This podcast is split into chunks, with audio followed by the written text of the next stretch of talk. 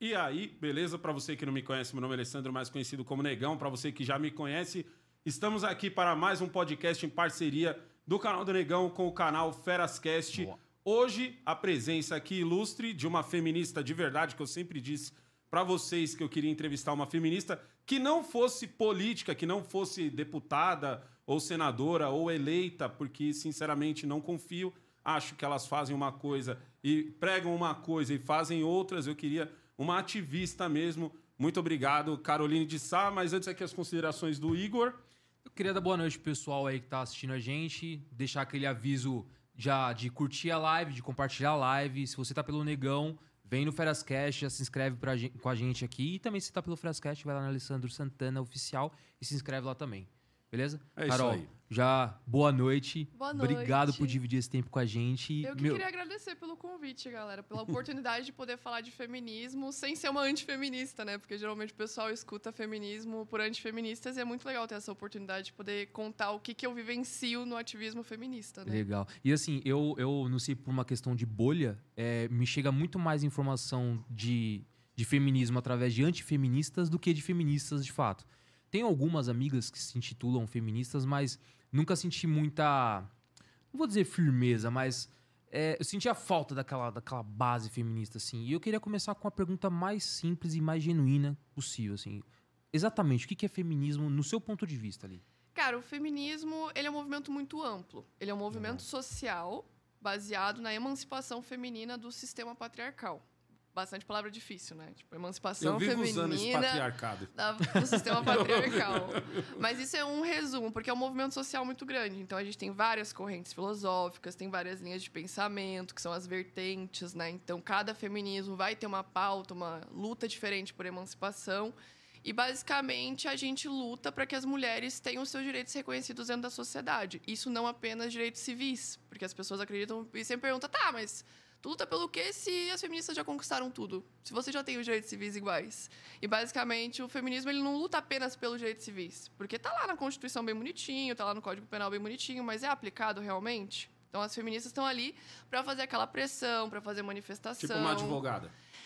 Existe advogada feminista também que daí participa com a gente nos coletivos trabalhando pro bono. Então, daí elas atendem as vítimas de violência sexual, de violência doméstica, crianças, é, mães que estão precisando de auxílio com a guarda do filho. Então, a gente tem advogadas pro bono dentro dos coletivos feministas, que daí são esses coletivos que organizam mulheres em prol do feminismo. Então, Antes, é antes de eu, antes de eu fazer minha pergunta, eu quero deixar uma coisa muito clara aqui.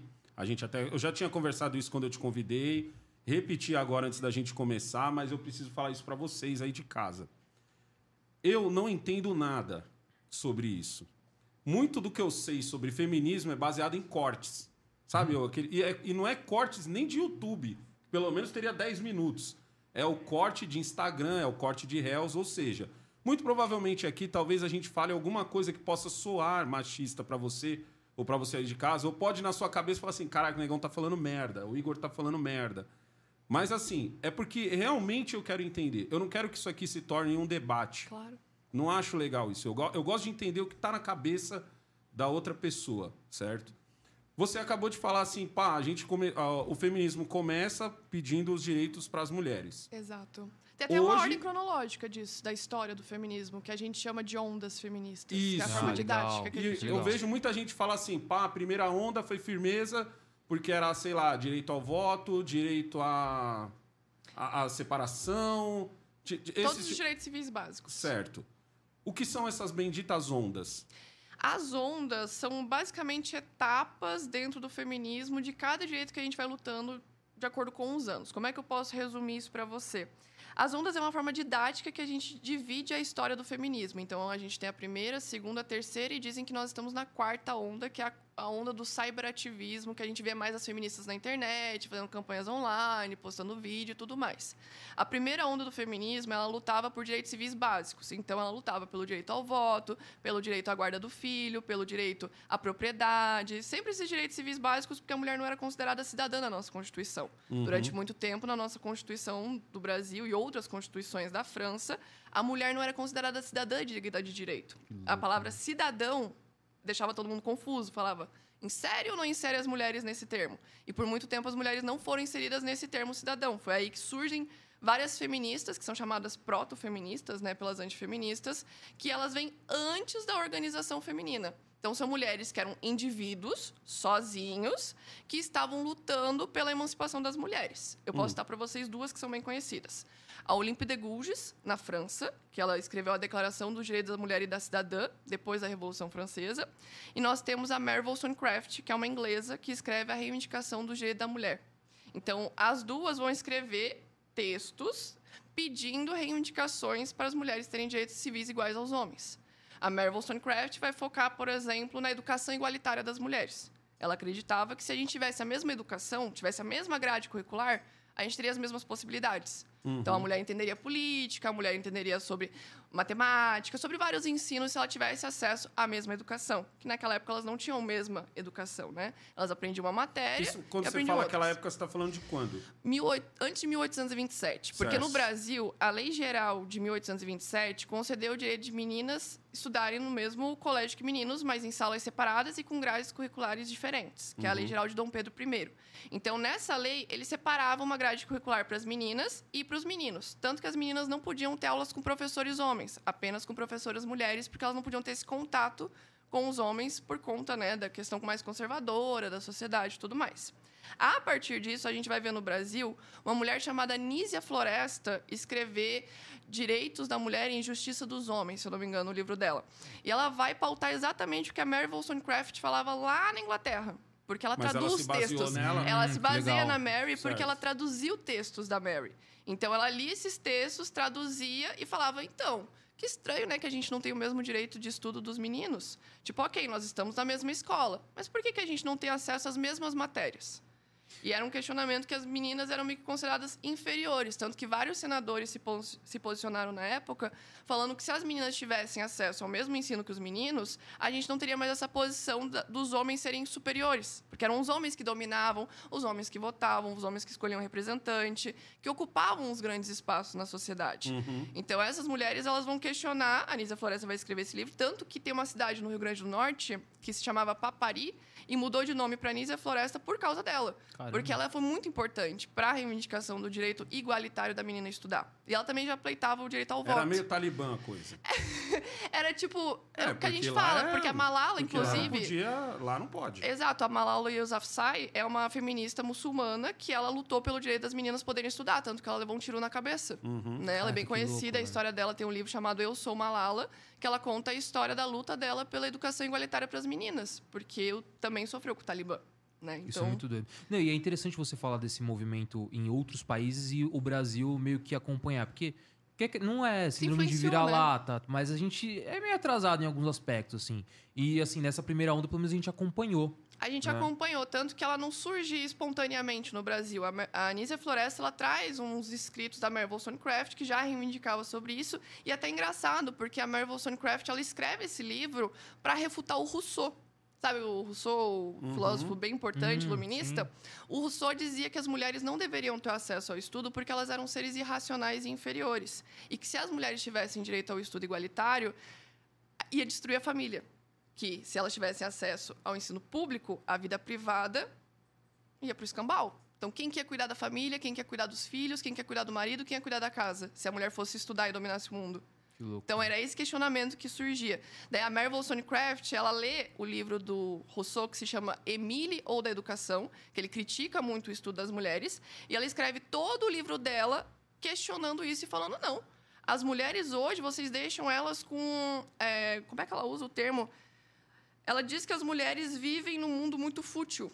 Tanto que as antifeministas criticam muito isso nela, porque ela usa alguns termos que o próprio Rousseau utilizava no Emílio ou da Educação, uhum. porque ela está refutando ele.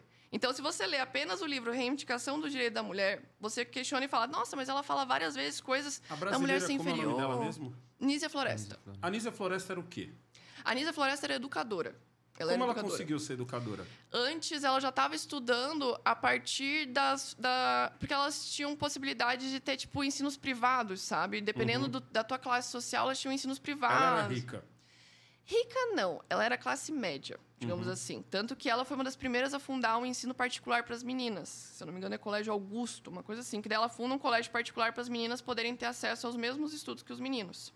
E daí, antes disso, ela já estudava porque a família dela já tinha passado essas esses estudos, Eu te- né? Tipo, se o homem pergunto- estuda, ele vai ensinando a filha. Eu te pergunto isso porque o meu pensamento vem no seguinte: uma mulher pobre, e quando eu falo pobre, não estou falando pobre, pobre, estou falando a, a, a mulher mais classe, classe, Classe baixa, baixa. Uhum. para baixo da média, é isso que eu quero dizer.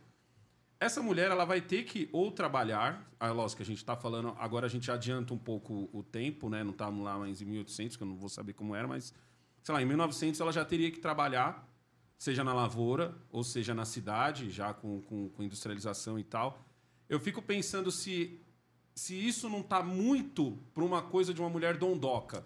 Sim. Você entendeu? e você tipo não assim, tá errado, não. Parece, parece que tá muito uma coisa de uma mulher dondoca. Mesmo estando, a gente estando lá em 1900 e, e bolinha, parece que a gente está falando de 2023. Uma mulher que tem dois, três empregados e tá fútil dentro de casa. Então eu entendo a revolta. E tipo assim, mas ela não tá fútil porque ela quer. É mais ou menos isso? É aquele negócio que são essas mulheres Ela não tá que... fútil por escolha, é isso que eu quero dizer. Exato, é porque elas só tinham essa opção. Elas Uhum. não podiam ir para as profissões e tudo mais. Só se você fosse muito rica, tipo, das burguesias, das elites, você tinha grandes condições de poder estudar, de escrever. Tanto que a gente vai ter mulheres aristocratas que já escreviam e já tinham possibilidade de estudar. Antes mesmo das mulheres periféricas. E outro ponto que é importante a gente analisar: 1827 é antes da abolição da escravatura. Isso. Então aqui a gente não está falando de todas as mulheres terem o direito de estudar. A gente está Uhum. falando de mulheres brancas que tinham condições de estudarem nos colégios particulares, porque ainda não existia ensino público. Então elas ainda tinham que pagar para estar lá. Sim. Então 1827 ainda é uma pequena elite que faz parte dessas escolas e que ainda não chega nas mulheres periféricas, porque elas já estão trabalhando. Elas já estão precisando sustentar a casa delas. É, Então é- esse ensino ele vai demorar para se democratizar e só vai chegar depois que as escolas começam a ser ensino público, não só os ensinos particulares. Porque senão era uma pequena bolha. E demora até 1888, de 1827 a Deixa, 1888. deixa eu Tem abrir um um gap parênteses com grande ali. você e te fazer uma pergunta, mas não, não sai dessa daí. Volta Só- na linha. Volta, volta nessa linha aí, Conclui só- a primeira onda, né? Nós estamos em 2023. Ainda parece que só quem fala de feminismo são as mulheres com dinheiro. Eu não consigo ver na periferia, tirando a menina que acabou de entrar numa faculdade, eu não consigo ver a mulher periférica falando de feminismo. Eu não consigo nem ver a mulher periférica achando que ela não, ela tá tendo algum dinheiro, ou dinheiro não, direito tolhido. Então, ainda parece que é uma conversa só de mulher rica. Sim. Branca e rica, Inclusive, para ser mais, pra ser Eu mais posso dar um específico. exemplo de uma mulher que lutou bastante pelas mulheres periféricas e que, por ela lutar tanto, ela foi assassinada, que foi a Marielle Franco. Ela lutava diretamente com as mulheres periféricas, combatendo as milícias do Rio de Janeiro, e aí a história dela foi totalmente difamada. E ela era uma feminista que lutava nas periferias, que lutava pelas mulheres pobres. Principalmente não, mas ela pelas era uma mulheres feminista negras. que foi eleita pelos playboys. Pelos então tipo, é- playboys, é onde eu quero será? dizer que eu, onde eu quero dizer é o seguinte: Porque ela por lutava que, literalmente com a galera não das... chega né? nas mulheres? Por que, que as mulheres de periferia não tem não tem esse pensamento que parece que é tão tão dentro das mulheres que têm mais dinheiro?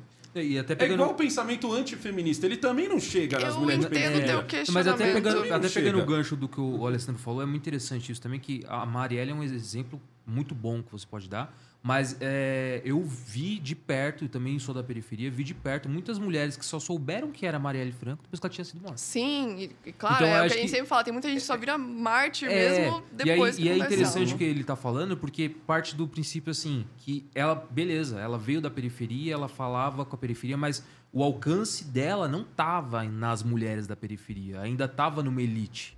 Acho que é um Sim. pouco disso, né? Alessandro, É, é você isso tá que eu quero falar. dizer.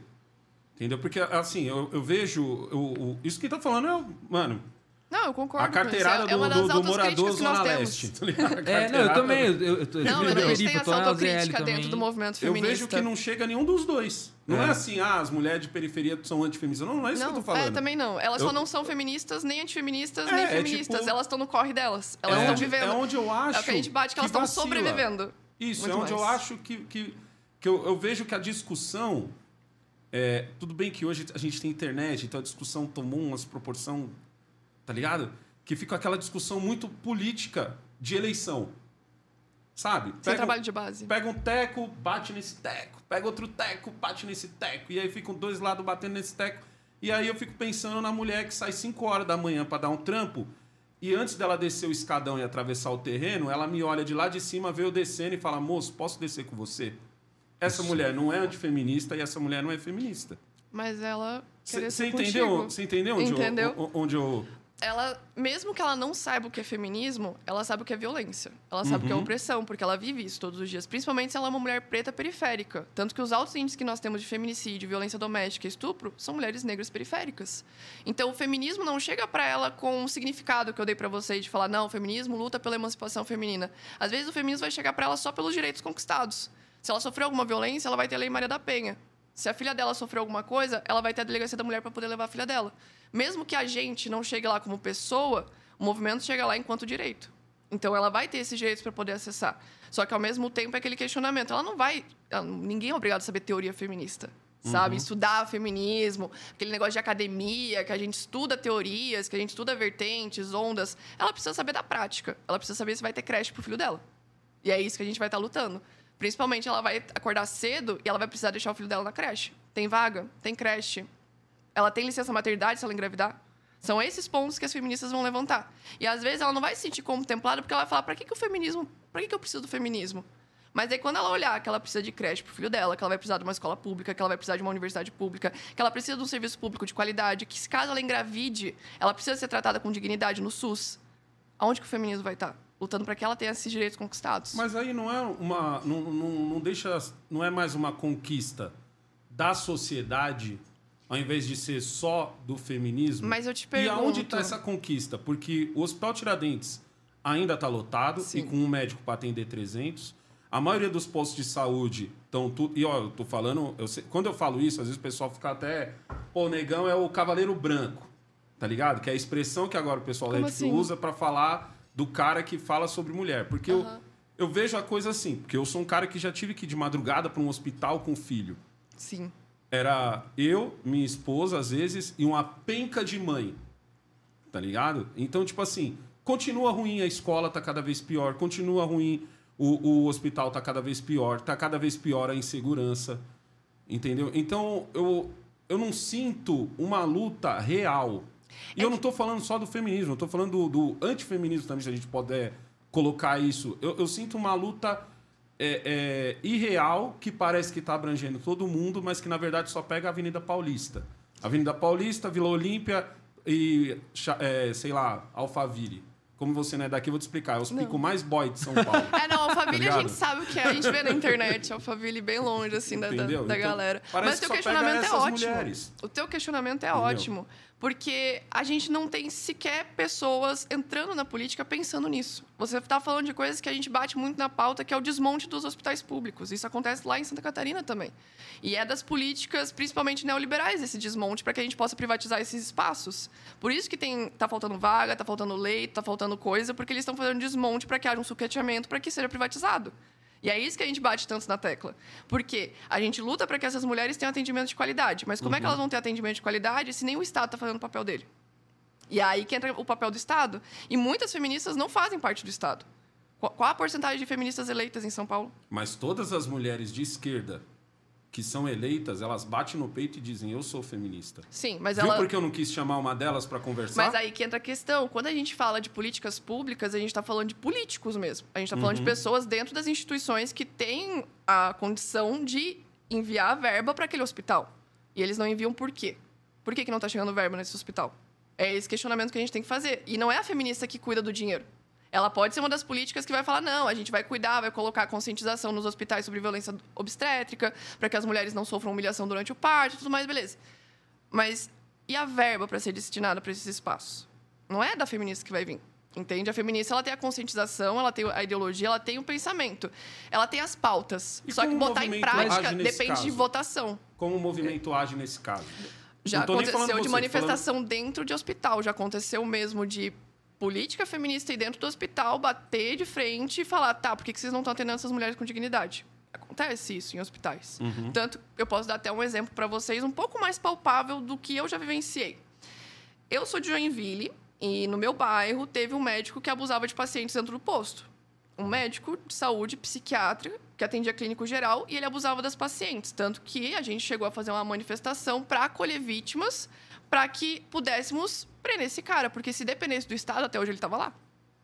Porque ele já tinha vindo de outro Estado, transferido, tendo abusado uma criança autista em outro estado. E daí ele veio para nossa cidade, continuou no postinho de saúde, atendendo vítimas, de, é, atendendo pessoas que estavam em situação vulnerável, né? Porque ele era psiquiatra do posto de saúde e ele abusava das pacientes. E daí o que, que a gente fez enquanto coletivo quando a gente soube que tinha?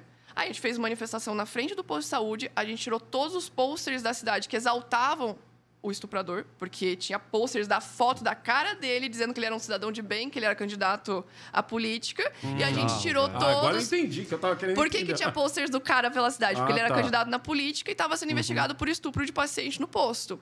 E daí o que, que a gente fez? Eu, inclusive, fiquei muito conhecida nas redes depois de fazer esse vídeo, porque eu filmei. Eu falei, gente, por que, que nós temos um pôster de um médico que está estuprando pacientes no posto, que já está sendo investigado lá em outro estado, e é todas as vítimas que passam aqui na frente? Porque tinha um pôster do lado do posto de Que saúde. bizarro. Então todas as vítimas passavam por Não, não é lá. bizarro, isso é e eu recebi essa denúncia no meu Instagram. É, Pensa. Ah, mas isso é amargo pra você caramba. teu, né, você teu- quando não é assim, é agradecemos ao fulano. É, há um tal. banner dele, É, né? tem um E daí é bizarro. E daí, tipo, as vítimas passavam lá e eu recebi uma mensagem no Instagram falando: Carol, tá acontecendo essa situação, tem como a gente fazer alguma coisa? E eu faço parte de um coletivo, eu já mandei direto pro coletivo, eu falei: o que, que a gente pode fazer?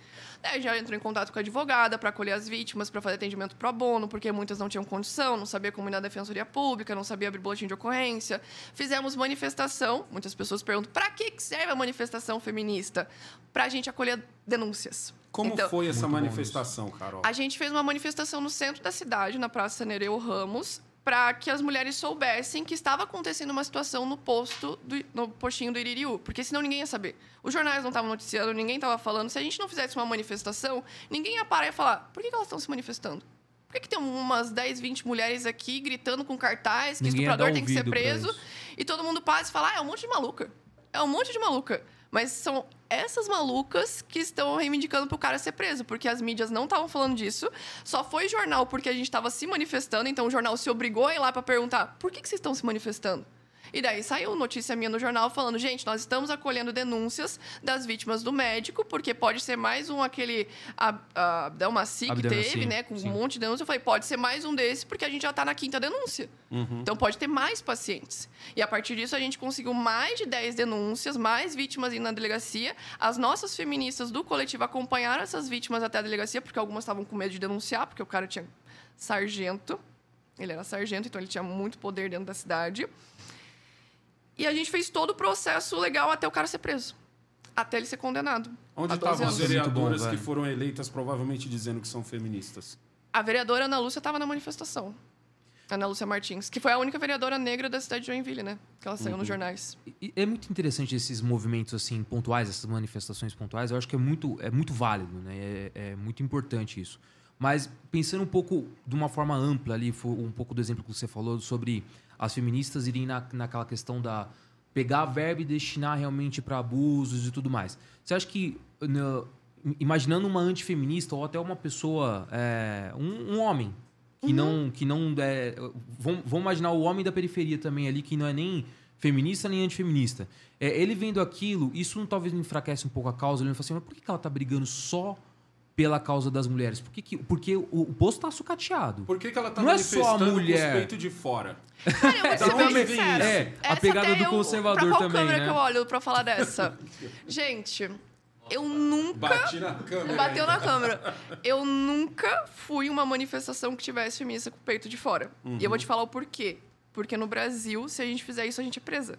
É, no Brasil Sabe é quem que crime, fazia né? isso em 2014? A Sarah Winter, que foi pra extrema-direita.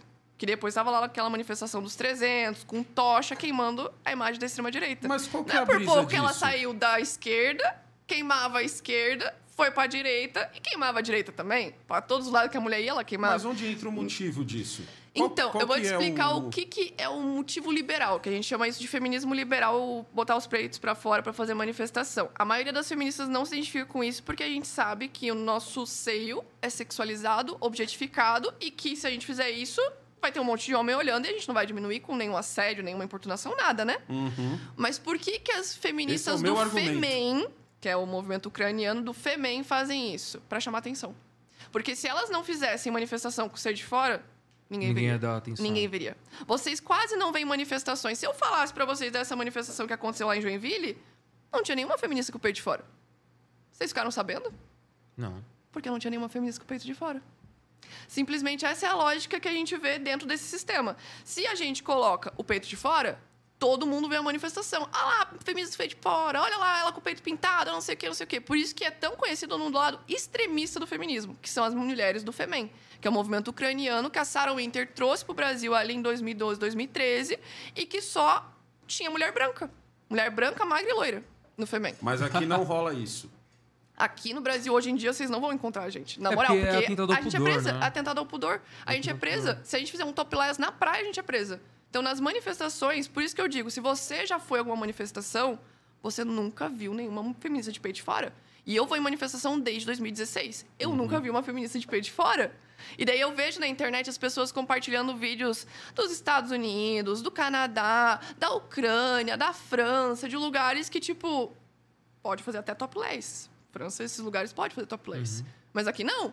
Então, tipo, nesses lugares já é outra política, já é outra forma que elas constroem os movimentos. Mas pra gente, do feminismo, isso é um lado feminista mais liberal, que vai usar o, o seio, o próprio corpo para chamar atenção, mas que a gente não se identifica com isso. Tanto que vocês podem perguntar para a maioria das feministas, não se identifica Não com se esse identificam. movimento de seio de fora.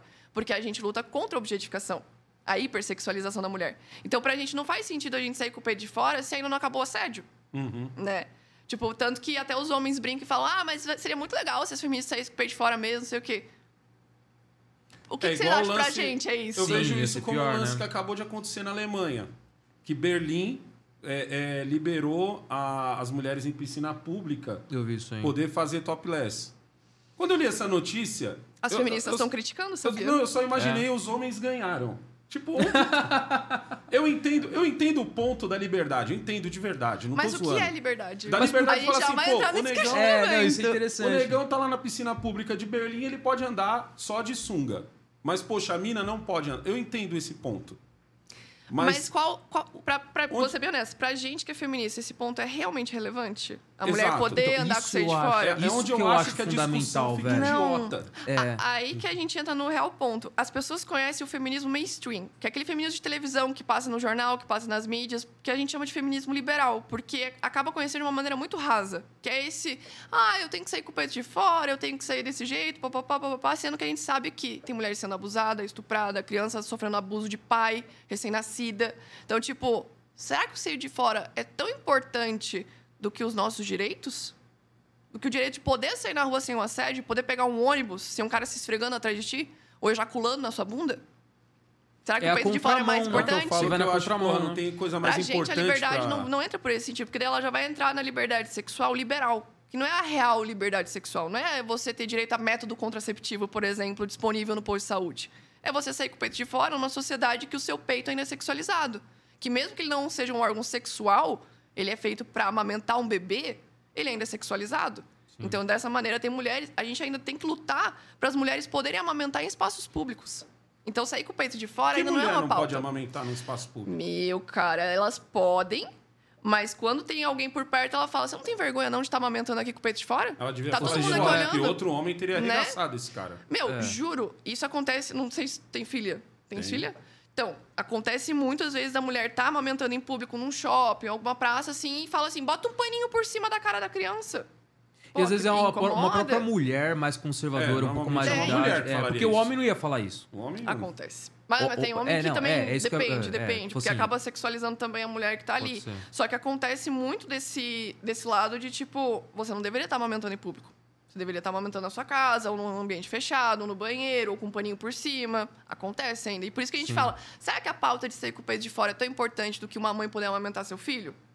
Porque até Então, esse e aí, esse é ela o ponto um que eu projeto chegar. de achei lei, essa né? pauta De exagerada. que não poderia amamentar em público. Eu um sempre achei projeto essa de lei. pauta exagerada. Cansei de ver mulher amamentando no, no, no busão, amamentando no Sim. trem, amamentando em pé, que isso pra mim é... É Mas pra aí mim, bizarro, que pra né? mim, bizarro a é uma mulher proibição, amamentar né? em pé, O nosso problema é gente- quando entra a proibição. Eu já arrumei treta por causa disso, da, da, falar, ô idiota, você não tá vendo a mina com, com criança ainda amamentando. Levanta, né, velho? Tá ligado? Eu acho que eu acho que eu sempre achei essa muito exagerada, muito muito coisa de dondó. É, é, é onde entra de novo A questão a da elite, dom- né? É, é muito elitizado. Mas será que não é a mulher periférica que não tá podendo colocar a Não, essa- seu filho? essa é porque que todas elas têm é esse problema, né? Todas É- elas. Porque, estavam coloca querendo proibir, né? Estavam querendo proibir de mulheres poderem amamentar em público. É. Era Não, isso projeto é de lei. Era projeto Não, isso não é poder Então, isso? aí que entra a questão. A gente tem que se manter vigilante, porque entra projeto de lei de, ah, vamos proibir. Aqui em São Paulo, gente, não foi em Santa Catarina, foi aqui em São Paulo ou no Rio. Que estavam querendo proibir a amamentação em público, por isso que virou uma pauta tão grande e falar, tá, mas. Será Qual que isso é o pauta problema bomba, não, velho? Eu- Tem- eu tem uns ve- negócios tipo, que tem umas pautas que eu falo pauta assim, bomba. Sabe o que que eu acho que é pauta bomba? Falar que vai proibir o pronome neutro. Sendo que Isso ninguém. é pauta bomba total. Sendo que ninguém tá pautando que seja obrigatório. Perfeito. A gente não pode, tipo, eu, eu me candidatei a deputado estadual e eu li a Constituição pra gente ver o que a gente pode e não pode fazer, né? De projetos e tudo mais. Uhum. A gente não pode coibir a liberdade de expressão do outro, mesmo que seja outra forma de gramática e tudo mais. A gente não pode, enquanto político, proibir e nem obrigar a língua portuguesa a nada.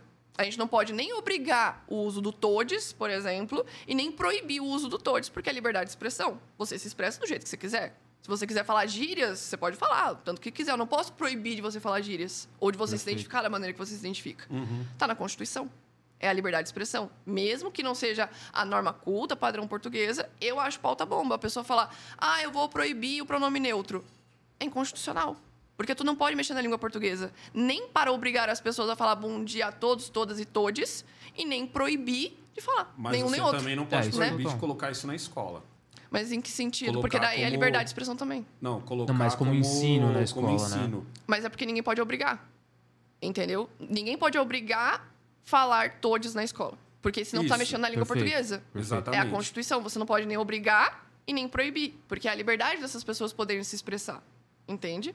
Outra Eu pauta entendo. Nossa, mas Por isso que eu acho que é uma pauta eu Porque até as pessoas trans LGBT têm pautas muito maiores, tipo acesso a trabalho, a educação e, E é coisas onde básicas, isso, isso sabe? quebra o cara no meio. Uma- uma- entendeu? Você, você- e é- e é um barato muito de elite que eu olho assim, eu falo, mano. Desde que a periferia pare de falar problema, eu já Tá bom acho- pra caramba, Nossa, velho. Mano, Nossa. Tá ligado? O cara, Tauba. sabe, o cara saiba fazer regra de três. Eu já acho que a gente ganhou muito. Não.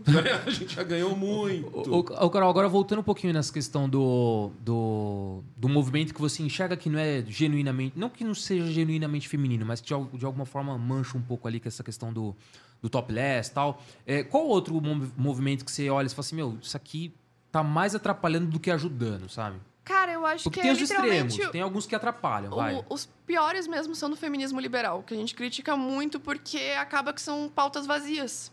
Que Uhum. são pautas como, por exemplo, ahn, a igualdade salarial. Hoje, ela já existe na lei, Hum. Perfeito. né? Mas ela não é aplicada. Mas antes da igualdade salarial, a gente precisa inserir as mulheres no mercado de trabalho, principalmente mães que têm filhos, que precisam de um lugar para deixar. Então, tem muitas pautas mais profundas, enquanto tem algumas feministas que estão. Ah, queremos direitos Mas essa é a iguais. feminista mas qual política. direito igual? Entendeu? Essa é a feminista política. Geralmente, as feministas liberais são políticas. A gente pode até citar, por exemplo, a Simone Tebet, uma feminista liberal, né? Que ela falou que ela se considera feminista de direita, então ela é uma feminista liberal. Mas a gente acaba não considerando as feministas liberais realmente feministas. Porque as nossas pautas são muito mais profundas. A gente tenta encontrar a raiz do problema. Não essa coisa mais rasa do tipo, ah, não, igualdade salarial, beleza, mas as mulheres estão sendo contratadas? As mães, principalmente, estão sendo contratadas com seus filhos? Porque a primeira coisa que uma mulher vai lá, faz entrevista, pergunta é: tu tem filho? Quando foi tua última menstruação? coisa do Nossa, tipo. E eles nem poderiam perguntar. Não, e é sabe? bizarro. eu- eu- Tanto que no teu admissional eles te perguntam Isso, quando é mulher. isso Você está menstruada? Quando foi a Gente, última vez não, que tu menstruou? o- o Carol, é Quem vai ficar com o teu filho? Isso foi o que É eu pensei bizarro a isso. última vez que eu, que eu falei sobre esse assunto. Primeiro que eu, eu sempre pensei o seguinte, tá, beleza. As mulheres não estão ganhando iguais aos homens, mas a, a lei diz que elas têm que ganhar. Minha primeira pergunta é sempre, qual é a empresa que está fazendo isso? Mais de 30 mil empresas. Tem tanto processo trabalhista que tu não tem noção nessa Então, E área. aí mas a o que eu quero advogada dizer- pro bono das Então, mas o que eu feministas quero Tem dizer ajuda muito nessa processo causa? trabalhista em cima Nós disso. temos a- o mesmo emprego, certo? Nós dois somos chapeiros de lanchonete, eu e você. Eu tenho cinco anos de empresa. Você não pode entrar e ganhar a mesma coisa que eu. Da mesma forma que se você tivesse cinco anos de empresa, eu não podia, ganhar, não podia chegar ganhando o mesmo que você. O que eu quero entender é o seguinte: eu e Carol fomos contratados juntos, dia 1 de janeiro, nós dois ingressamos na, na lanchonete para sermos chapeiros.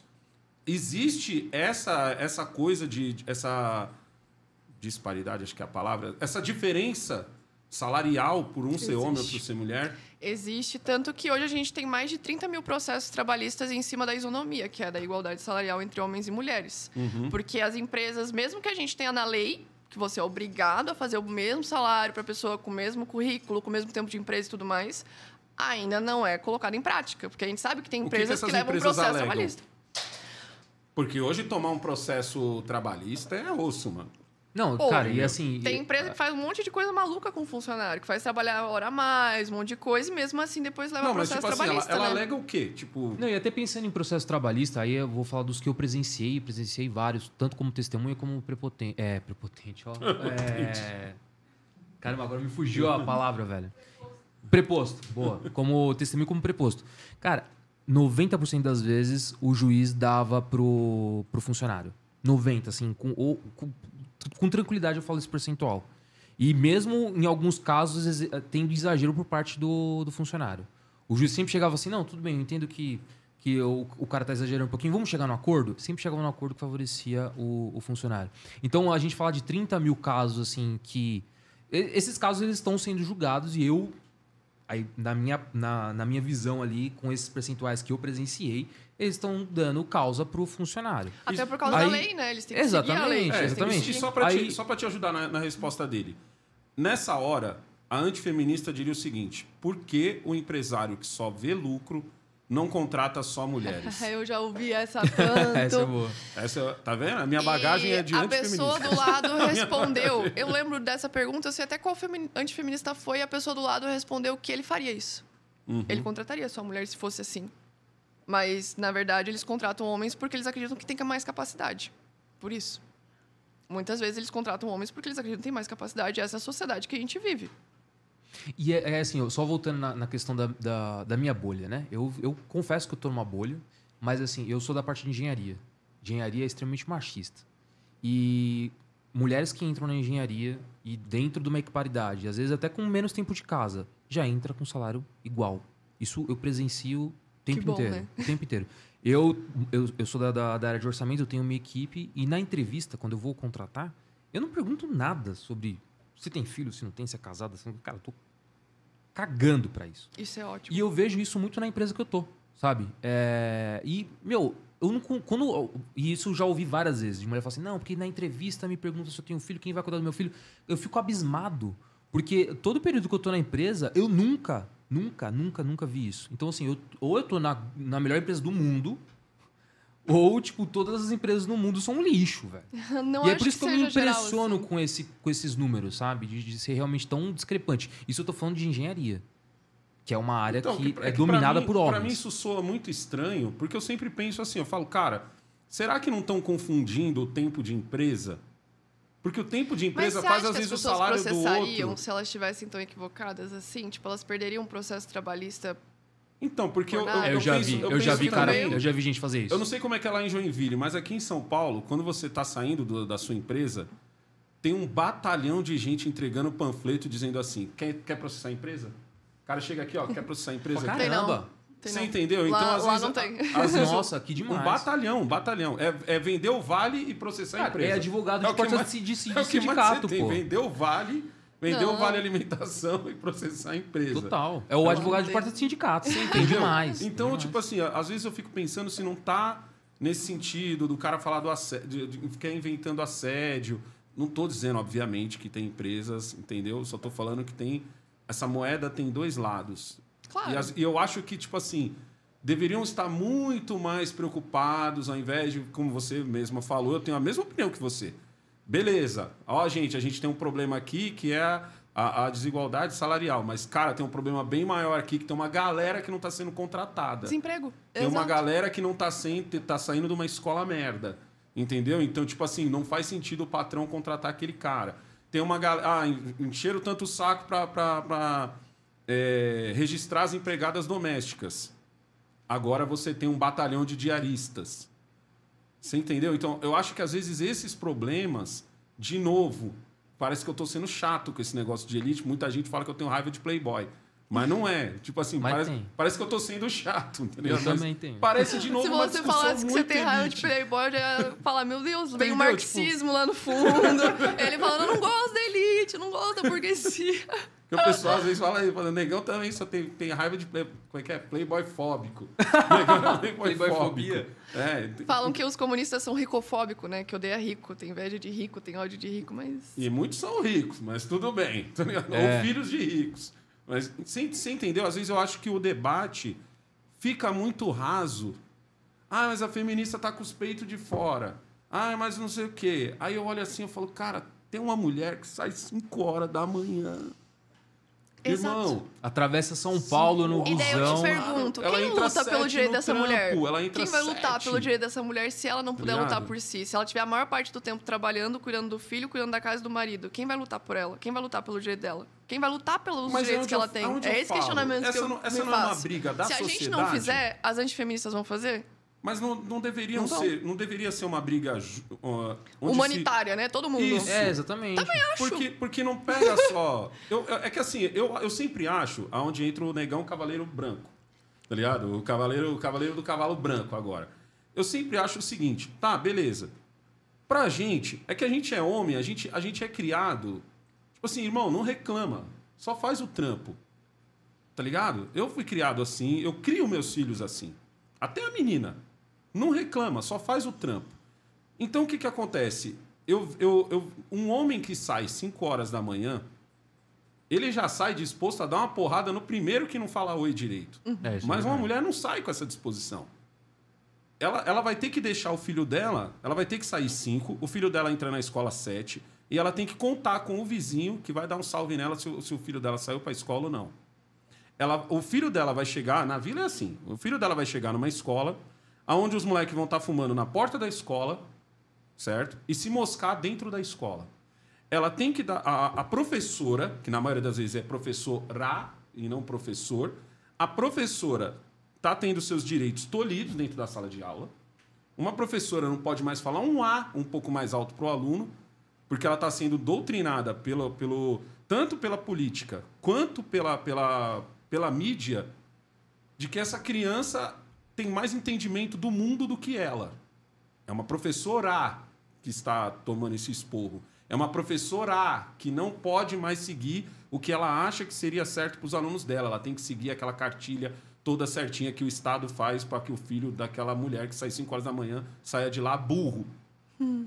Aí tem uma diretora que qualquer coisinha o BO vai cair em cima dela. Tem uma inspetora que vai ter que aguentar o catarrento, filho de alguém que não tem tempo de dar educação para ele, porque essa mãe também está tão cansada que o que ela quer também é que a professora ajude na educação do filho. Você entende que é só orar que estão se ferrando?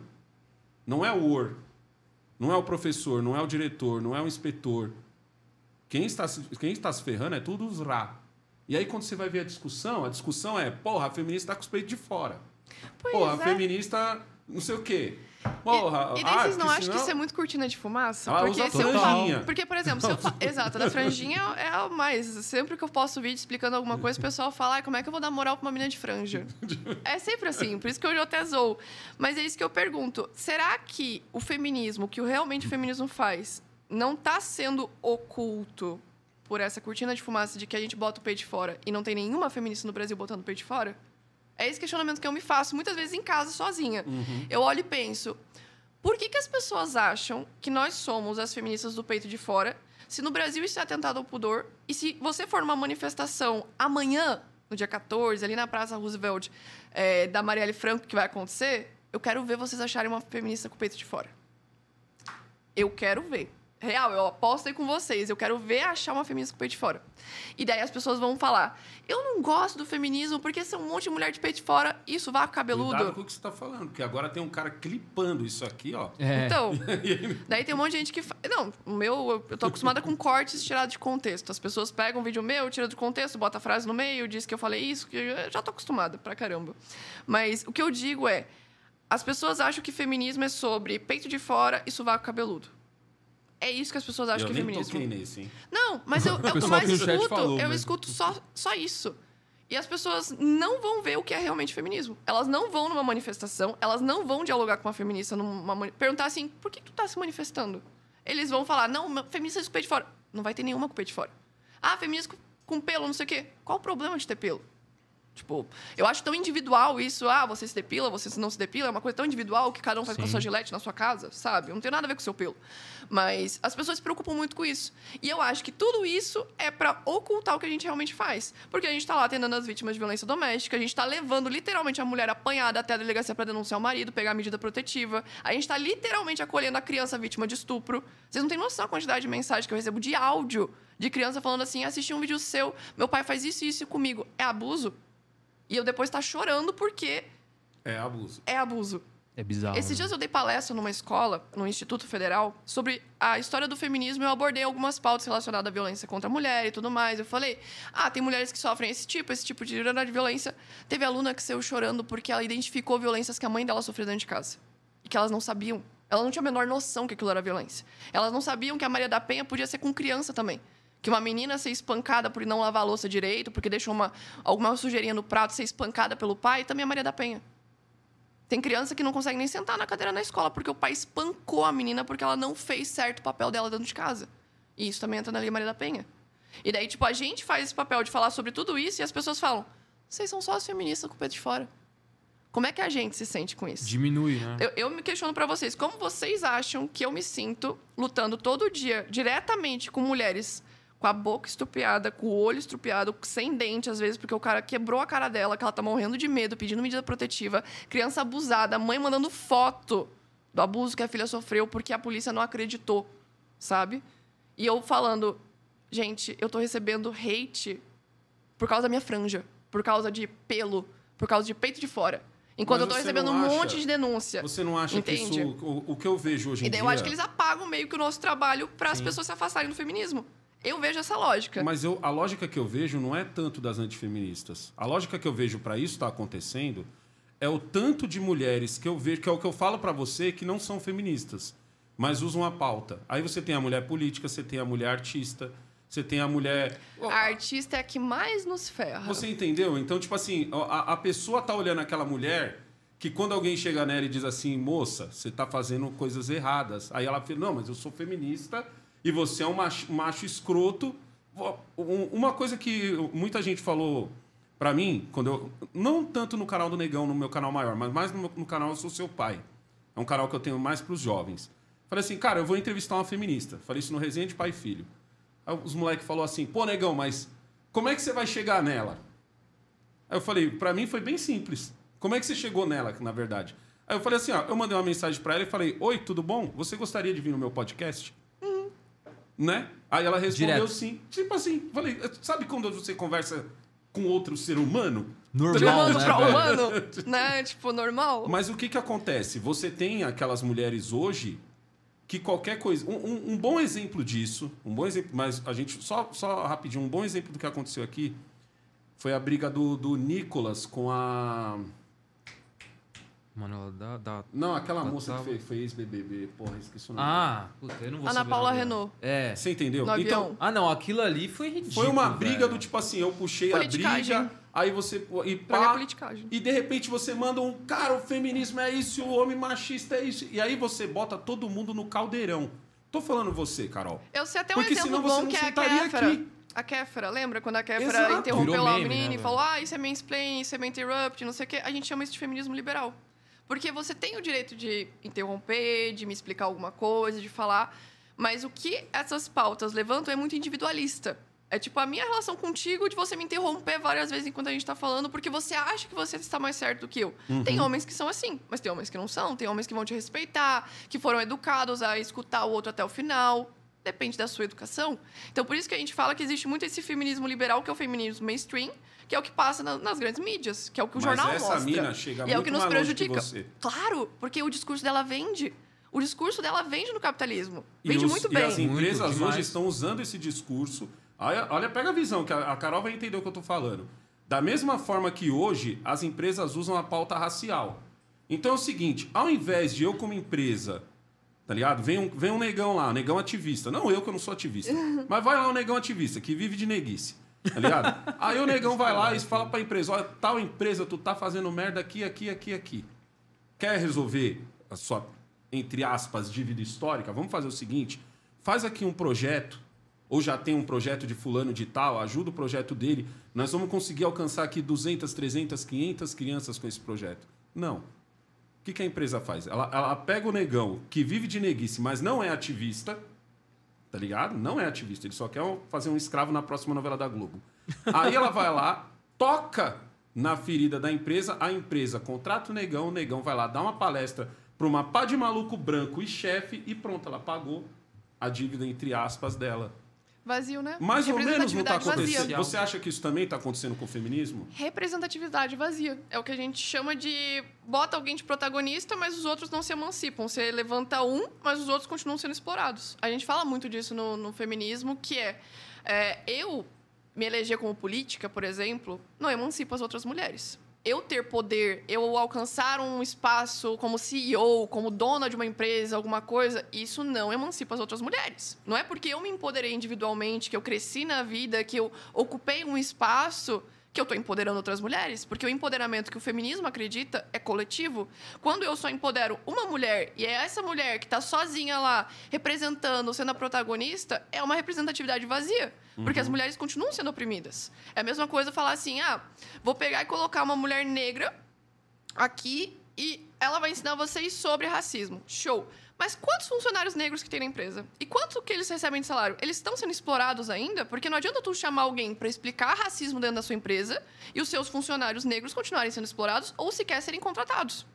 E é essa representatividade vazia que a gente fala. Não adianta você pegar uma pessoa, protagonizar ela, colocar uma representatividade vazia e no fim várias pessoas estão sendo exploradas lá na base. Mas É o que a as gente falou das que serão usadas de exemplo. Como assim? As kéferas serão usadas de exemplo. Exato. E aí que nos prejudica. Não a Carol. Porque É, as porque o pessoas... alcance dela porque e o o alcance dela dela, é é, muito maior. É, É. é um feminismo que vende muito mais. Que ele entra de muito mais. De uma forma muito mais fácil no sistema institucional. Uhum. Esse negócio de falar, ah, feminismo é sobre direitos iguais. Mas daí você pergunta, qual direito que a gente ainda não tem? Muitas feministas não vão saber responder. Porque muitas feministas vão achar que o feminismo é só sobre direito civil. Daí Qual ela vai- direito você acha que vocês ainda não têm? falta ainda bastante questão não de que direito tem, mas não reprodutivo. tá rolando. Mas, tipo assim, que você não tem. Que você fala, negão, isso aqui eu não tenho. Cara, o direito. A gente fala muito sobre direito sexual e reprodutivo que não entrou na Constituição de 1988. Porque na Constituição de 1988 só entrou os direitos civis, direito como cidadão. Mas aí a gente demorou muito tempo para, por exemplo, essa semana agora a laqueadura pode ser feita sem assinatura do marido. E a vasectomia também. Essa semana, 2023. Isso é louco, Ainda precisa da permissão do marido ou da esposa. E agora não precisa mais. Pra um lado e Então, pro outro? Agora, nenhum dos dois precisa. Você pode fazer a vasectomia, eu posso fazer laqueadura tranquilo, sem assinatura da esposa. Eu não- Antes precisava. não podia Eu nem fazer, eu sabia. também não Vocês sabia, Vocês não sabiam? velho. Essa semana agora. Não, não, que a Daí mulher você não pergunta, podia, qual direito que a sabia. gente já tava lutando? Isso é projeto de feminista? De poder homens e mulheres fazer laqueadura e vasectomia sem assinatura do cônjuge. E daí eu vou te falar uma coisa: as antifeministas odiaram isso. Por quê? Porque, Porque só... o teu direito reprodutivo é do teu marido. O teu marido tem que dar a certeza se você vai ou não ter um filho. É decisão do teu marido, não tua. Mas isso não faz sentido. Isso é estranho, né? Mas várias Isso antifeministas, é mais ou várias. menos como a mulher dizer assim, ó, agora eu Elas vou são usar contra DIU essas evoluções de você poder e escolher. pronto. Elas também são contra. Você nunca perguntou para um antifeminista o que que elas acham de método contraceptivo? Não. De DIU, de você fazer até fertilização in vitro, elas são contra. Não, porque eu não consigo ver uma mulher sendo contra isso. Isso pra mim não faz o Pergunta, menor sentido. pergunta o que, que é uma. Se algum dia você chamar outra antifeminista para vir aqui, pergunta o que, que elas acham sobre método contraceptivo, sobre fertilização in vitro. O que, que elas acham de você fazer uma fertilização dentro de uma empresa, pegar embrião e coisa? O que, que Uhum. elas acham? Elas acham que tudo é aborto. Que DIU é aborto, que anticoncepcional é aborto, que pílula de ciente é aborto, que você colocar, fazer. Aí você tá exagerando. Não Carol. tô. Juro Caraca, Tem como alguém Deus. achar que pílula anti... Juro por Senão Deus. esse Cara, a povo tava tudo cheio de filho. A palavra que mais tô soltando nesse Mas tu, é tu não sabia que elas, Esse elas usam um termo de isso, aberta à vida. O termo que elas usam é aberta à vida. Deixa a castidade até o momento do casamento, você é casta, você é virgem até o momento do casamento, e depois que você casa, você é aberta à vida. Você não tem que usar anticoncepção com seu marido, é isso que elas falam. Que você tem que ter 10, 15 filhos, porque é a bênção de Deus. Quantos filhos Deus quiser te dar, Mas se eles isso vão te fizesse dar. sentido, Carol, todas elas teriam uma porrada de filho. Tu não É acha que tem um uma hipocrisia dentro do É, no antifeminismo? íntimo, no íntimo, no íntimo ela deve usar, No íntimo, né? se tu olhar, pergunta pras Teve uma que veio aqui que acho que é aqui é a favor da volta da Idade Média, que você pode perguntar pra ela o que que ela acha de método contraceptivo. Ela vai te dizer o que ela acha sobre fertilização in vitro, o que que ela acha sobre DIU, o que que ela acha de anticoncepcional. Todas elas acham isso. Ô, Ah, Carol, isso eu agora acho vamos, doido demais. vamos na... Parece vamos- doido, né? Isso pra eu mim- Pegando acho esse gancho- bizarro. Isso pra mim é o chapéu Não, é de doido. alumínio. Depois eu te mostro demais, os velho. prints. É o chapéu porque de agora- alumínio, pode é crer. agora eu não Pra posso mim- mostrar os prints, que senão eu vou mostrar quem que é. Mas, eu Mas tenho em off prints mostra. aqui de várias antifeministas falando que são Caraca, contra o método... Porque o método contraceptivo é a evolução feminista da segunda onda feminista. A gente não chegou a falar das ondas, mas os direitos Mas eu reprodutivos vêm eu na não segunda vejo onda. isso como uma, uma revolução feminista, eu vejo isso como uma revolução da sociedade. Do- É, Meu Qual é, o homem que, qual que é o homem que chega numa mulher e fala assim, mano, joga esse DIU fora aí, ó. Bora no médico e joga esse DIU fora aí, que agora Mas tem muito homem que não usa camisinha, né? Tem homem que não encher usa camisinha. casa de bacuri agora aqui, ó. É Vem esse aquele lá... Como é que é o mas, nome? mas isso aí eu acho que tá atrelado um pouco à religião também. É. Sim, porque tem sim, muita é religião porque, que assim, ainda é... A gente divide as antifeministas. Eu, pelo menos, divido. Eu não, eu não generalizo elas porque eu não vejo que todas elas são iguais, porque elas não têm um movimento social que elas lutam. É tipo, cada uma tem seu jeito. Tem as antifeministas que são fundamentalista religiosa, que são essas que são abertas à vida contra método contraceptivo, pela submissão bíblica tudo mais. São essas antifeministas mais religiosas.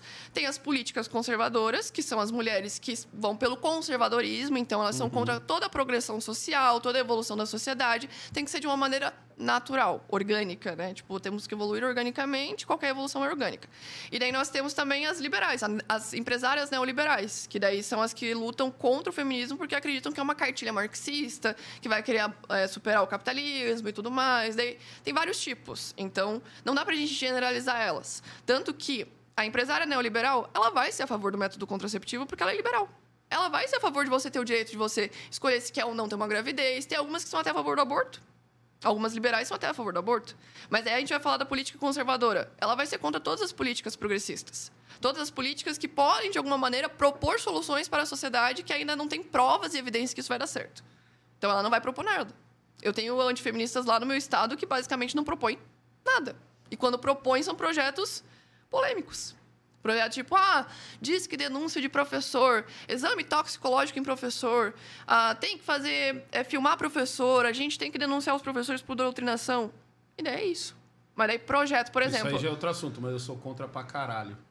O quê? Eu- tudo, tudo, que, tudo que envolve você constranger um professor, mano, eu sou Eu muito também sou contra. contra. Minha mãe era professora, imagina. Eu sou Eu sou, totalmente contra. Tipo, é, Obrigado. tanto que na Constituição também fala sobre a liberdade de Eu não- cátedra, eu né? não, Eu não sei como é que é lá em Joinville, mas aqui em São Paulo eu sempre falo isso. Eu falo, mano, professor que dá aula é ninja. Não, é guerreiro demais. Não, a velho. gente tem tá professor lá que é é exonerado. Joinville, porque Tem aqui- professor que dá opinião nas redes sociais e é exonerado. Aqui o, aqui o barato é louco pra quem é professor, mano. E olha que eu conheço uns caras casca grossa que falou pra mim assim, falou casca grossa mesmo, de, de brigar por... O cara passou vela na borda, skatista.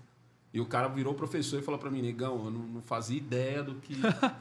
de que Tô sofrendo. Não, eu boto de torcida fé. era mais suave. Sacanagem. Eu boto fé, eu, eu piro muito com esse negócio de professor, Isso é porque coisa minha mãe eu- era professora, ela foi efetiva do Estado durante 35 anos. Então, ela trabalhou direto com crianças carentes, em escola pública. Então, tipo, eu defendo muito professores por causa disso, desse negócio de doutrinação ideológica, não sei o quê. Porque eu não acredito que existe doutrinação. Você tá ali para dar Eu senso crítico pro teu ano.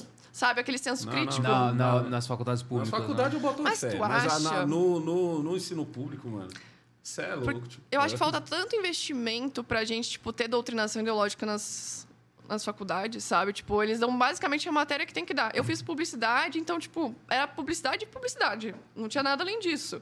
É, eu tem não vejo também. esses- eu, eu acredito, talvez, na faculdade de Ciências Sociais, É um Sociologia, do Filosofia, curso, né? porque daí, tipo, são matérias que vão trazer movimentos sociais, pautas marxistas, Gramsci, todas essas pautas.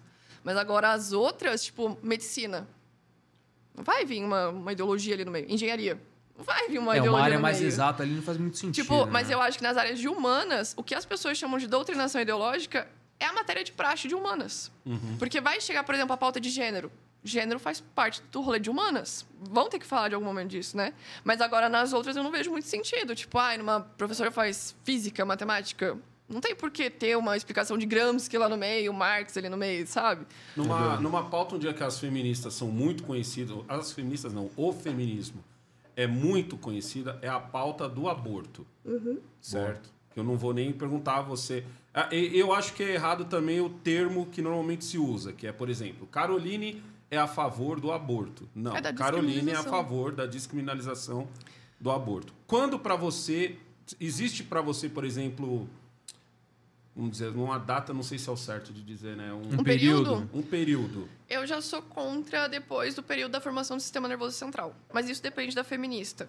Tanto que o que a gente fala é que a gente luta pela liberdade da mulher mais poder ou menos escolher. quanto tempo? 28 semana.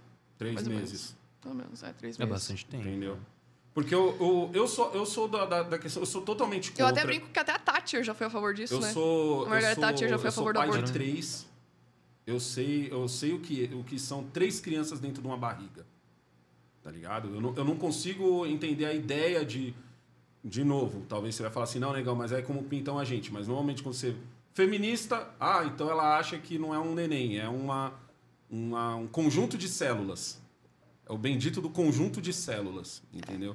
Então, a minha briga é sempre assim, cara, quem deveria dizer quando? Porque senão a gente entra na, na bendita briga do, do, do, do, contra- do método contraceptivo. Mas eu, eu acho o seguinte: quem tem que dizer, ó, negão, daqui pra frente, daqui pra frente é ser humano, não é só óvulo ou esperma, tá ligado? São os médicos.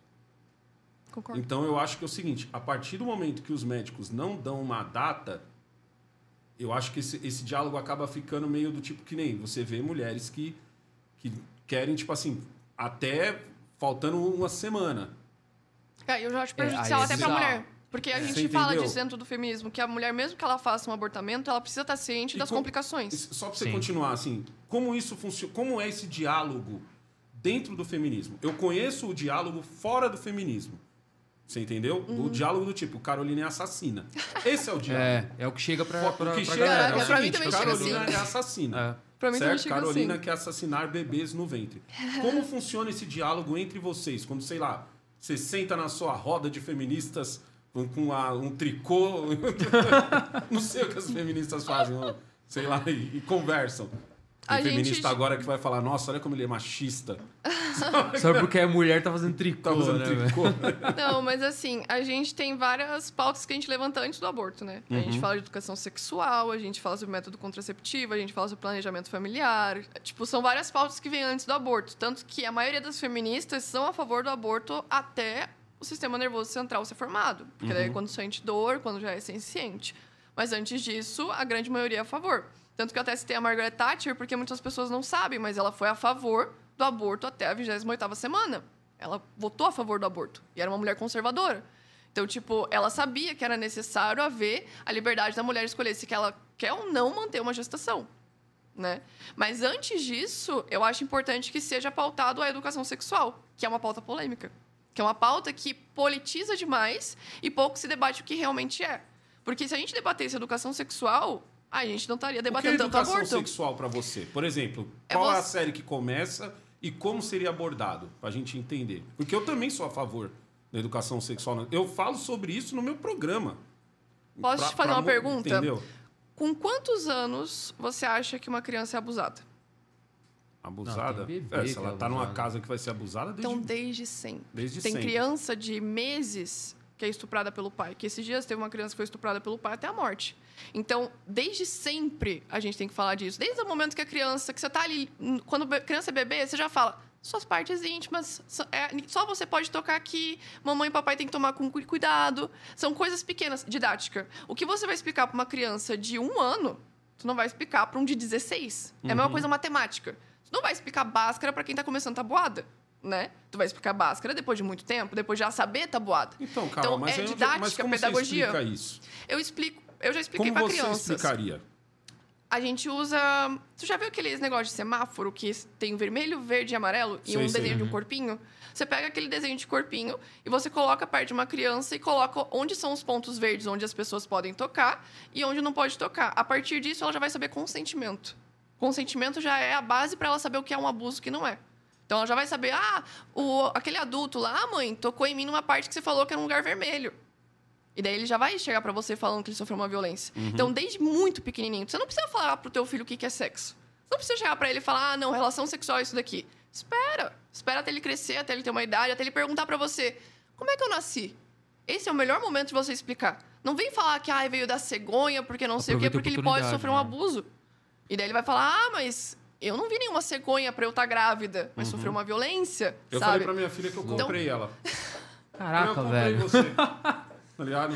Tinha na, na prateleira lá, vi lá, Lanas. A gente sempre fala que o melhor momento de você explicar pro teu filho Mas a sobre outra parte isso a gente já trocou ideia. é importante, porque, por exemplo, tem crianças de 5 anos que sofrem violência do tio, de um parente, de um, de um professor, de uma, até de uma mulher mesmo, de uma babá.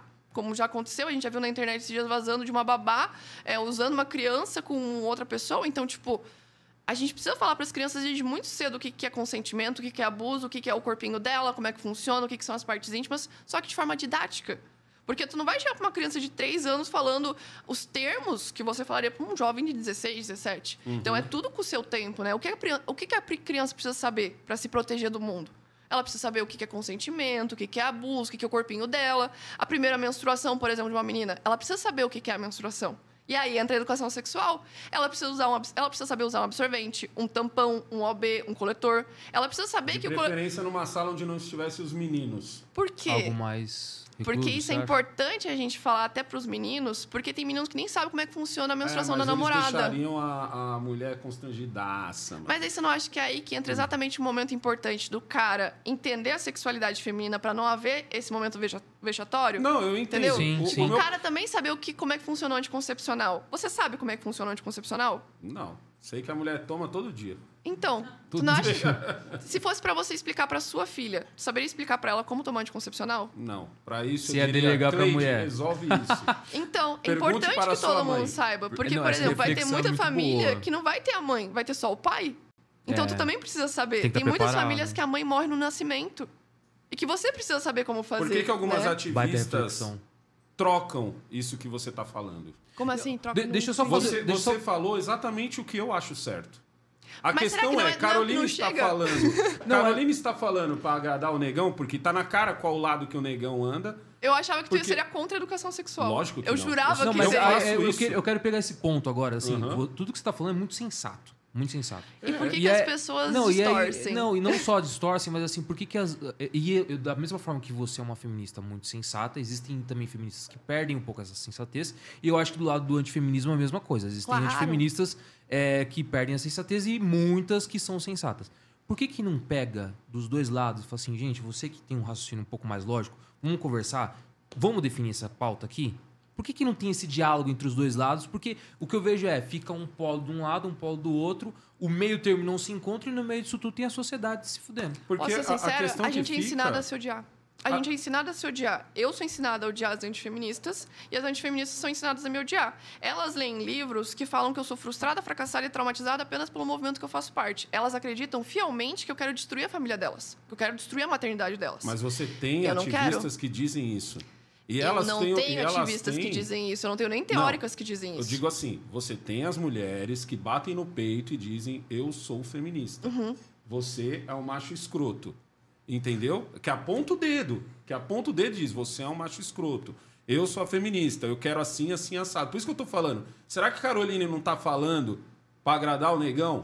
Porque eu juro pra você, isso que, tudo que você falou sobre. Eu achei que ele seria totalmente contrário a tudo que eu Não, eu falei. também concordei tudo com que tudo você que você falou, eu já falei. Eu já Ah, é? falei no, no Resenha de Pai e Filho diversas vezes. Esse, esse sei lá por quê, essa dúvida permeia nos jovens Cara, pra gente, diariamente. eu achava particularmente que você diria que educação sexual é perversão. Não. Porque é o que eu escuto. Quando eu debato com antifeministas, que eu falo sobre educação sexual, elas falam que tem- quem tem que fazer isso é a família e não a escola, e que isso é perversão, que isso vai ensinar a criança a fazer sexo.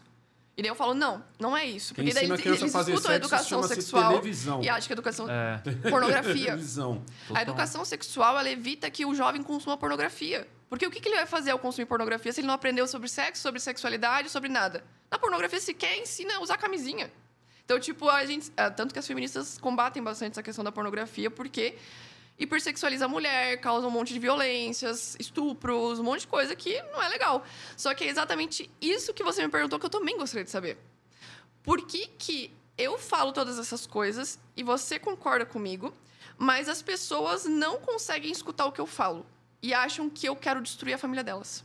Talvez Porque por causa de outras que feministas, com- pode ser. Tem gente, tem Mas, feministas que tempo- dizem isso com todas as letras. Eu vejo que Sim, nós existem estamos aqui para destruir a família patriarcal. isso- isso a fa- muito E aí, quando você mete um patriarcal, você esquece que o mundo não é mais feito de senhores feudais e escravos, entendeu? E que você tem uma galera nesse meio de caminho. E essa galera olha e fala assim, cara, essa Carolina é louca. Olha a franja e as tatuagens. Tá ligado? Tipo, Já, já coloca um carimbo Você ali, né, entendeu? A Tem gente que nem olha pra minha cara, assim, tipo, é e- verdade. Então, eu acho que aí onde está o grande problema. Eu sou muito a favor.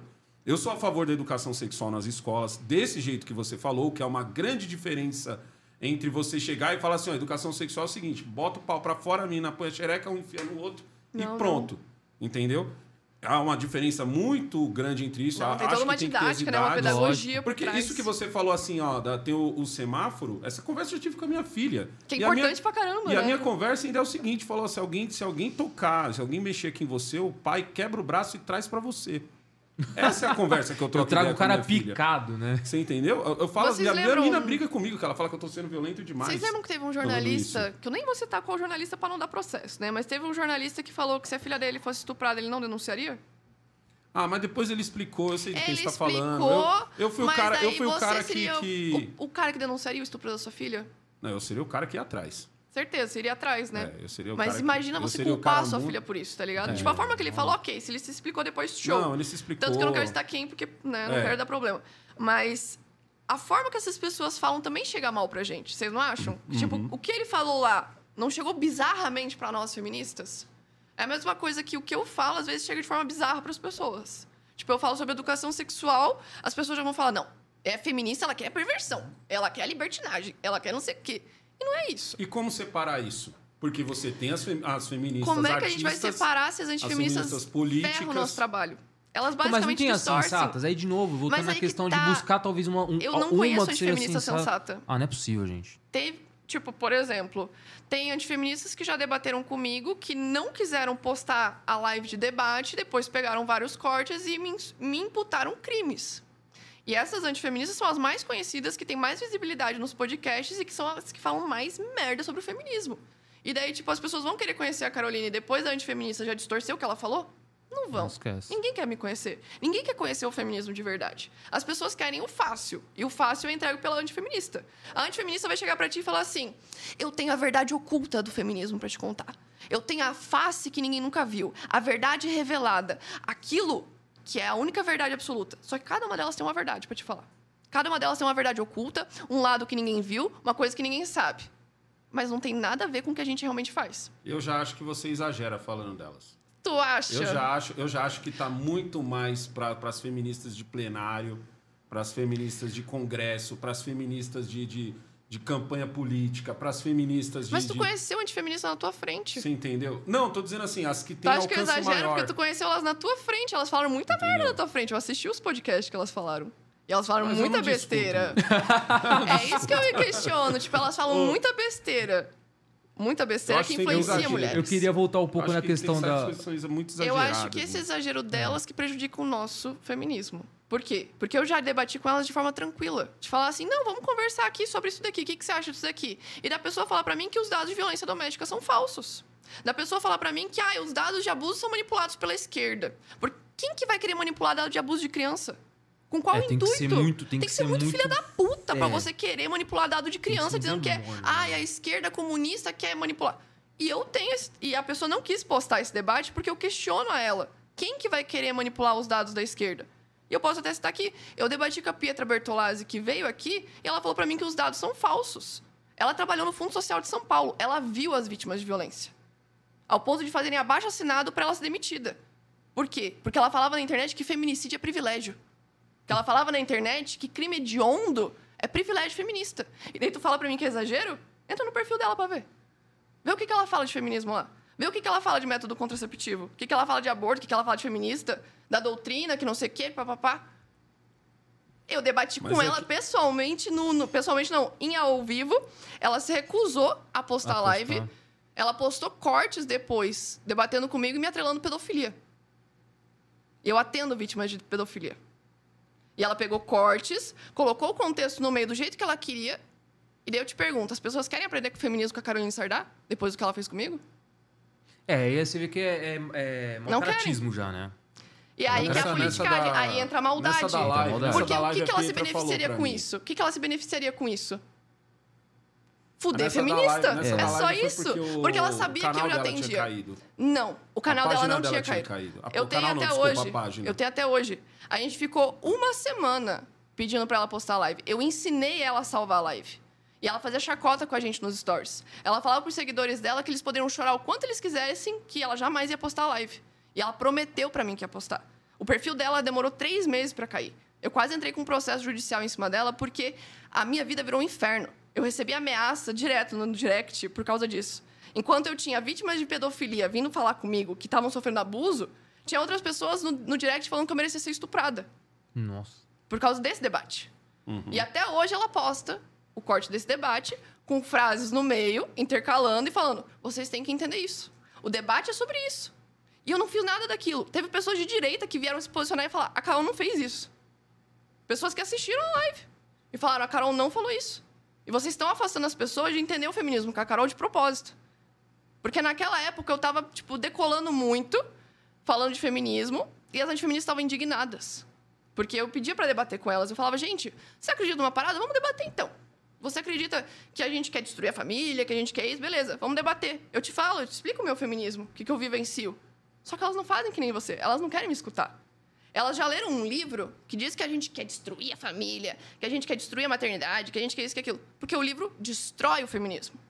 E a partir disso, elas não vão me escutar. É que nem querer explicar a Bíblia para um ateu. A pessoa já leu Nietzsche, a pessoa já leu todas as coisas que criticam a Bíblia, e daí você vai querer ensinar a ela que Deus existe.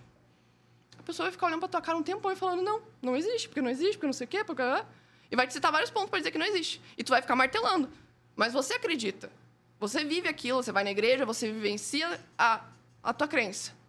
É a mesma coisa comigo. Eu vivencio o feminismo. Eu vivencio eu- os movimentos eu, por exemplo, sociais. eu nem te conhecia, Carol. Eu nem te conhecia. Eu até falei pra você, eu falei, eu, eu, eu achei a Carol porque eu fiz uma pesquisa sobre. Eu, eu queria entrevistar uma feminista, sempre quis isso. E fiz uma pesquisa e achei você no Calcinha Larga. Não, Senta Direito Garota. Tem o podcast Calcinha Larga também, mas é no Senta Direito Garota. Aí eu assisti inteiro. Assisti inteiro o podcast e falei, caraca, eu queria conversar com essa menina. Entendeu? Porque, tipo assim, eu vi em você muito mais uma coisa de explicar do que uma coisa de militar. Não sei se vai, vai parecer. Vai, tá, É que eu faço os dois. Eu explico na internet e eu milito na vida real.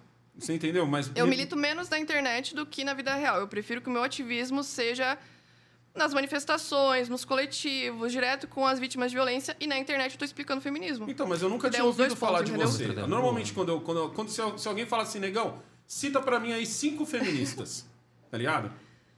Tabata Amaral, é, Talira Perrone, a outra lá também que acabou de ficar grávida agora, a Sâmia Bonfim. Sâmia Bonfim, deixa eu Só ver. políticas. É, Só políticas. por que, mas por que elas me vêm assim à cabeça? É como pensar, sei lá, em. Visibilidade da mídia. O que, que a, a mídia quer mostrar? Você entendeu? Então, tipo assim. A aí, mídia mostra Aí quer. você vai ver. Aí, É o que a, vai dar a outra daqui de acesso, São né? Paulo, que, que, que foi o idiota lá, passou. Não, idiota não. Que não... Ai, que eu Põe também um não pi quero aí, um processo. mas o cara, o cara, sei lá, pra mim é abuso que ele fez com ela, né? Mas tudo bem. que foi? Não- Acho que foi com a não Sâmia que isso aconteceu. Acho que foi a Sâmia uma vez que foi no plenário. Foi a Sâmia, assim não foi, Foi a a Sâmia. Isapena, não foi que o cara se esfregou nela no plenário? Foi, foi. Ah, pleno- foi com ela. Foi que maluco, Foi velho. Você Isapena. entendeu? Isapena. Se foi não a tivesse Sâmia, foi filmado, Isapena. se não tivesse filmado, todo mundo ia dizer que ela inventou. Isapena. Aí, Entendeu? aí vai lá no plenário, tenho quase certeza que foi ela, se não foi ela, desculpa, Isapena. Que foi lá e, e ci- citou o poema Sou Puta. Já viu esse, esse poema? Não. Eu tenho quase certeza que foi a Isapena. Quando eu olhei aquilo, tá ligado? Eu olhei assim e falei assim: tá, beleza, você tá usando a pauta feminista, aí você vai lá e vai citar o poema Sou puta, não sei o que, não sei o que lá, não sei o que lá, sou puta, blá blá blá blá. blá. Eu olhei assim e falei assim: caralho, mano, tu tá levantando uma bola da porra pras meninas que não gostam de feminismo. É complicado. Mancha o rolê. porque Você Mancha o entendeu? rolê. Tipo assim, eu não tenho isso, essa visibilidade, entendeu? Pra, Eu, pra eu falar nunca tinha ouvido falar de você. Querido, você fala de um jeito que parece assim que, tipo, caraca, foi a, todas elas foram. E eu só Mas vejo porque no meio essas. antifeminista eu sou mais conhecida por causa que eu desmenti todo o livro da Ana Campanholo. E daí, Uhum. ela, tipo, de várias feministas poucas tiveram tempo de pegar o livro dela, comparar as referências bibliográficas e comparar com os livros feministas. De pegar e falar, não, mas essa frase que ela está falando aqui não existe no livro, sabe? E eu fui uma das primeiras a fazer uma live de duas horas desmontando o livro dela e falando, não, se pega o segundo sexo de Simone de Beauvoir, pega isso daqui, essa frase está na página tal, essa outra página está na página tal, ela juntou as frases para criar uma frase. E daí as pessoas não sabiam disso. E daí muitas antifeministas começaram a me conhecer a partir disso, porque eu foquei em desmentir o antifeminismo, porque eu vi que estava afetando as feministas. Eu vi que as pessoas não queriam nos escutar, não queriam escutar o nosso movimento, porque elas acreditavam que o movimento era sobre perversão. Entendeu? Tipo, eu vivi, vivi uma coisa dentro do movimento feminista desde 2016, porque eu entrei no movimento feminista por sofrer uma violência sexual e eu conheci um coletivo feminista a partir disso.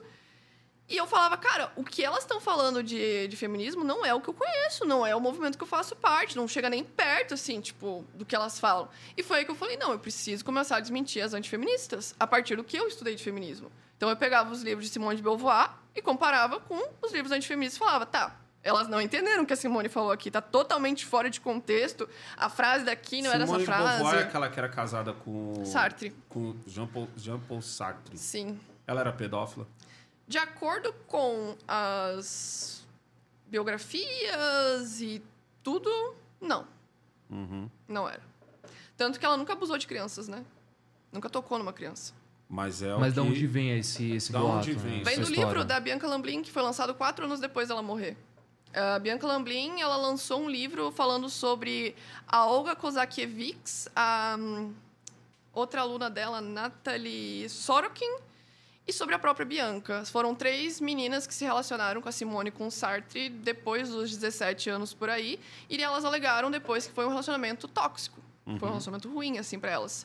Que eu acredito que, por ser numa relação de aluna e professor, assim, é tipo o que a gente chama de grooming. Que é tipo você usar o teu poder para? 1970, por aí.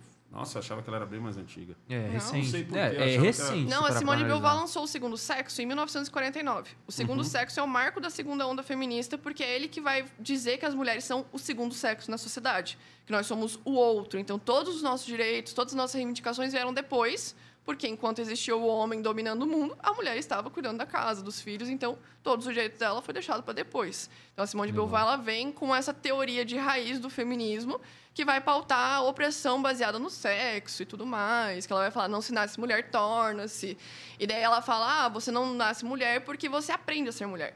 Você aprende feminilidade, você aprende a cuidar de casa, você aprende desde pequena a brincar de boneca, a limpar a casinha, você aprende a ser feminina, você aprende que o cabelo comprido é feminino, que o rosa é de menina, que a boneca é de menina. Então você aprende a ser mulher. Você aprende desde pequenininha que você vai se tornar uma mulher e você precisa aprender a cuidar de filho, da casa. Então desde criança você vai brincar só com isso. E o homem não. O homem não nasce também homem, ele se torna homem também. Porque você vai aprender a brincar de carrinho, a de brincar com coisas masculinas e as meninas com coisas femininas. Então a Simone de Beauvoir vai falar que é uma construção social que você não nasce mulher. Você se torna. Mais porque tu um nasce. problema de rico.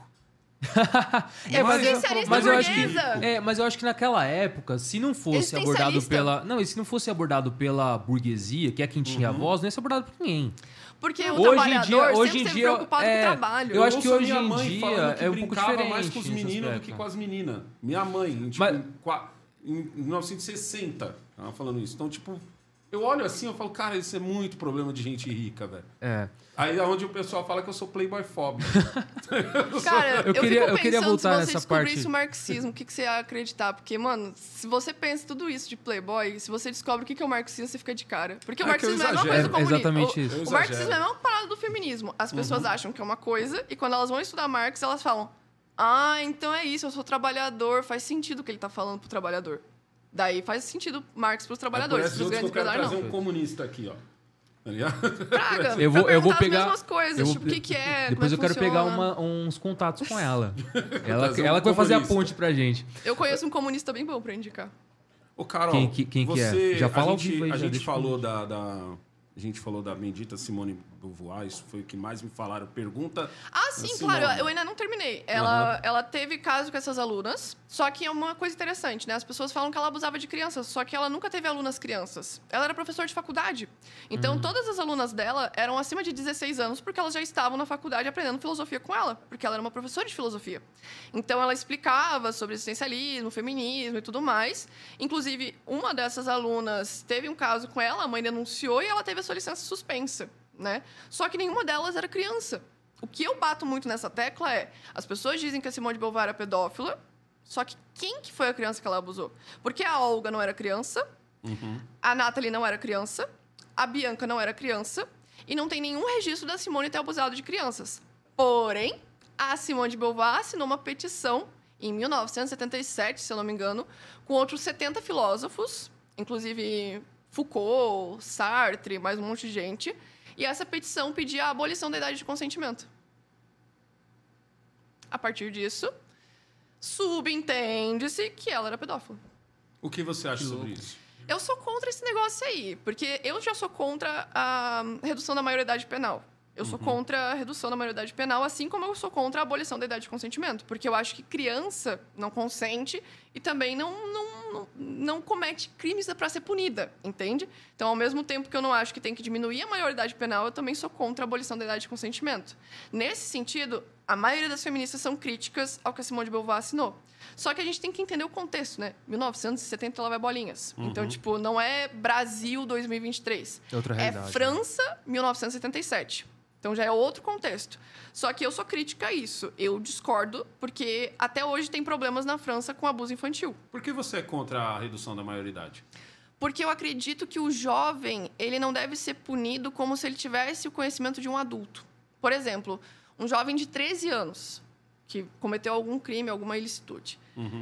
Atualmente ele é inimputável pelo ECA, né? Ele é impu- inimputável. Eu acredito que ele ainda não tem o discernimento de um adulto para saber que aquilo ali é errado, sabe? Que ele talvez tenha sido construído pela família dele, pela vivência dele, às vezes ele viveu uma vida inteira onde ele achava que aquilo era correto e ele não desenvolveu uma consciência de que aquilo era errado.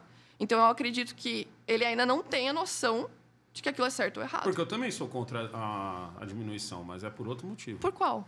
Eu sou contra porque eu acho que o, a- o jovem não tem que ser colocado junto com o adulto. Eu não acho nem que o de 18 tem que ser colocado com o de 30.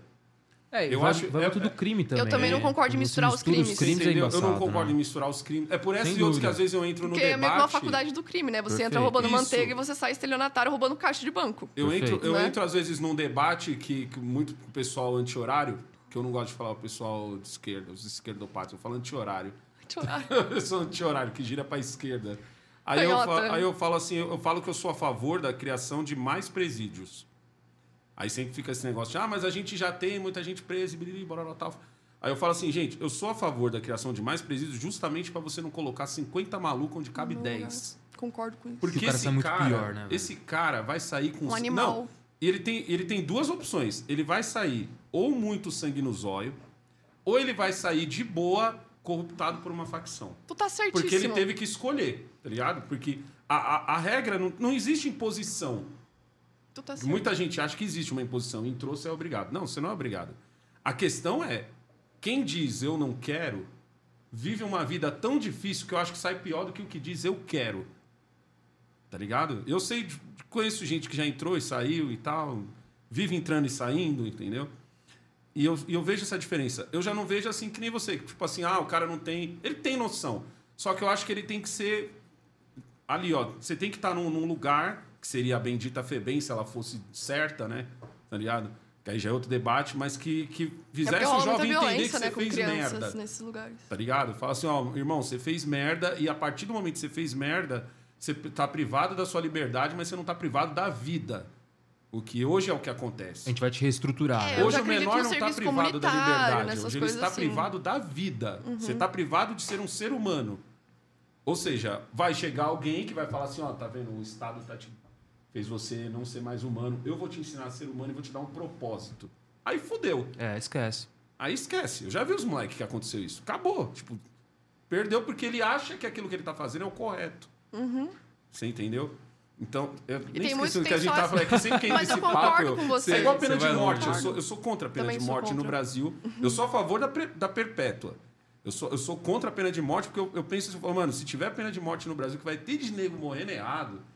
E É, vai porque ter a de gente- nego que mas por falha, ter morrido e não vai é, morrer. mas por falha da tem dinheiro. justiça, né? É por isso que eu também sou contra a redução da maioridade penal. Porque quem que vai assim, ser falo, preso? Mas existem crimes mano. e crimes também, né? Vamos, Entendeu? convenhamos também, Ah, né? também, né? Existem Tem- crimes e É, crimes os também, crimes né? e crimes. É, tem, tem um Tem pouco da, da questão do sangue frio ali também, de o cara que vai lá e mata um pai de família, enfim, tem toda essa questão. também, é, Sim, então, assim, pedófilos. quando a gente fala de tem passar e régua, é, quando a gente fala de passar régua é, é, é embaçado. Quando você Tomar ouve- cuidado com o hediondo, né? É, que é eu, eu queria, eu só queria voltar um pouco, né? Porque eu sou. Eu a- acho que é interessante a gente discutir um pouco da atualidade, mas voltar no, no fundamento eu acho que é interessante. Você falou das ondas do feminismo. Então a gente Isso. falou da segunda onda e aí teria É, a terceira gente- onda. A gente, voltando bem rapidamente para resumir essas ondas. A primeira foi por direitos civis iguais, que a gente conhece das sufragistas, que foram Uhum. as que lutaram lá pelo direito ao voto, que pressionaram e tudo mais. Temos também a segunda onda, que vai lutar pelos direitos reprodutivos, que a gente vai ver esse segundo sexo pautando né, o debate, as mulheres falando que precisamos ter a liberdade sexual, a gente precisa lutar por direitos reprodutivos, precisamos de métodos contraceptivos. Por isso que a gente fala tanto que os métodos contraceptivos vieram por causa do feminismo, porque houve essa pressão, essa reivindicação por parte das feministas de poder cuidar da sua própria gestação, de escolher se quer ou não ter um filho. Legal. Então, a partir disso, a gente vai ver um debate mais forte de planejamento familiar, de você pensar, ah, eu quero ter um filho, como é que eu vou ter um filho, quando que eu vou ter, vamos planejar isso, porque não tinha, né? A gente tinha O que famílias pra mim nascendo. parece uma pauta normal. É uma pauta É que normal. pra Pra época era foda. É, né? mas imagina pra 1940, você Uhum. falar de planejamento familiar. Eles não queriam eugenia naquela época. Se você falar de planejamento familiar e você focasse num determinado público, eles diriam naquela época que é eugenia. Se você ensinar alguém a tomar método contraceptivo, tanto que nos Estados Unidos era proibido Uhum. você ter cartilhas explicando sobre o método contraceptivo, porque era libertinagem, era perversão. Então, por muito tempo, as feministas, elas sequer podiam levar as suas cartilhas porque elas eram presas por isso sabe? Porque elas não podiam mostrar e falar, não, isso daqui é seu órgão genital e é assim que funciona, papapá. Não podia. Por conta do conservadorismo da época, que não permitia esse tipo de progressismo, né? Mas que hoje em dia falar de anticoncepcional é normal. Mas eu te pergunto, pergunta para uma antifeminista o que ela acha de anticoncepcional, o que que ela acha de qualquer método contraceptivo. Elas vão dizer coisas extremamente bizarras que é abortivo, que não é, não é divino, que não é bíblico, que não é a mulher ela tem que gestar, porque o trabalho da mulher é gestar, o divino da mulher é gestar. Então, tipo, Isso parece mais uma conversa de Red Pill do que da, da- de uma antifeminista. cara, tá um pouco é- é desconexo da eu realidade brasileira também. também. né? Porque quando a gente fala isso em São Paulo, Rio de Janeiro, é, nessa É, região É desconexo que a da galera, realidade. que a galera é tipo, mais querer ter instruída. 15 filhos. Exatamente. Agora, Fala quando você vai mais pra. vida. Você vai pra uma região mais afastada ali, tipo, norte, nordeste do país, a realidade é outra, irmão. Uhum. Esquece. Se você não, não realmente não e- tiver uma educação sexual ali, de novo, voltando na edu- na educação sexual, cara, vira loucura. E já é. Exato, né? e por isso que a educação sexual é tão hoje, importante, hoje, né? hoje se vende muito mais uma. a libertinagem mesmo. E isso é atrelado a vocês. Bizarro, né? Você entendeu? Então, Por tipo causa assim, da ó, liberdade olha lá, sexual. vamos, Sim. vamos dar um exemplo aqui atual, vai. MC Pipoquinha. Ai. Ah, mas- certo? Tá lá, MC Ai. Pipoquinha. Olha aqui. Olha, o post é sempre feito assim. olha lá, olha lá o que o feminismo conquistou. Ah, eu fico indignada Aí com o post isso. da MC Pipoquinha. Dá pra atribuir a vocês? Não, óbvio que não. Eu tenho até vídeo sobre isso no YouTube já. eu tenho vídeo sobre isso por causa que sempre atrelava a Luísa Sonza. No início, Uhum. a Luísa Sonza fazia vários performances lá e a pessoa falava, não, porque Ela isso é é outra impo- que bate falando que, que é feminista. aí. Exato. e daí a gente bate falando de volta. Tá, mas o que que você faz pelo feminismo? Fala que é feminista, show. Mas o que você faz pelo feminismo? Você é organizada, você está em coletivo, você está em manifestação, você está fazendo trabalho de base. Beleza. Bonito falar, sou feminista. Uhum. Mas o que você realmente faz pelo feminismo? É esse questionamento que a gente tem. Você é ativista? Você é teórica? Você é filósofa? Ou você é cantora e está fazendo sua música? Porque daí é tá outra coisa, né? né? E daí eu fico muito indignada porque as pessoas falam assim: ah, não, porque a Luísa Sonza representa o feminismo, porque a Anitta Isso. representa o feminismo. Elas são cantoras pop. Elas são cantoras pop, elas não são ativistas de coletivo, elas não fazem manifestação. Eu nunca vi elas sequer falando o que, que é Mas feminismo. são elas, esse tipo de, de pessoa que vai usar o bendito do macho escroto. O termo que vai usar o mansplaining, que vai falar de interrupting, que vai falar disso tudo, porque é o feminismo mais liberal. É o que vende pro capitalismo. É a mulher que Caraca, fica velho. pelada em cima do palco, vende. É assim que elas ganham dinheiro na indústria. Eu tenho um vídeo falando sobre isso no meu canal do YouTube, que eu falo sobre empoderamento e eu cito uma indicação de um livro, que é da Joyce Bert, que fala que empoderamento é coletivo. Não é aquele negócio individual de falar, ah, Luísa Sonza cresceu. Anitta, por exemplo. Anitta conseguiu o auge do Spotify, ela cresceu, todas as mulheres estão empoderadas. Mentira. Tem nada a ver. Nada a ver. As mulheres. Não sei, parece muito que você tá falando isso pra agradar, gente. Não, Gente, bicho, total. Pior- total eu tô, eu tô, Sei, eu tô sei, aqui mano. por dentro, eu tô urrando, velho. Deus, Não depois ideia de como ela tá me assistem. agradando, Carol, velho. pesquisou, Assistam os meus negão. vídeos que eu falo exatamente o que eu tô falando aqui, só que as pessoas não nos escutam. Sou teu fã Por isso que eu tô demais, falando. velho. Não, mas é por isso que eu tô falando aqui. As pessoas não dão oportunidades de feministas falarem. Então o que, que vocês aprendem? Pelo antifeminismo. O antifeminismo vai falar que a gente é libertina, que a gente é perversa, que a gente quer destruir família, que porque delas vão pegar cortes de o que uma feminista falou aqui, cortes do que outra feminista falou aqui e generalizar o movimento todo. É tipo eu pegar um conservador, um conservador, e falar todos os conservadores são assim por causa desse cara. Só porque esse cara tem maior visibilidade. É tipo eu pegar, por exemplo, o Nicolas Ferreira e falar que todo mundo é igual a ele. Todo mundo pensa como ele, todo mundo age como ele, e provavelmente vocês devem pensar diferente em algumas coisas ou outra. Sim. Mas é a mesma coisa que eu pegar e generalizar todo mundo a partir daquela imagem que é a mais vista na internet. Que todo mundo vê, que tá dadá, que tá polêmico. Porque eu tenho certeza que muitas pessoas de direita não se identificam 100% com o Nicolas Ferreira. Mesmo que ele tenha a maior imagem, que seja o mais conhecido, ainda vão ter coisas que as pessoas vão falar: tá, isso daqui ele passou do limite, aqui não, não me identifico. É a mesma coisa eu com feministas que eu vejo na internet que viraliza falando sobre mansplaining, interrupt, não sei o quê, papapá. Eu falo, cara, isso não me representa. Não é esse o meu feminismo. Mas eu vou continuar lutando porque eu não vou desistir das mulheres vítimas de violência porque essa mulher tá falando merda. Mas Entendeu? isso é uma parte do feminismo? Que eu, eu vejo muitas Boa mulheres falarem parte, isso. cara. Não, não. Eu digo assim, é, dizem que o feminismo se divide. Como você falou no começo, você acha que isso a gente pode dizer que é uma parte do feminismo ou isso só é uma galera que tá pegando o feminismo mesmo, como eu vejo muitos pegar a questão racial? Cara, É só um acontece cara das pessoas simplesmente pegar e falar. e- É, acontece, mas assim, acontece em qualquer lado, né? A gente vê Uhum. isso, a galera liberal também faz isso. Tipo, tem gente que ah, só entrou no MBL pra ter dinheiro, pra isso, pra aquilo, sabe? Tem gente que só vai pela imagem, pelo oportunismo. Tem gente que não pensa realmente na real causa. Tipo, não tem aquela. Tem a pessoa que fala, ah, eu sou feminista só porque eu acredito nos direitos iguais. Beleza, mas o que você faz pelo feminismo? Porque eu sempre falo essa questão. Tudo bem você não querer ser feminista. Eu entendo. Tem mulher que não vai querer ir em manifestação, não vai querer ir em marcha, não vai querer pautar soluções para o sistema, não vai querer analisar dados para falar, não, esses dados a gente vai fazer isso e isso de políticas públicas. Tu não é obrigada a ser Ou não feminista. dá visi- visibilidade para outras mulheres. E, e, tá que acho que já certo. seria uma puta ajuda. Exato. Sim, e daí, entendeu? tipo, mas aí vão ter as mulheres que elas não só não são feministas, elas são anti. É totalmente diferente. Você só não ser feminista, viver a sua vida normal, trabalhar, ter sua família, ter seu filho, teu marido, seguir a tua vida tranquilo, e você ser anti. Anti já é outra coisa. Ela já vai querer lutar contra o feminismo, querer abolir as leis feministas, dizer que as mulheres nunca conquistaram nada, dizer que não existe conquista feminista, que foi tudo concessão. Entendeu? Essa antifeminista Qual a ela vai pegar. diferença? Do quê? Qual a diferença de uma concessão para uma conquista? Existe. O cara que tá em casa. Porque assim, eu vou, eu vou explicar pra você o que que é conquista, concessão e reivindicação. Certo. Digamos que assim, se as mulheres não reivindicarem pelos seus direitos, quem que vai conceder se elas ainda não estavam na política? Vamos citar o direito ao voto, por exemplo, que é o mais importante que as pessoas falam: ah, as feministas não conquistaram, os homens concederam. Os dois aconteceram. Aconteceu a conquista e a concessão. Por quê?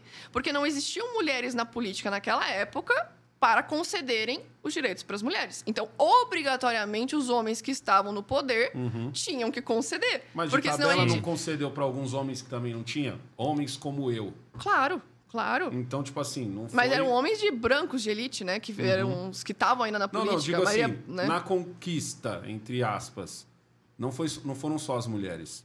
Não, foi uma galera. Foi, um, entendeu? foi um sufrágio é, é geral isso. É isso que eu quero dizer, É. entendeu? Tipo, tô, gera, é, é onde eu falo que, assim, no, certas coisas não são uma conquista, para mim, do feminismo. Eu enxergo como conquistas da sociedade. Uma mulher poder usar um anticoncepcional não é uma conquista do feminismo. Por quê? É uma conquista da sociedade. Mas quem reivindicou?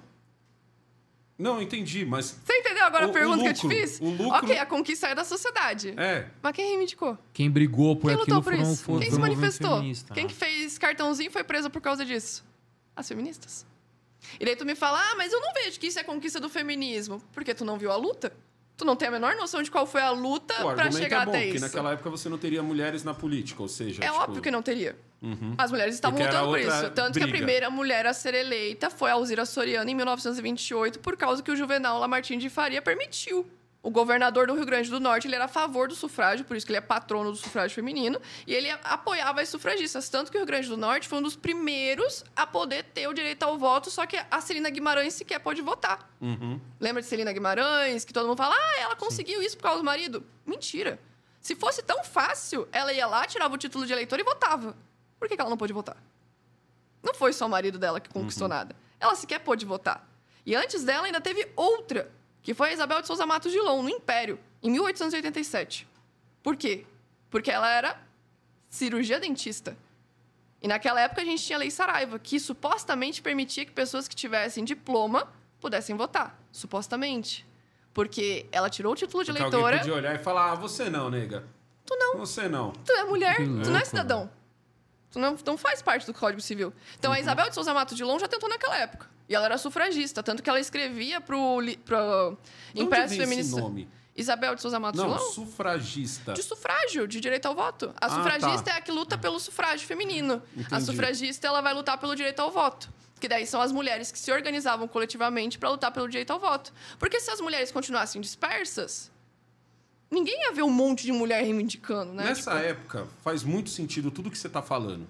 Ver naquela essa- época faz, né? ver essa divisão, ver, ver essa, essa coisa do, do, do- Tá, quando eu digo também faz muito sentido, eu tô dizendo ainda na, na- no pedaço rico da coisa. Eu entendo a Eu tua não- eu não cabeça. consigo eu entendo a enxergar- cabeça dele. Eu sei exatamente o que ele eu tá não pensando. consigo enxergar o cara na na periferia ou o cara numa lavoura falando assim, mulher, fica aí e só eu vou carpinar o mato. Eu, eu imagino Não, logo porque as mulheres todo... faziam. Eu As mulheres imagino na a Revolução Industrial. Faziam.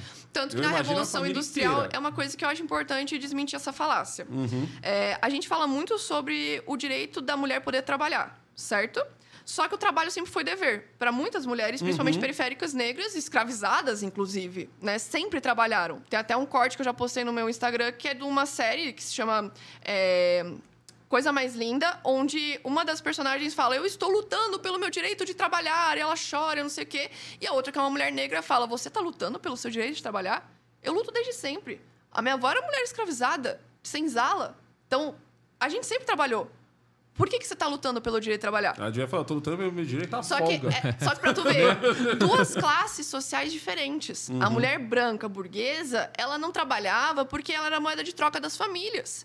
Então elas se casavam com casamento arranjado, às vezes com o primo, para passar a propriedade da família. Agora as mulheres periféricas sempre tiveram que trabalhar, porque elas sempre tiveram que sustentar É, é junto por com isso seu que marido. esse, esse E daí o diálogo que é que estranho pra mim. Daí sabe o que, que entra aí?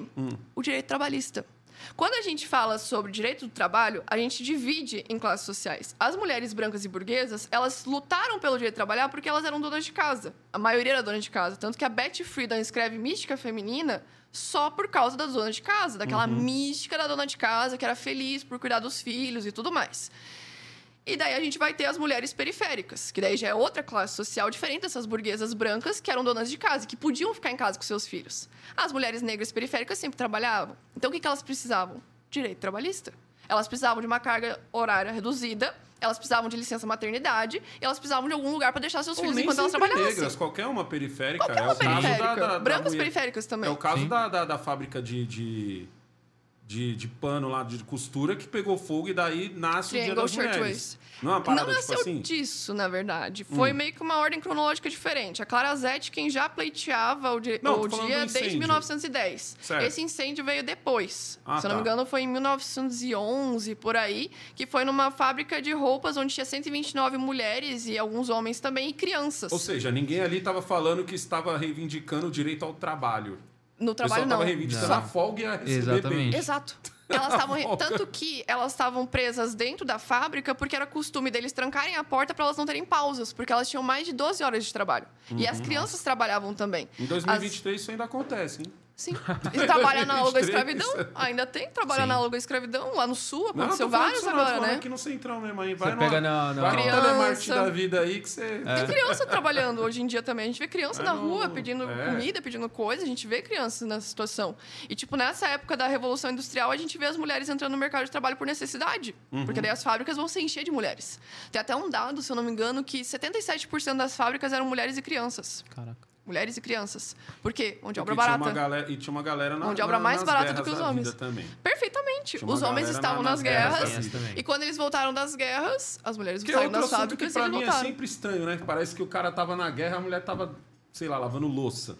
Que pra mim eu Elas estavam fazendo um corre também, né? Elas estavam no corre. Todo mundo tava Sim. fazendo um Tava todo corre. mundo corre. Vendo desse ângulo, vendo desse ângulo, E Carol, às vezes a mulher tava até na guerra também. o feminismo, o feminismo, é, é até uma pergunta que pra mim é errada, mas eu vejo muita gente falando, que fala assim, o feminismo é igual o machismo, Bem certo? diferente. Ou o feminismo tem raiva dos homens. Aonde está o erro? Né? E Eu, eu pergunto isso para você porque recentemente eu vi um vídeo onde uma. Eu tenho quase certeza que era na Inglaterra, por causa do sotaque, onde a mulher saía na rua perguntando para outras mulheres, certo? Só que para mim, tá- ó, vou- até fazer um, um, um parênteses aqui, que para mim aquele vídeo era aqueles vídeos onde ela pesquisou 30 e 10 deram a resposta que ela queria, ela clipou os 10. Tá ligado? Mas a pergunta era: é, Fulana, o que é um homem branco? Aliás, o que é um homem hétero branco para você? Essa era a pergunta, que para mim já é uma pergunta bem bosta. Tá ligado? Rasa, né? Superficial. É, É, rasa. rasa. Entendeu? Sim.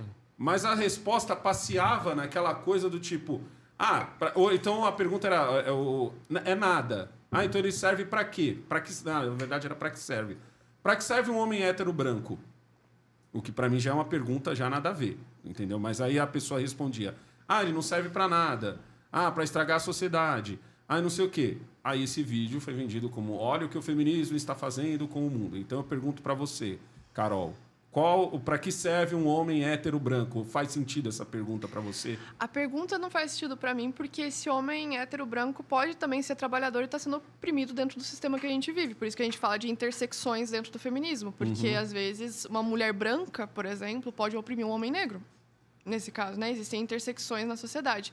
E o homem branco, a gente fala que geralmente ele está no topo da hierarquia, porque é o cara que está na política, que está nas instituições, que são os CEOs, que são os caras da Faria Lima, sabe? Tipo, são esses caras que estão dominando a sociedade e eles fazem o que eles bem quiserem. Por isso que a gente não generaliza homens na grande maioria das vezes, porque a gente tem essa noção de recorte de classe e raça. Quando as feministas têm noção de recorte de classe e raça, elas não vão generalizar todos os homens. Elas vão falar, ah, todos os homens são ruins, papapá. Ou todos os Porque vai homens são recorte. possíveis estupradores. O que eu acho de uma. É, todo homem é potencial Puta estuprador. né? merda, O que, que eu vocês entendem dessa frase? Eu acho disso de uma imbecilidade. Eu pergunto, o que, que vocês entendem da grande. frase? Essa frase bota todo mundo no mesmo No balaio. mesmo balaio, Isso é exatamente. extremamente ofensivo. O que é potencial pra você? Potencial é um cara que pode Tem fazer capacidade. Mas que ele não vai.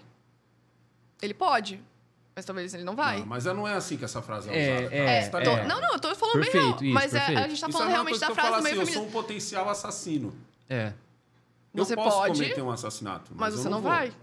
Você entendeu? Mas Exato. quando, quando essa frase é usada, ela é usada com, De forma mal intencionada. Né? Isso. Mas quem se E- afeta a isso são os homens que não são estupradores?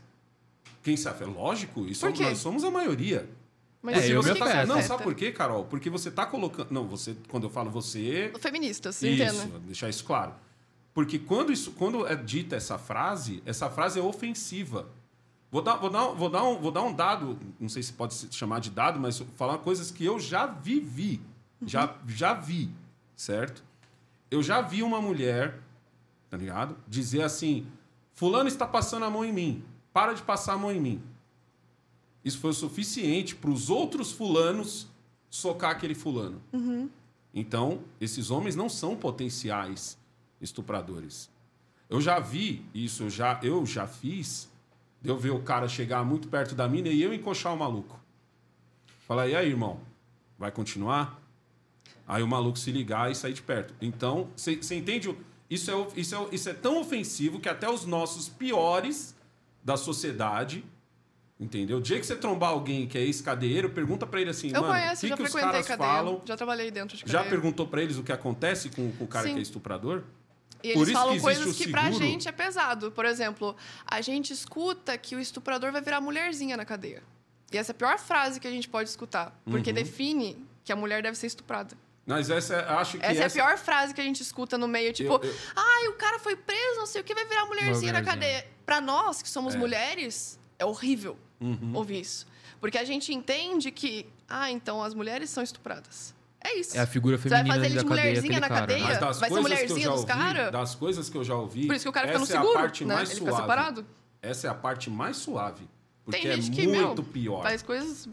É muito bizarro o que acontece. Então, tipo assim, quando, quando, a, quando a frase todo homem é um potencial estuprador, ah, o fulano olhou pra ela, sabe por que você fez isso? Porque você é um potencial. É, de novo, eu não, eu não conhecia você, Carol. Não sei se você já disse essa frase algum dia. Mas normalmente é a artista, é a política, é a apresentadora, que a gente olha assim e fala, porra, nega, tu não vive um feminismo nenhum.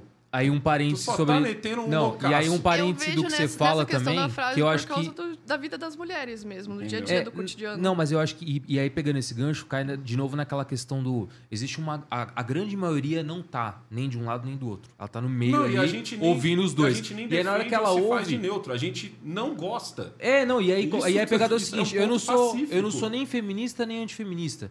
Mas aí quando eu ouço uma frase dessa, eu vou criar uma aversão a isso. E aí eu Exato. falo assim, Não, eu entendo. e aí automaticamente eu falo assim, pô, mas essa mulher tá falando besteira. E aí eu não vou parar nem pra ouvir, Porque é Né? muito ofensivo. porque é muito ofensivo. É muito total. ofensivo. Eu entendo, Entendeu? mas Isso eu acho que eu rola me questiono contra. um pouco é, se as pessoas entendem essa frase. Por isso que eu perguntei o que vocês entendiam dessa frase. Porque Uhum. ela é falada realmente no meio feminista, mas quando a gente fala que todo homem é potencial estuprador, a gente não tá falando que você é estuprador.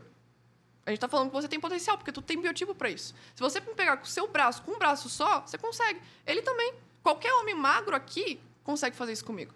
Eu não consigo me defender com facilidade. Se eu pegar um Uber, vou ter medo. Se eu pegar um ônibus, vou ter medo. Se eu ficar no ponto de ônibus, vou ter medo. Por isso que, para nossa cabeça, da grande das maioria das feministas que já sofreram violência sexual, elas vão olhar todo homem com medo. Por isso que a gente também vai pleitear, por exemplo, que uma mulher, quando sofrer violência sexual, alguma coisa, ela seja atendida por uma mulher. Porque ela vai olhar para todos os homens como o estuprador que abusou dela. Sabe como E essa eu frase entendo. bate em mim? Eu entendo total. Como todo negro é um potencial assaltante. Pô, isso é pesado. E eu já fui assaltado por um cara negro mais de uma vez. Você entendeu? Essa frase bate em mim desse jeito. Mas daí. Porque, porque o A cara gente não usa tá falando de uma questão argumento. racial, que daí é diferente da questão de gênero. Porque a questão de gênero a gente tem dados de estupro. Mas a gente sabe que homens brancos também assaltam, Uhum. sabe? Mas quando a gente tá falando sobre o potencial estuprador, eu não preciso a gente não tá longe, falando ó. que você vai nos Eu estuprar. vindo pra cá É hoje. de potencial mesmo. Eu vindo pra cá hoje, eu descendo a rua, eu descendo a rua, tava escuro já, chovendo e tal. Eu, eu tinha um moleque, gordinho playboy. Com a bochecha rosa. É, o gordinho, o gordinho que tem 50 mil em dente. Meu Deus. Essa O é muito gordinho, boa. o gordinho tava mexendo no celular, eu tava descendo a rua, o gordinho olhou pra mim, mano. Porra, deu pra ver o medo nos olhos dele, mano. É mesmo? Tá ligado? Se eu não tivesse atrasado, eu até falava, porra, gordinho, dava pra tirar uma foto e fazer um papel de parede. eu- eu- quando eu não tô atrasado, eu, eu tenho a manha de zoar esse tipo de situação, tá ligado? Mas é, eu, eu sei porque eu já vivi essa situação várias vezes. Eu carregava entendo. reciclagem, eu sei o que é entrar num prédio pelo, pelo estacionamento e ver o pânico na cara do cara que tá saindo. Tá ligado? Eu, eu, eu conheço esse olhar. Então, tipo assim, isso é ofensivo quando você fala isso, da mesma forma que seria ofensivo do outro jeito. Porque Entendo. o homem não é criado para passar pano para isso. Isso é verdade. Mas por, por que isso que que, os nossos passam? piores, por Esse isso é o que os meu nossos piores, os nossos piores não dão boi para isso. Senão na cadeia seria a pampa. Você entende o, o- o grau da coisa? Senão na cadeia seria a pampa. Eu entendo você falar assim, pô, pô negão, mas eu, eu acho que é a forma de dizer. Entendo. Tipo assim, ó, negão, depois que uma mulher sofre violência, ela começa a ter medo de todo homem. Por isso que na cabeça dela, Perfeito. todo homem vai ser um potencial estuprador, porque ela vai ver em todo homem Exato. aquele que a violentou. E isso não quer dizer que vocês são estupradores. Isso não quer dizer isso. Então eu acho É por que é isso a que eu forma falo. que tá errada. É, Ou eu é acho a que a forma que as tá pessoas errada. enxergam quando a gente fala, porque depende de quem tá falando. Por exemplo, eu já sofri violência sexual. E, tipo, depois de muito tempo, eu consegui me deitar com um homem novamente, porque eu tinha até medo de homens me tocarem. Eu tinha medo de pegar ônibus, eu tinha medo de andar na rua sozinha, eu tinha medo de tudo. E faz sentido. um. Porque eu olhava para os outros homens e eu via aquele estuprador. Tem até uma cena bem conhecida daquela série Grey's Anatomy, que é uma mulher que sofreu violência sexual e todas as mulheres fazem tipo uma roda ao redor dela para que ela passe até a mesa de cirurgia, porque ela sofreu uma violência ao ponto de, né, acontecer coisas nas partes íntimas dela. E todas as mulheres fazem tipo um corredor para ela poder passar e só ver rostos de mulheres. E tiram todos os médicos do hospital. Por quê? Porque ela não conseguiria nem sequer tomar a anestesia ser, a- ser apagada porque ela lembraria daquele estuprador. Isso é só um exemplo de uma série para vocês terem uma noção. Certo. Mas na vida real, a gente luta principalmente para que as mulheres não sejam atendidas por homens em delegacia da mulher por causa disso. Uhum. Porque quando ela já sofre a violência de um homem, ela vai chegar lá e vai falar: pô, eu vou falar para esse homem que eu fui espancada pelo meu namorado? Tipo, como é que eu vou ser reagida? E a gente espera que os homens apoiem o feminismo por causa disso. Por causa disso que você está falando. Que os homens têm que lutar contra os estupradores, contra os assediadores. E não contra as vítimas que denunciam. O que mais acontece na nossa sociedade é a culpabilização da vítima. Da gente ter medo de denunciar porque a gente vai ser culpabilizada. Tanto que tem várias subnotificações porque a mulher ela tem medo de denunciar. Ela vai chegar na delegacia e vai escutar onde você estava, com qual roupa que você estava, com quem que você estava, onde você foi, por que, que você estava lá sozinha, por que, que você tomou isso, por que, que você bebeu, por que, que você não estava com o namorado, por que, que você estava com seus amigos, por que, que... Sabe? Mas muito disso daí acontece também porque hoje você tem mulheres que estão se aproveitando disso. E daí ah, eu eu estou puta com meu namorado, tá ligado? Ou meu namorado. Então, ent- eu acho que talvez se É que vocês. pra essas mulheres ir na delegacia da mulher pra fazer isso, eu acho muito pesado. Se Porque se vocês você já entrou numa delegacia da mulher, mano. Então, mas se É vocês rechaçassem. isso- A mulher não precisa ir na delegacia da mulher, ela basta ela ligar 190. Sim. O 190 e ela disse assim: Eu estou sendo agredida, esse policial já vai chegar com sangue nos olhos. Ele já Demora vai chegar pra chegar. colando o brinco do cara. Tem Ele vai chegar colando o brinco. Mas aí que tá, isso. E quando o policial não chega? Entendeu? Tem mulheres que são assassinadas por causa disso. Não, não, não, não. Eu tô dizendo o seguinte: eu não tô falando da, da que deu o problema. Uhum. Eu tô te dizendo por que talvez essa que deu o problema acaba passando por esse. Mas as falsas causa- denúncias são tão grandes quanto as denúncias. verdadeiras denúncias? É esse questionamento que eu faço. Tipo, as pessoas falam muito de falsas denúncias. Mas quais são os dados que a gente tem de falsa É, denúncia? aí é, é Não, complicado, aí porque entra que numa tá. seara Aí que a gente dado. entra no, né? no Kéfera. Porque, porque as falsas denúncias, às vezes, são feitas por famosos. Por pessoas que têm visibilidade. E aí, tipo assim, cagaço pros E daí quem se ferra somos nós, pros réis dados. mortais. Você entendeu? Eu entendo total. Eu acho que às vezes falta de vocês rechaçar isso em público e fazer a sociedade rechaçar isso. Porque às vezes fica uma coisa do tipo assim, ah, mas a mulher. Posso tá, falar por que a gente não faz? Então, é isso que Porque eu hoje, entender. porque hoje as mulheres já não denunciam. Se a Uhum. gente faz o papel que as antifeministas têm feito de falar de falsa denúncia, as mulheres realmente não vão denunciar, porque elas vão achar que realmente é uma falsa denúncia. Sabe por que, que eu te digo isso? Mas Porque aí você incentiva uma outra falsa Não. denúncia. Não, aí que tá. A gente falando de falsas denúncias dá a entender pra vítima, Hum. pra vítima que realmente sofreu aquilo, que ela vai ser interpretada como uma falsa denúncia quando ela chegar lá. Porque se a gente ficar batendo na tecla da falsa denúncia sem ter dados disso, sem falar, ó, são 40%, papapá, papapá, papapá. Mas pra você são 12%, 10%, 9%, 8%, 2%, eu preciso saber desse dado pra eu saber se eu vou bater nessa pauta. Porque senão são 2% que eu vou ter tá falando pra 99 Uhum. que 2% tá fazendo falsa denúncia. Por isso que eu te pergunto, qual que é o dado da falsa denúncia? Porque se a gente tem esse dado, a gente trabalha em cima dele. Mas se a gente não tem esse dado, por que, que a gente vai bater em cima dele? Pra calar todas as outras vítimas? Porque 2% fizeram falsa denúncia? Daí eu tenho que calar 98% por causa desses 2%? É isso que eu te pergunto. Por isso que eu pergunto o dado. Porque as políticas públicas feministas se baseiam em dados. E não com, ah, eu conheço uma pessoa que fez uma falsa denúncia. Porque eu tenho uma vizinha que fez uma falsa denúncia. Porque eu conhe... evidência anedótica não é evidência pro feminismo. É dado. Eu preciso do dado falando, não, a gente tem Uhum. Mas e delegacias... da famosa?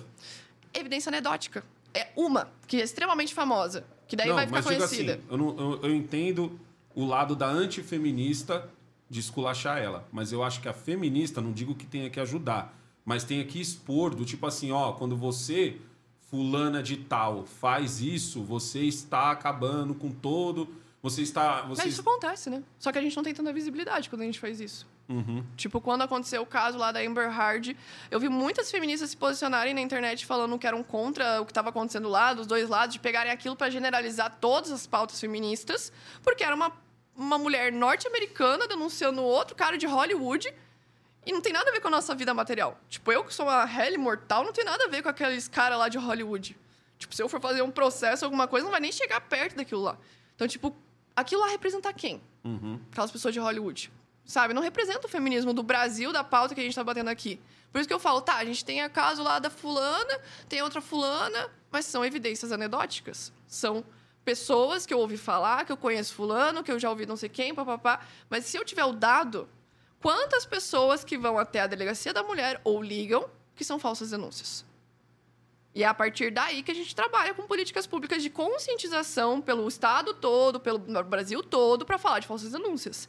Mas se eu só tiver as evidências anedóticas do a minha vizinha, a fulana, nanana, Não, não isso, é dado, isso eu entendo entendeu? você. Entende? É, Isso eu entendo Porque daí não faz mim- sentido eu bater numa pauta que é só porque eu acho que é assim. Para mim, pra mim o, que devia, o que deveria ficar visível, vamos dizer assim, para ajudar o movimento feminista, isso é uma opinião minha, seria, por exemplo, o caso da Luísa Sonza, de falar assim, gente, isso aqui não é Feminismo. ou está sendo feito do jeito errado.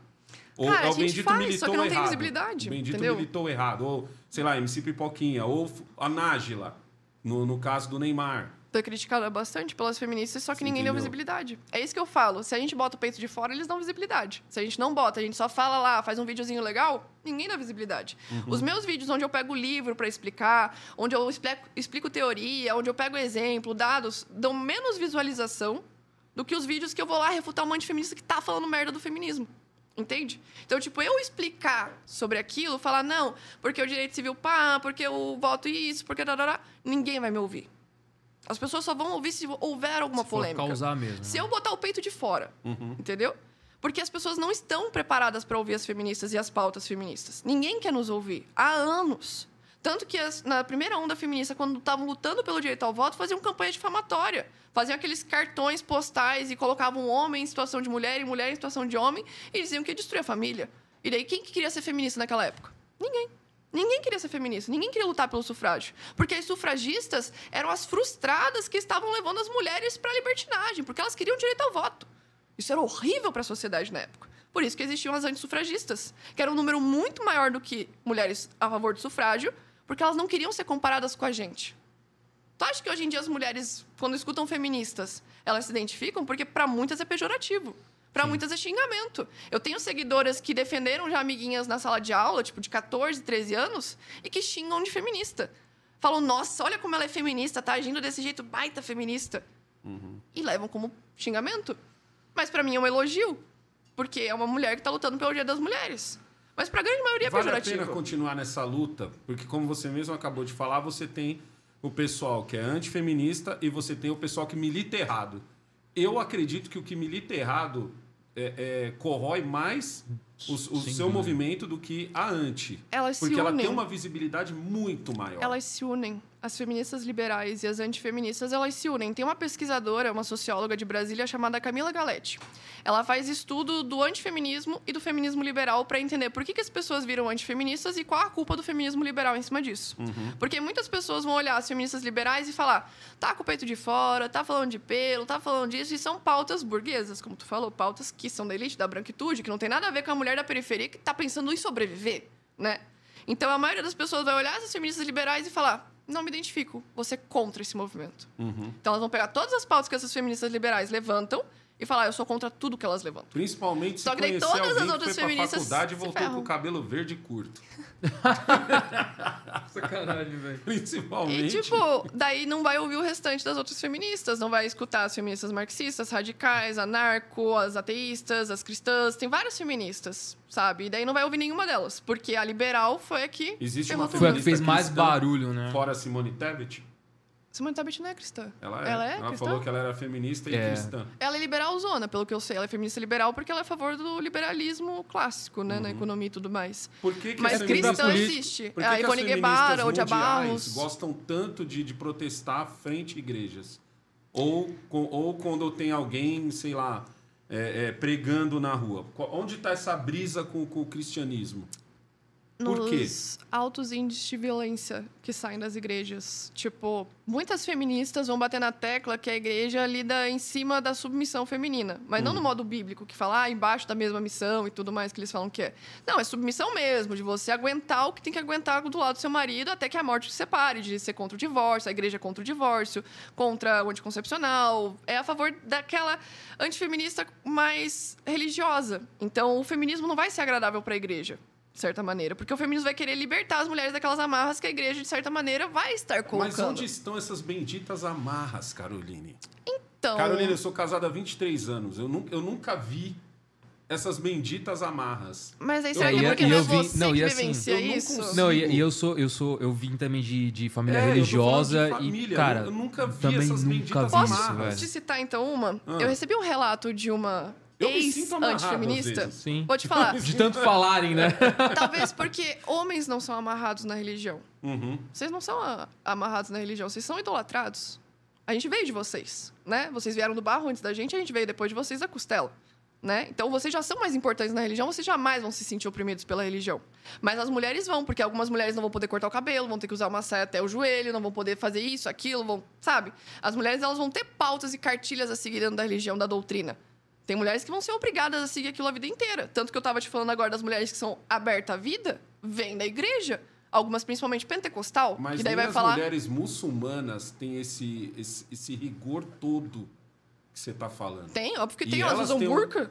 Ah, Algumas usam burca, são mas se obrigadas você- a usar burca, Mas tudo se mais. você troca ideia com elas, elas, elas, têm um, elas têm um porquê de usar e elas têm um Claro. orgulho de usar. As que usam hijab, não elas, têm usam- motivo. Elas não usam por obrigação. Claro, por, do por hijab. obrigação do homem, isso que eu quero dizer. Depende, Tipo- porque as feministas muçulmanas elas vão falar que a, a opressão Não, é na obrigatoriedade, tanto É do homem tirar o direito de você usar quanto de você em que deixar. a coisa é deturpada, pá, mas Exato. você troca uma ideia com a muçulmana brasileira, por exemplo. Sim, tipo, eu tenho já debates, inclusive, com a Fabiola Oliveira, que é uma feminista islâmica brasileira, que ela fala que a opressão não está no lenço. As Uhum. pessoas acham que a opressão está no lenço. Não. Está na mão do homem de dizer se você vai ser obrigado ou não a usar esse lenço.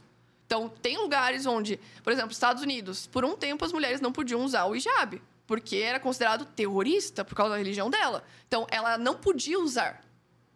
E tem lugar que ela é obrigada E daí a tem usar. lugar que ela é obrigada a usar. O correto é ela não ser obrigada em nem, de nenhum ponto. Que ela tem o direito de usar o De véu da ela maneira escolher, que né? Exato, Onde escolher. usar, né? Pra quem vê, pra, isso eu tô te falando pra quem vê, Pra quem pega ali aquele, aquele vídeo lá, olha lá o que, que a Caroline prega.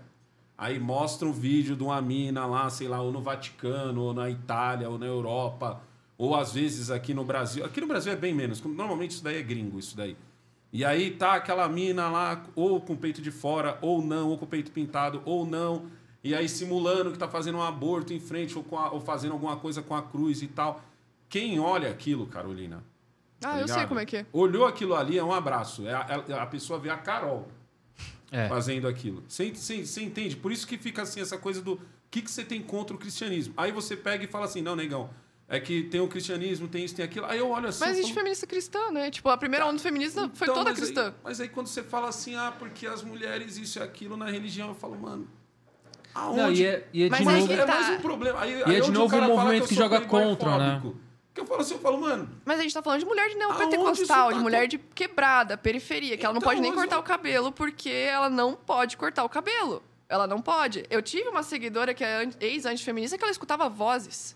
Ela escutava vozes quando ela andava na rua das pessoas chamando ela de puta. Na cabeça dela. uhum. Porque ela já estava numa opressão tão grande da família dela que fazia ela ficar de joelho no milho lendo a Bíblia, que ela já ouvia que ela era libertina, puta, que o cabelo dela não era comprido o suficiente, que ela se cobria na rua com o cabelo.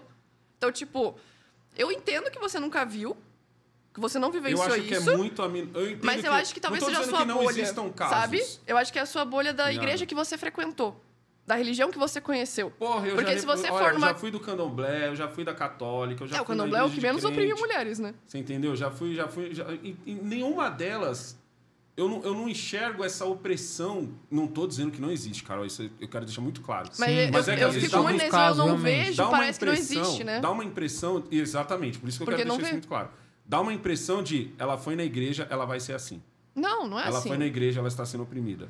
Não, a gente nem vê dessa maneira. Tanto que se fosse por isso, não existiria a Ivone Guevara ou a Gia frase do. Senta Direito Garota, que é até do podcast que você foi, eu nunca ouvi ela proferida por um homem. Eu só vejo ela proferida por uma mulher. Senta Direito Garota, entendeu? Então, tipo assim, a- é- aí eu olho assim eu falo, Porque as mulheres mas também são eu ensinadas não consigo a enxergar um homem, outras tipo, mulheres. Agindo assim, né? É, tá ligado? É muito, é muito irreal pra mim, entendeu? Não que não. É, o que eu penso, às vezes, é a Que realidade que a tem gente pra vive, todo né? canto, tá tipo, ligado? é a realidade que a gente vive, porque eu recebo direto, tipo, caras ensinando masculinidade de um jeito extremamente tóxico pros homens, como se fosse a idade das cavernas. Eu sou totalmente É, é, é o Red Pill, né, que tá em alta. É o Red Pill. Tem gente que vai além do Red Pill, que é eu vou, pior eu vou que o falar é Pill. o Black é, Pill, não, né? é, Tem é os o Black Black Pill e tal. Eu, eu vou, Que eu vou chega falar, a matar mulheres. Eu vou ser É. bem sincero com você. Eu acho que o Red Pill só existe, tá ligado? Porque existe esse tipo de feminista. Existe a feminista que fala que O tem que Red Pill abortar em qualquer existiu. lugar. Existe a feminista que fala que o homem tem que se, que não, que não precisa de homem pra nada. Exi- Quando eu digo ela, não tô dizendo ela, eu tô Tem dizendo a alguns sociedade. movimentos, né? Alguns movimentos feministas Isso, tem que alguns movimentos assim. feministas, não tô falando, eu sei que pela nossa conversa dá pra ver que você não pega essa linha. Tem a feminista artista, tem a feminista que eu acho que é as que faz mais purpurina e tal, e aí a Red Pill nasce aí. Como você, como o feminismo hoje enxerga esse movimento Red Pill, que no final das contas vai ser aquilo que vocês sempre cantaram a bola.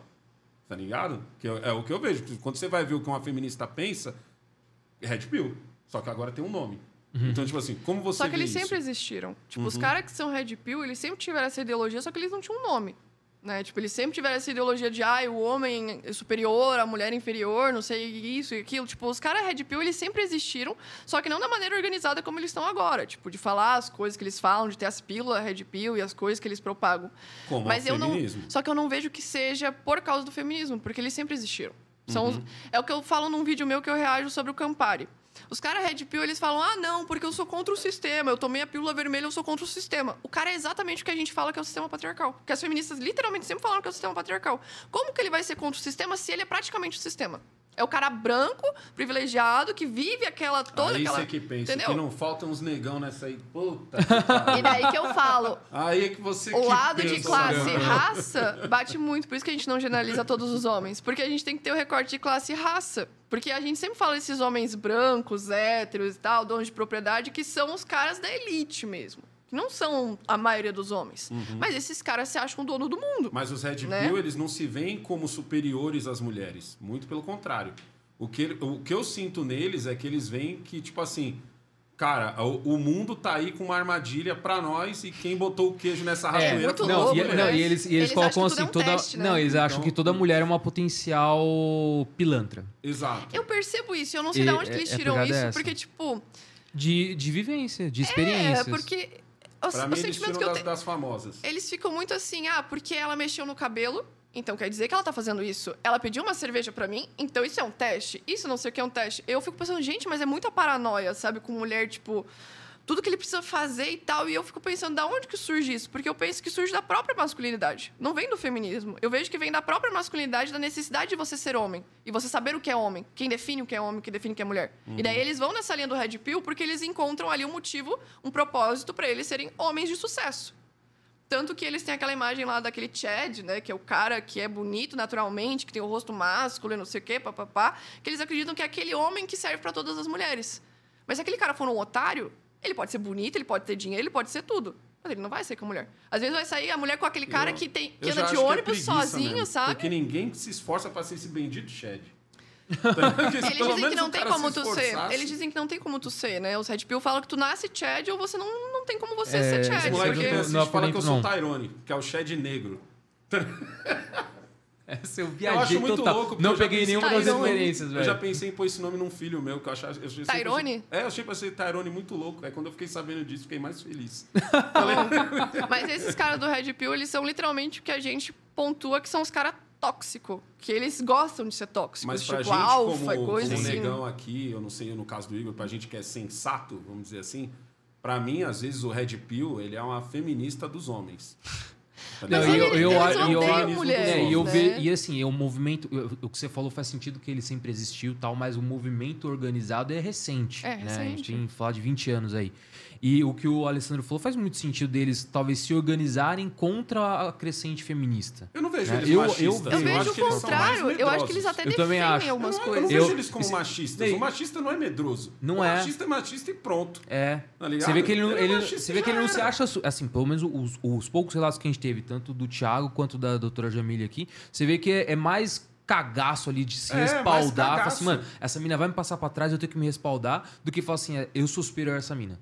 Não é uma coisa machista. É muito isso. É uma coisa. É uma Aí, coisa assim, o medrosa. pouco contato que eu tive também, tá? É, É. eu acho que depende também também dos caras Red Pill. Porque assim, aquele Breyer, aquele Gabriel Breyer, que é conhecido por falar de Alpha e Chad, não sei o que, ele é um baita exemplo lá em Balneário Camboriú, ele é de lá.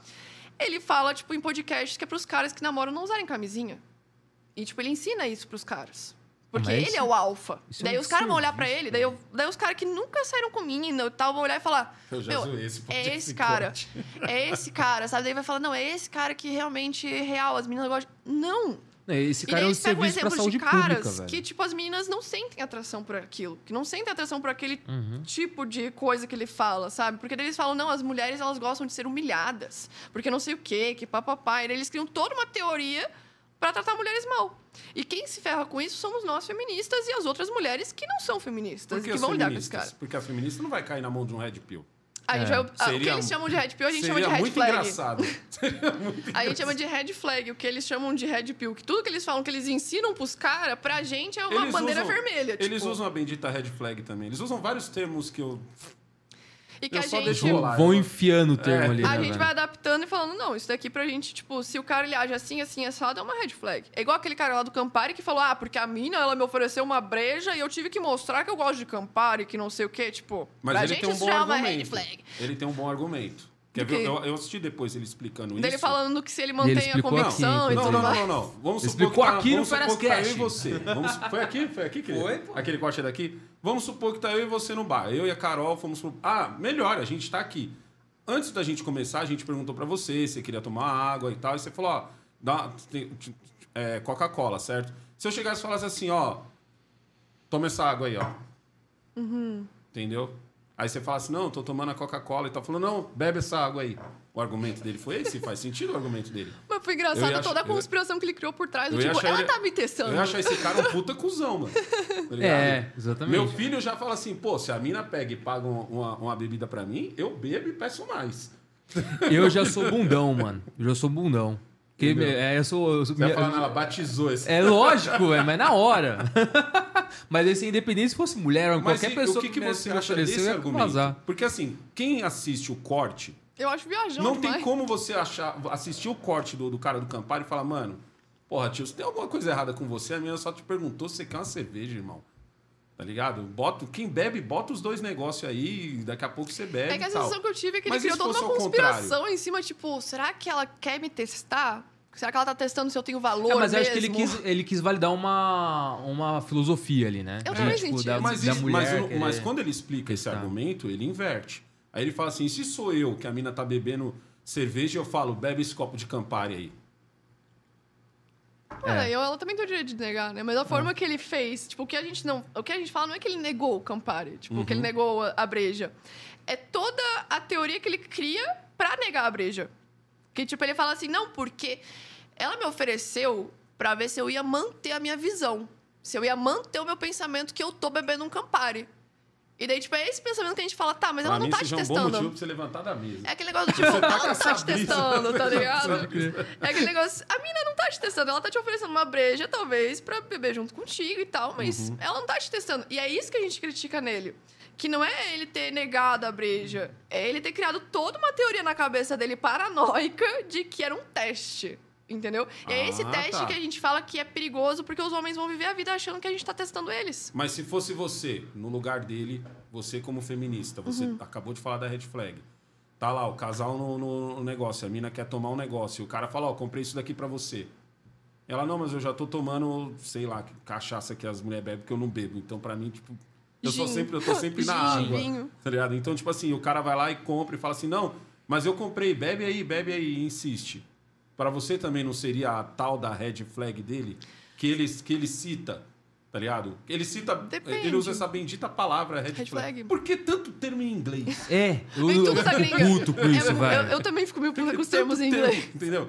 Mas, e, tipo assim... Tem que aportuguesar. Sendo que bandeira vermelha também seria legal, né? É. Tipo, tá Bandeira ligado? vermelha? Porque é uma bandeira vermelha. tipo, o cara É. fica paranoico demais, sabe? O que- ela tá fazendo isso pra isso, Mas pra você aquilo, também, teste. você também, se alguma amiga sua senta com você e fala, caramba, Carol, saí com, com o maluco ali e tal, tal. Ele se vestia tipo o Agostinho. Aí eu, eu gostei dele e tal. Mas, porra, ele chegou e falou pra eu tomar a bebida lá, insistiu. Você entendeu?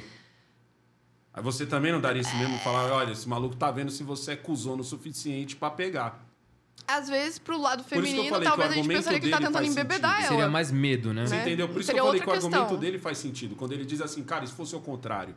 Mas é porque o ao contrário já seria outra Entendeu? questão. A, a menina já pensaria que ele tá forçando bebida por ter algo na bebida ou por querer embebedar ela pra sair com ela. Uhum. Já ele, qual o perigo que a menina tem de estar oferecendo uma cerveja pra ele? Não É, tem seria- perigo. Você entendeu? Não tem ele fosse perigo mais boy, oposto. teria também esse perigo da- do, do Boa Noite Cinderela, mas... Mas, tipo, as, mu- Na- as mulheres aqui em São Paulo, elas botam Boa Noite Cinderela na bebida dos caras pra estuprar eles? Não pra estuprar, mas pra, vender órgão ou pra vender É isso que eu órgão. pergunto, sou tipo, bundão, porque eu, sou eu não bundão, vejo velho. isso. Lá em Santa Catarina é outra coisa. O Ô, eu- pessoal bota coisa na bebida das meninas pra dopar e levar pro camarote. Uhum. É isso que acontece lá. Então, tipo, eu pergunto, pra uma menina, você oferecer e forçar ela a beber é um, é um lado da história. Agora, tu que é homem, é difícil eu estar colocando alguma coisa aqui pra você beber ou querer te embebedar pra fazer alguma coisa contigo. Uhum. É, eu entendo que ele quis inverter o papel, só que para uma mulher seria outra visão do que ele teve. Porque ele não tem perigo de uma mulher oferecer uma breja para ele. Tipo, eu te oferecer uma breja, qual o perigo que eu tô colocando, sabe? Não vou Você te está testando a embebedar. minha masculinidade. Exato, eu tô Não, te eu, testando. eu sou é eu perigoso. não Eu aceito, estou te velho. testando. Minha mãe me ensinou pra não pegar a bebida de ninguém, velho. Eu não ia Testar a pegar nem... masculinidade. Mas é é essa a questão, perigoso. tipo, se tu analisar dos dois lados, se for uma mina, ela vai achar que tem algo errado, que tu tá oferecendo porque tem algo no copo, porque tem, quer embebedar ela, coisas desse tipo. Já Uhum. um homem vai falar, hum, tá me testando. Mas não é uma coisa tipo, ah, vai cometer um crime comigo, tá ligado? É só uma breja. E por isso que eu questiono. Talvez ele tenha criado toda essa paranoia do tipo, ai, eu preciso me provar másculo, eu preciso dizer que eu estou com o meu Campari sim, sabe? Sendo que não precisa, sabe? Tipo, eu acho meio tóxico o que os Red Pill fazem de querer ensinar os homens a masculinidade correta, Uhum. masculinidade correta, sendo que, tipo, não existe masculinidade correta. O seu jeito de ser homem não vai ser o mesmo jeito dele de ser homem. E você não vai ensinar ele a ser homem e ele não vai te ensinar a ser homem. Vocês vão ser homens. Ninguém Se você precisa ensinar um vocês. menino, você já tem filho? Não, não tenho, mas eu pretendo ter. Como você ensinaria... Veio um menino, e aí? Eu acredito que eu Vamos ensinaria ver se é o mesmo jeito que o meu. Talvez uma forma respeitosa, brincaria com todos os tipos de brinquedos, roupas normais. Tipo, eu não faria uma, uma coisa de talvez ele só brincar de carrinho, tá ligado? Só brincar com coisas que supostamente são de menino. nunca Eu, dei um botaria pra brincar pra todo mundo. Nunca tá? Sabe? Tipo, dei um brincar com tudo. Bola, essas coisas assim. A gente misturaria tudo. Se ele quisesse brincar de boneca, daria boneca pra ele brincar, porque no futuro ele pode ser pai, sabe? Então, Uhum. desde pequeno aprender a brincar de boneca, não tem problema. Eu não vejo que isso vai diminuir a masculinidade dele. Talvez até vai aflorar o lado Se eu não me paterno. engano, se eu não me engano, foi o Falcon. Foi o Falcon que, quando foi feito, tinha uns pais que tinham essa brisa. Porque o Falcon, acho que foi o primeiro bonequinho. Tá ligado? Aí tinha uns pais que tinham essa brisa. Porra, meu filho vai brincar com o bonequinho. Eu achava que era uma boneca, né? É, eu, Associava... eu tenho quase certeza que foi o Falcon, o primeiro, assim. Eu que- achava mó legal rolou. Hot Wheels. Quando eu era criança, eu achava incrível Hot Wheels e as meninas tinham pira de brincar com Barbie. Eu achava muito legal que os meninos tinham aquelas pistas de carrinho que você pegava o carrinho, puxava pra Uhum. trás e. Você sabe que eu já tive que conversar várias vezes com, com mães, que, que assim, eu sou skatista, tá ligado? Mais de 20 anos já. E eu já, já conversei com Maia, brincando assim, umas 5, 6 mães, por que, que a filha dela tava andando de skate. Tá ligado? Porque hoje, hoje em dia, a menina andar de skate, ela tá muito mulherzinha, vamos dizer assim, desculpa o termo. Mas antigamente, a menina, a menina que andava de skate, ela. Não é que os meninos meio que cobravam isso, mas você via que a menina se vestia muito parecido com um menino. Ah, sim. Um estilo Mas não porque skatista. ele cobrava, tá ligado? Não- Não existia essa cobrança entre os skatistas. Nenhum skatista falava, ó, Era só vai andar natural, com a né? gente se andar de calça e falar palavrão, tá ligado? Não, Mas era natural, né? era acabava sendo natural. Não sei se é porque tinha pouca menina, então como a referência eram os meninos. Todo mundo deve ter A tido uma amiga geração- dessa na escola, que Sim. tipo, dava com os meninos com É. skate A geração Malhação tal. quebrou isso, né? Exatamente. Mas, tipo, o que pra mim também zoou, mas tá valendo. tá ligado? Mas, assim, eu sempre. Eu, eu já teve. Como eu ia com os meus filhos, principalmente o Jamal, então eu sempre parava uma mãe e falava assim: ah, eu não queria que minha filha andasse de skate, porque ela pode se machucar, e é um esporte de menino. Aí eu falava assim: eu falava, ó, meu sonho é ter uma menina e ela andar. A Raíssa Leal, né? Entendeu? Sim. A Raíssa. A Raíssa, a, a Raíssa é um exemplo de Exato. De várias, né? Várias, Exato. mano, tá ligado? A Letícia foi uma que eu vi pivetinha, Letícia Buffoni, hoje é monstrona. Eu vi pivetinha ali e vi mais ou menos isso. A Letícia não podia andar de skate. Entendeu? Ela andou meio que Vocês escondido. sabiam que no Brasil a mulher já foi proibida de praticar esporte? Não. Vocês não sabiam disso? Durante o governo do Getúlio Vargas, se não me engano, foi em 1950, 1960, por aí. Qual As- argumento? Ah, foi um cara que mandou uma carta pro Getúlio Vargas falando que isso ia afetar a maternidade, que se as mulheres jogassem esportes, poderia afetar o útero delas. Então elas não Mesmo poderiam. já tendo Olimpíadas com... com, com... eh, Se eu não me engano, na época ainda não existiam as mulheres participando de Olimpíadas Não nem tinha? nada. Não, é época de Getúlio Vargas. Um pouquinho antes, inclusive, da ditadura do Estado Novo. Foi em 1960. É, foi mais ou menos ali na ditadura do Estado Novo que ele já estava. ele recebeu uma carta de um civil Uhum. e Não saiu. era nem médico, cara. Não, Porra. era um civil. Era é tipo tu pegar e mandar uma carta pro presidente hoje. primeiro Red e falar brasileiro. assim: então, eu acho que as mulheres não têm que praticar esportes porque não é da natureza delas. Vai prejudicar a maternidade. Como que uma mulher que tem que parir, ser mãe e tudo mais, vai praticar esporte? E daí, por muito tempo no Brasil, o esporte foi proibido. Tem até jornais. É, pé de mulher não foi feito para caber em chuteiras. Nossa. Ah, o esporte acaba com a graça da mulher. Depois vocês podem pesquisar, tem vários jornais falando que as mulheres eram proibidas de praticar esporte. E daí vocês perguntam, o que, que isso afetou no esporte feminino? Uhum. Muita coisa. Financiamento, patrocinador, tudo que elas tinham que poderia Aceitação ajudar. do público, inclusive. O público, as mulheres Você acha assistirem que- Até hoje, também. né? Você acha Até a que própria tem que Marta hoje ela existir- esconde o patrocinador por causa disso, Você porque acha ela não que se tem que vê. existir a equiparação salarial nesse caso? No caso do esporte? Cara, a Marta merecia há muito tempo já, né? Ela mesma esconde os patrocinadores porque ela não recebe o patrocínio semelhante aos outros jogadores. Ela tá há anos já Mas no nesse mercado. caso não é muito mais... Nesse caso não é uma questão de ser homem ou mulher. Mas a Marta E joga. uma questão de quem traz dinheiro. Porque é isso que é o... o- Mas se eles investirem nesse no caso. esporte feminino, não vai trazer dinheiro?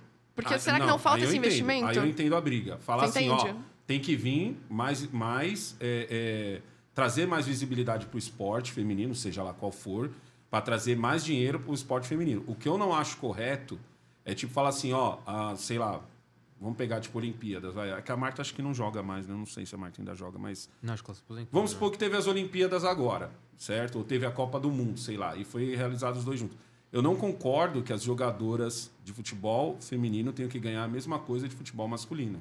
Da mesma forma que eu não concordo que uma modelo deva ganhar a mesma uma modelo uma mulher não deva ganhar a mesma coisa que um modelo. Por quê? Porque para mim vale quem traz mais dinheiro. E para mim isso faz sentido. Diferente daquela conversa que a gente estava tendo de eu e eu e Sim. Carol entramos Mas, tipo, como se chapeiro numa apoiar. lanchonete, você entendeu? Eu, eu me pergunto, tipo, é, será que não é porque o futebol masculino sempre teve investimento que hoje ele tem mais visibilidade? Tipo, Hum. não é por todo o investimento que fizeram em cima do Neymar, que ele é o Neymar? Não foi todo o investimento que fizeram nele desde pequeno? Uhum. Agora, quantas meninas, desde pequenas, têm o mesmo investimento que o Neymar teve? É esse questionamento que eu faço. Eu Ah, não, entendo nisso- exatamente o que você fala, de tipo, ah, contigo, mas de trazer. Eu, eu sou um cara. Eu, É, de trazer, recentemente sabe? eu filmei uma menina que eu, que eu encontrei no jockey pela primeira vez lá na, na pista do jockey. E tipo assim, ô, Carol, eu ando de skate há mil anos, mano. A diferença dessa menina Eu é andava brutal. muito. Eu vi seu stories, velho. É brutal se eu voltasse 20 anos e falasse, ó, essa aqui é a menina que anda melhor. Tá ligado? Essa aqui é a menina que anda melhor. E essa menina hoje, tão nova, ou seja, rolou isso que você tá falando. Rolou investimento, rolou uma visibilidade. Que é o importante, entendeu? Uma- né? que Letícia trouxe essa visibilidade, outras meninas trouxeram essa visibilidade. Mas beleza, o que eu não concordo é, por exemplo, acontece um campeonato de skate. Tirando um campeonato que eu faria onde eu daria a mesma premiação, certo? Mas aí é uma questão minha. Você tá tendo essa iniciativa, né? Entendeu? Mas tipo assim, ah, mas o, o- eu sei que a visibilidade maior seria o dos meninos.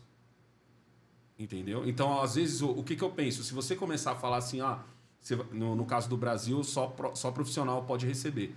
Aí você fala assim, ó, então, negão, você vai ter que pagar igual para os meninos e para as meninas. Sabe o que vai acabar acontecendo? Os caras vão fazer um campeonato, porque como a gente pode fazer campeonato de qualquer jeito, não vai ter feminino. Ah, é sempre assim. É. Você entendeu? Então, Mas- meu medo é aí- esse. Meu medo é esse. Eu concordo em botar a luz muito. Eu sou um cara que põe o luz.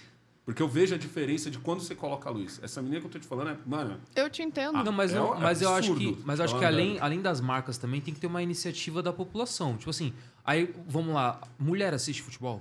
As feministas Aí estão tá. assistindo futebol? Eu assisto bastante. Eu tava assistindo a Supercopa nesses Tipo assim, dias. você tá aí. consumindo. Tava feliz Então, demais assim, o é- Flamengo va- fazendo 10 gols ali Então, mas você tava assistindo futebol feminino ou masculino? Feminino. Então, você tava dando audiência pro, pro feminino. Isso você vê uma aceitação no feminismo? Eu, Eu acho que esse é o ponto também, porque às vezes chegar só na Nike e essa- falar assim, ô Nike, patrocina, patrocina, patrocina. Mas você tá assistindo o campeonato feminino? Eu sinto É que também que é não, não instiga também. muito nas mulheres que elas participem do esporte, sabe? Eu não, eu não vejo. Eu- Eu sinto que essa proibição anos atrás da mulher poder participar do esporte, de certa maneira, prejudicou da mulher até Atrasou. querer participar do esporte e assistir esse esporte. Porque se não era um lugar que era permitido para elas, por que, que elas vão consumir hoje em dia? Por que, que elas vão apoiar? E eu entendo o questionamento de vocês, porque eu também me questiono, pô, a gente quer tanto que essas mulheres tenham visibilidade, mas a gente não está assistindo. E talvez eu acredito que isso é- já é da nossa construção das meninas não acompanharem esporte. De supostamente a sociedade dizer que é coisa de homem. Assistir futebol no domingo é coisa de homem. Assistir com os amigos cerveja é coisa de homem.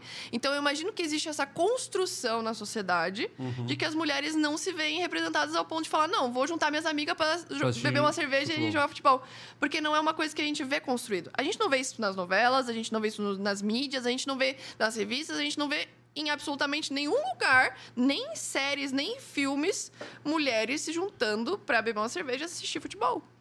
Porque não existe essa construção na sociedade, porque sabe- supostamente é só para homem. Sabe uma coisa que eu acho errada também? É a fragilidade. O que, que é a fragilidade no meu caso? Ó, no- no- vou, dar um, vou dar um exemplo. Um moleque vai lá, manda uma manobra e ele erra, tá ligado? Às vezes a gente xinga ele porque ele errou. Xinga. Mas um homem, ele, ele aguenta de boa esse xingamento. Isso não é um xingamento pra ele. Se eu chegar num homem agora e falar, seu idiota, você devia ter feito isso, isso e isso. Ele tá cagando. Vocês já viram ir futebol e feminino? Então, mas eu digo Eu o ia seguinte... falar, tipo, por exemplo, o Neymar. Eu, eu sempre brinco que eu acho que o Neymar é superestimado, feminino, tá? Você é machista. Vou, vou dar uma opinião aqui. Eu, particularmente, acho o Neymar superestimado. Muito. Porque a as pessoas tocam nele, o cara cai no chão. O cara se joga, o cara faz um teatro, ai meu Deus do céu, não sei o quê. A menina tá lá jogando futebol, ela cai, às vezes tá sangrando o nariz, ela continua. Não, não, não. Isso, isso é show. Isso é, é show. isso que eu me Isso é questiono. Daí, beleza. Os homens, eles têm toda essa visibilidade. O Neymar ganha dinheiro pra caramba.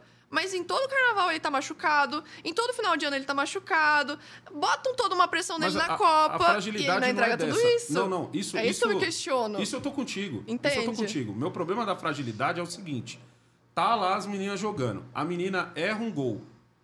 Tá ligado? Eu acho que ela tem que ser xingada como se ela fosse um homem. Eu acho que não deve ter uma diferença Mas será ali. que ela não é xingada?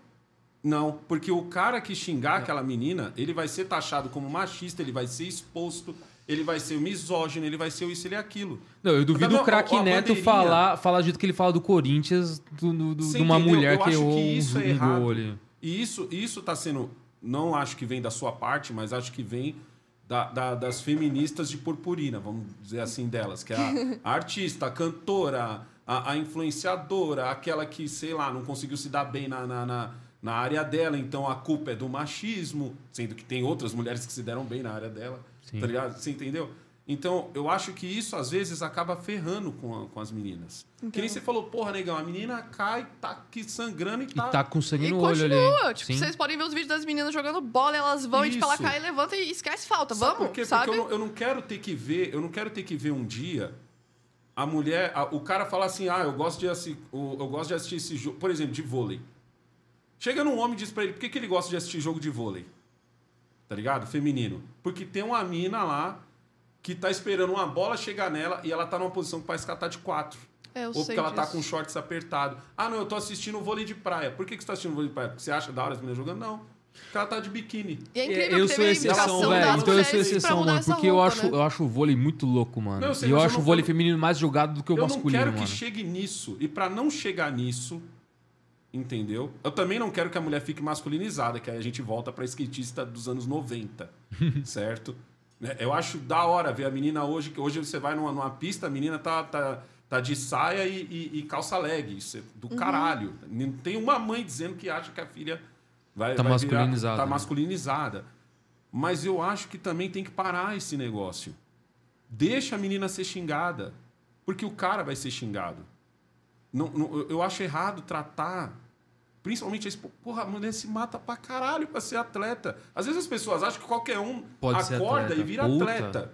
Ah, eu É, acordei hoje e virei atleta. A- Agora, Não, tá aproveitando, aproveitando o gancho que veio o negócio na cabeça, que tá em alta, inclusive, é a questão das mulheres trans nos times femininos. Eu, eu queria entender como que as Eu feministas vou te falar a real, isso. mano. Eu tava na dúvida se a gente entrava nesse, nesse assunto, porque tá tão legal a conversa. que eu, eu fiquei pensando Mas você acha assim, que falando, não, mano, isso não vai é... zoar a Carol. Você acha que é, é zoado? Não. Não, mas então, eu tenho. Eu acho sim um entrou, assunto vambora. polêmico, tipo, dentro do É, feminismo. não, eu acho que é polêmico, mas eu tenho. Porque as vertentes, elas têm várias opções, tá? As vertentes têm Legal. várias diferenças. Tipo, por exemplo, se a gente for falar das feministas radicais, elas vão ser totalmente contra por conta do sexo biológico masculino. Daí elas Uhum. vão falar que é um homem. As feministas radicais? Radicais. Por que, que as radicais? A gente tem que separar muito bem aqui. As radicais, porque elas acreditam que a opressão está atrelada ao sexo biológico. Então, Certo. tem pênis opressor. Entendeu? É essa a visão. Então, por isso que, para elas, a visão de uma mulher trans no esporte não é válido para elas. Mas eu, eu já estudei sobre o assunto. Eu não vou falar todos os dados que eu estudei e tudo mais, mas vocês podem pesquisar depois. Tem a questão da, da harmonização da mulher, né? Da mulher trans, que ela vai tomando hormônios e tudo mais, e isso vai mudando a testosterona do corpo dela, vai mudando o físico dela e tudo mais. Eu acho um assunto polêmico porque eu não vejo isso ainda na prática no Brasil. Eu vejo muito lá fora. Eu vejo nos Estados Unidos, eu vejo na Inglaterra e tudo Aqui a mais. gente Mas só aqui a gente não jogadora vê. de vôlei, a Tiffany, se eu não me engano é, o nome dela. Pois é. E daí, tipo, eu não vejo as pessoas que estão ao lado da Tiffany reclamando disso. Eu vejo gente, gente que não faz parte do esporte reclamando sobre o esporte. E eu não sou uma esportista para dar as opiniões Opinião. completas, assim. Mas, tipo, eu vejo muito mais pessoas Mas que e quem nunca tá praticaram próximo e esporte. Tá com medo?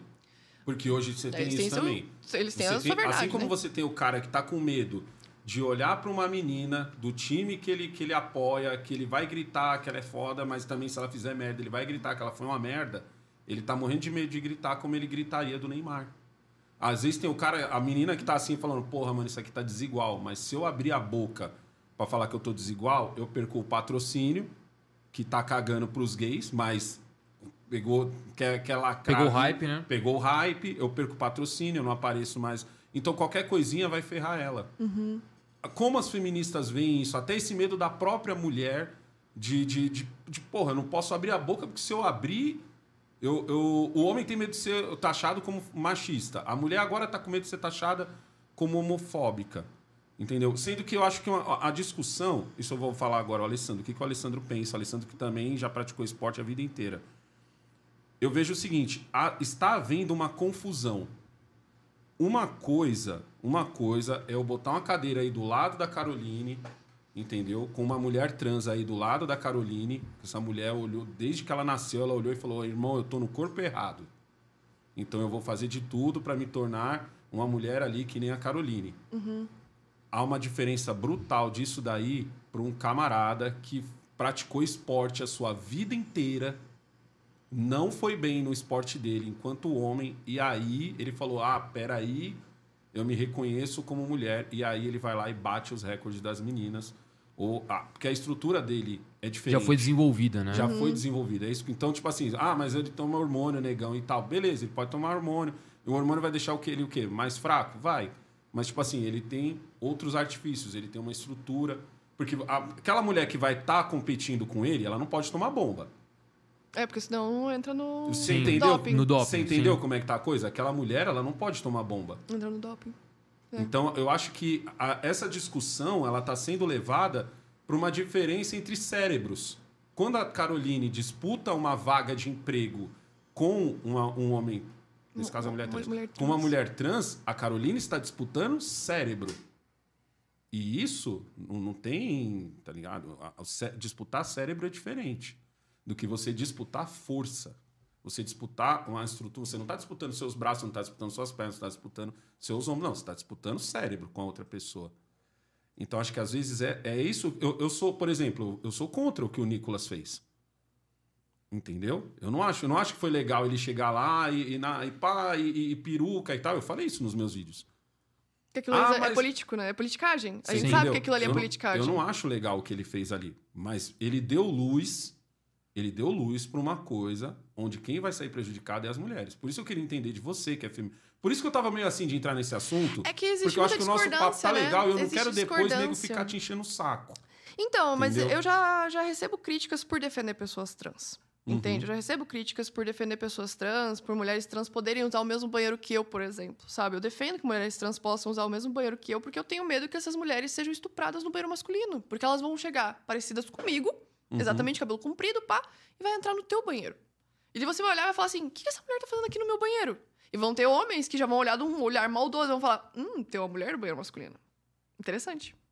E daí aí vai sofrer um abuso. Só que em relação ao esporte, a Porque ali é- prisão, ali é- são a esses lugares assim, eu já segundos. tenho. Eu, eu tenho entendeu? dificuldades também de entender. E é uma coisa que a gente ainda pau- pauta demais dentro do feminismo. A gente ainda debate muito. As feministas radicais se posicionam sempre muito contra essas pessoas Mas dentro elas desses têm um argumento espaços. errado.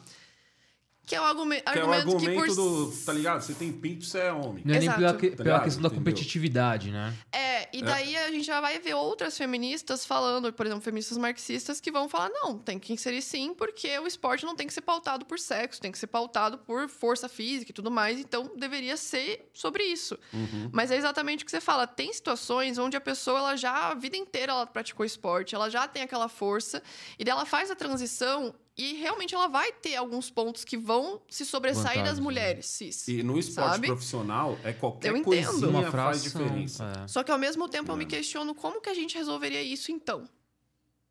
Entende? Eu entendo o problema, Uhum. mas eu quero entender como que a gente resolveria isso então. Porque se a gente não pode colocar a mulher trans pra fazer o esporte comigo e nem o homem trans pra fazer o esporte com vocês, como que a gente vai fazer? Mas isso não está É isso que eu não acontecendo. sei o que a gente vai fazer. a- a grande, a o grande argumento é esse.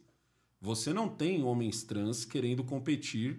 É só No olhar futebol o futebol por feminino. Uhum. Você olha o Verdade. futebol feminino, você tem a galera que, porra, só não trocou o, o- o negócio embaixo ainda, mas tá lá ainda competindo com as mulheres. Porque existe essa diferença. E, assim, nem toda mulher. ah, aí a gente tem, por exemplo, um caso como. Que, que não, muita gente também está cometendo um erro absurdo, que é de usar a Gabi Garcia. Tá ligado? Quem é Gabi sei, Garcia? Gabi sei. Garcia é uma lutadora de MMA, lutadora de jiu-jitsu. E muita gente tá. E ela é mulher. Mas confunde mesmo, viu? Isso. Eu vi a esse gente- vídeo Como a gente diria confunde, no, velho. como a gente diria no, no norte, mulher fêmea. Tá ligado? Ela, e estão pegando ela pra falar assim: ó lá, tá vendo?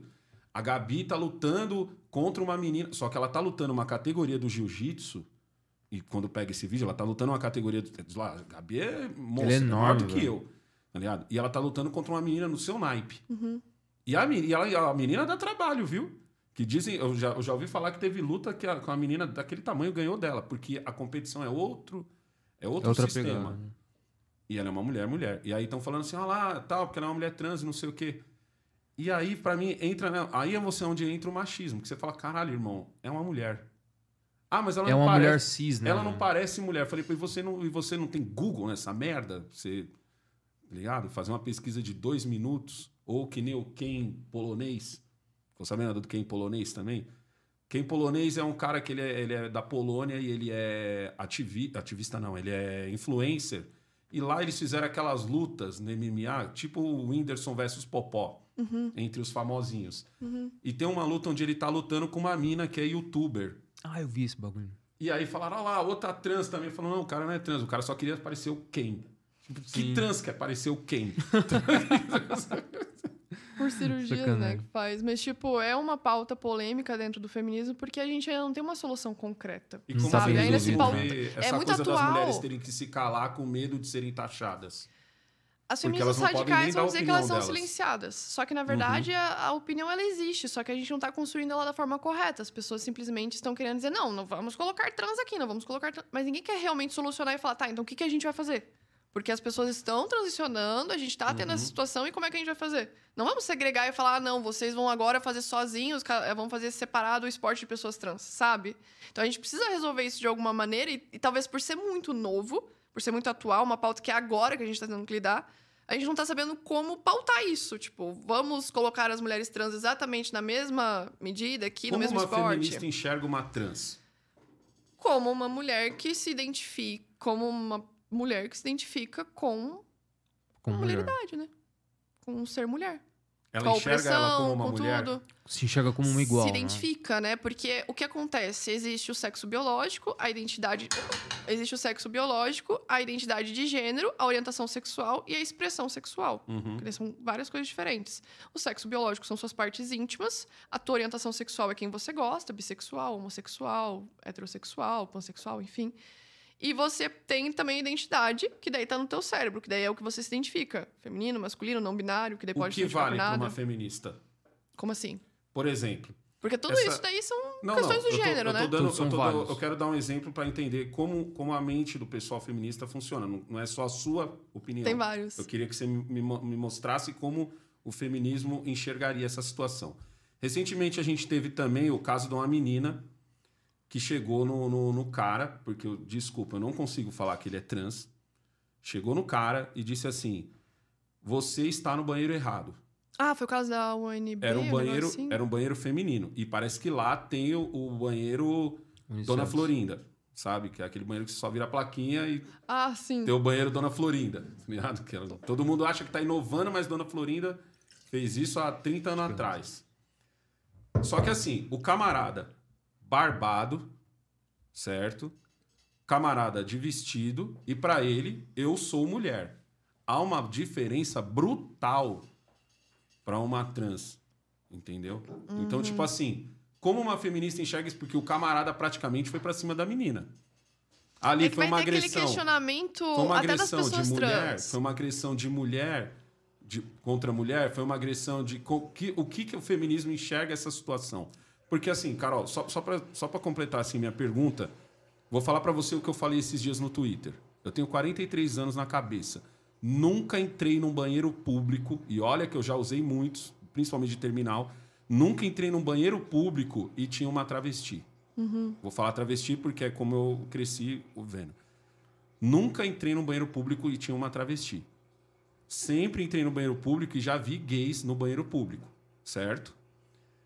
Então, em algum lugar essas travestis estavam usando banheiro, porque eu já vi várias vezes elas saírem do banheiro feminino. Nunca vi uma mulher achar ruim ter uma travesti no banheiro. E quando eu, quando eu comentei isso, quando eu fiz a Twitter isso, várias mulheres disseram o seguinte: falaram, negão, você tem razão, porque você vê a coisa mundo real. Eu já cansei de entrar no banheiro e tinha tra travestis ali e tal, não sei o quê. Porque assim, eu entendo o constrangimento dela. Ou seja, existia uma empatia do lado da mulher. E existia um respeito do lado da travesti de não usar banheiro com a porta aberta, vamos dizer assim. Sim. Você entendeu? Então, tipo assim, Esse é um debate banheiro camarada é barbudo, recente. barbudo, com uma saia dizendo eu sou mulher. Como as feministas enxergam essa situação? É, novamente, a gente vai falar. Depende das feministas, porque as feministas radicais vão falar que ele não é mulher, né? Que ele é um homem porque ele Uhum. E tem que ele agrediu sexual. a outra mulher. Exato, as feministas radicais já vão vir por esse viés. E vão ter feministas que vão dizer que ele não precisa transicionar para ser visto como uma mulher, porque Uhum. depende da autoidentificação dele. Então, vai ter também um debate no meio LGBT sobre isso, que eu não sei se vocês viram pessoas trans questionando isso também, porque muitas, elas fazem a transição para realmente ter a, aparência feminina ou a aparência masculina. Que eu né? acho que Alguns aonde dois lados. nasceu essa briga de banheiro foi aí. Que daí... No momento em que um camarada barbado meteu uma saia e disse eu sou mulher e entrou no banheiro feminino. Porque daí a gente não tem como saber se essa pessoa realmente fez a transição. Esse que é o maior problema. Uhum. Mas isso não, não impediria essa pessoa de poder usar o banheiro. O grande questionamento que essas pessoas estão falando é: eu quero poder usar o banheiro. Certo. Só que qual banheiro que eu vou usar? Né? Se essa pessoa ela se identifica como mulher ou se ela se identifica como homem, qual banheiro que ela vai usar? Quem que vai definir qual banheiro que ela vai poder usar? Como o É isso feminismo que a gente se enxerga essa questiona. Mas, bendita mas polêmica isso aí acho que já banheiro? foge um pouco do feminismo e vai pra uma eu, outra pauta particularmente, também, não né? vejo problema nenhum de uma mulher trans usar o mesmo banheiro que eu, porque eu tenho amigas que são mulheres trans que já foram comigo no banheiro e não tem maldade nenhuma. Eu Uhum. acho que é muito um- um- nesse sentido de mulheres trans que já passaram pela, pela transição, que elas têm um. um- você olha pra elas e você vê que ela é realmente uma mulher, você não tem esse sentimento que essas meninas têm quando vem um cara barbado, alguma coisa do tipo, Isso, porque a daí ela tá já atrela pra outra coisa. Que é feminista e já Eu tem... sou um outro ponto, né? Mas Da- a Mas aí tem outras que maioria- vão se sentir A mal. grande, das, a grande maioria das mulheres tem empatia, que o que eu chamo, eu chamo de empatia. É empatia. Elas olham e falam, cara, não é legal você ir no outro.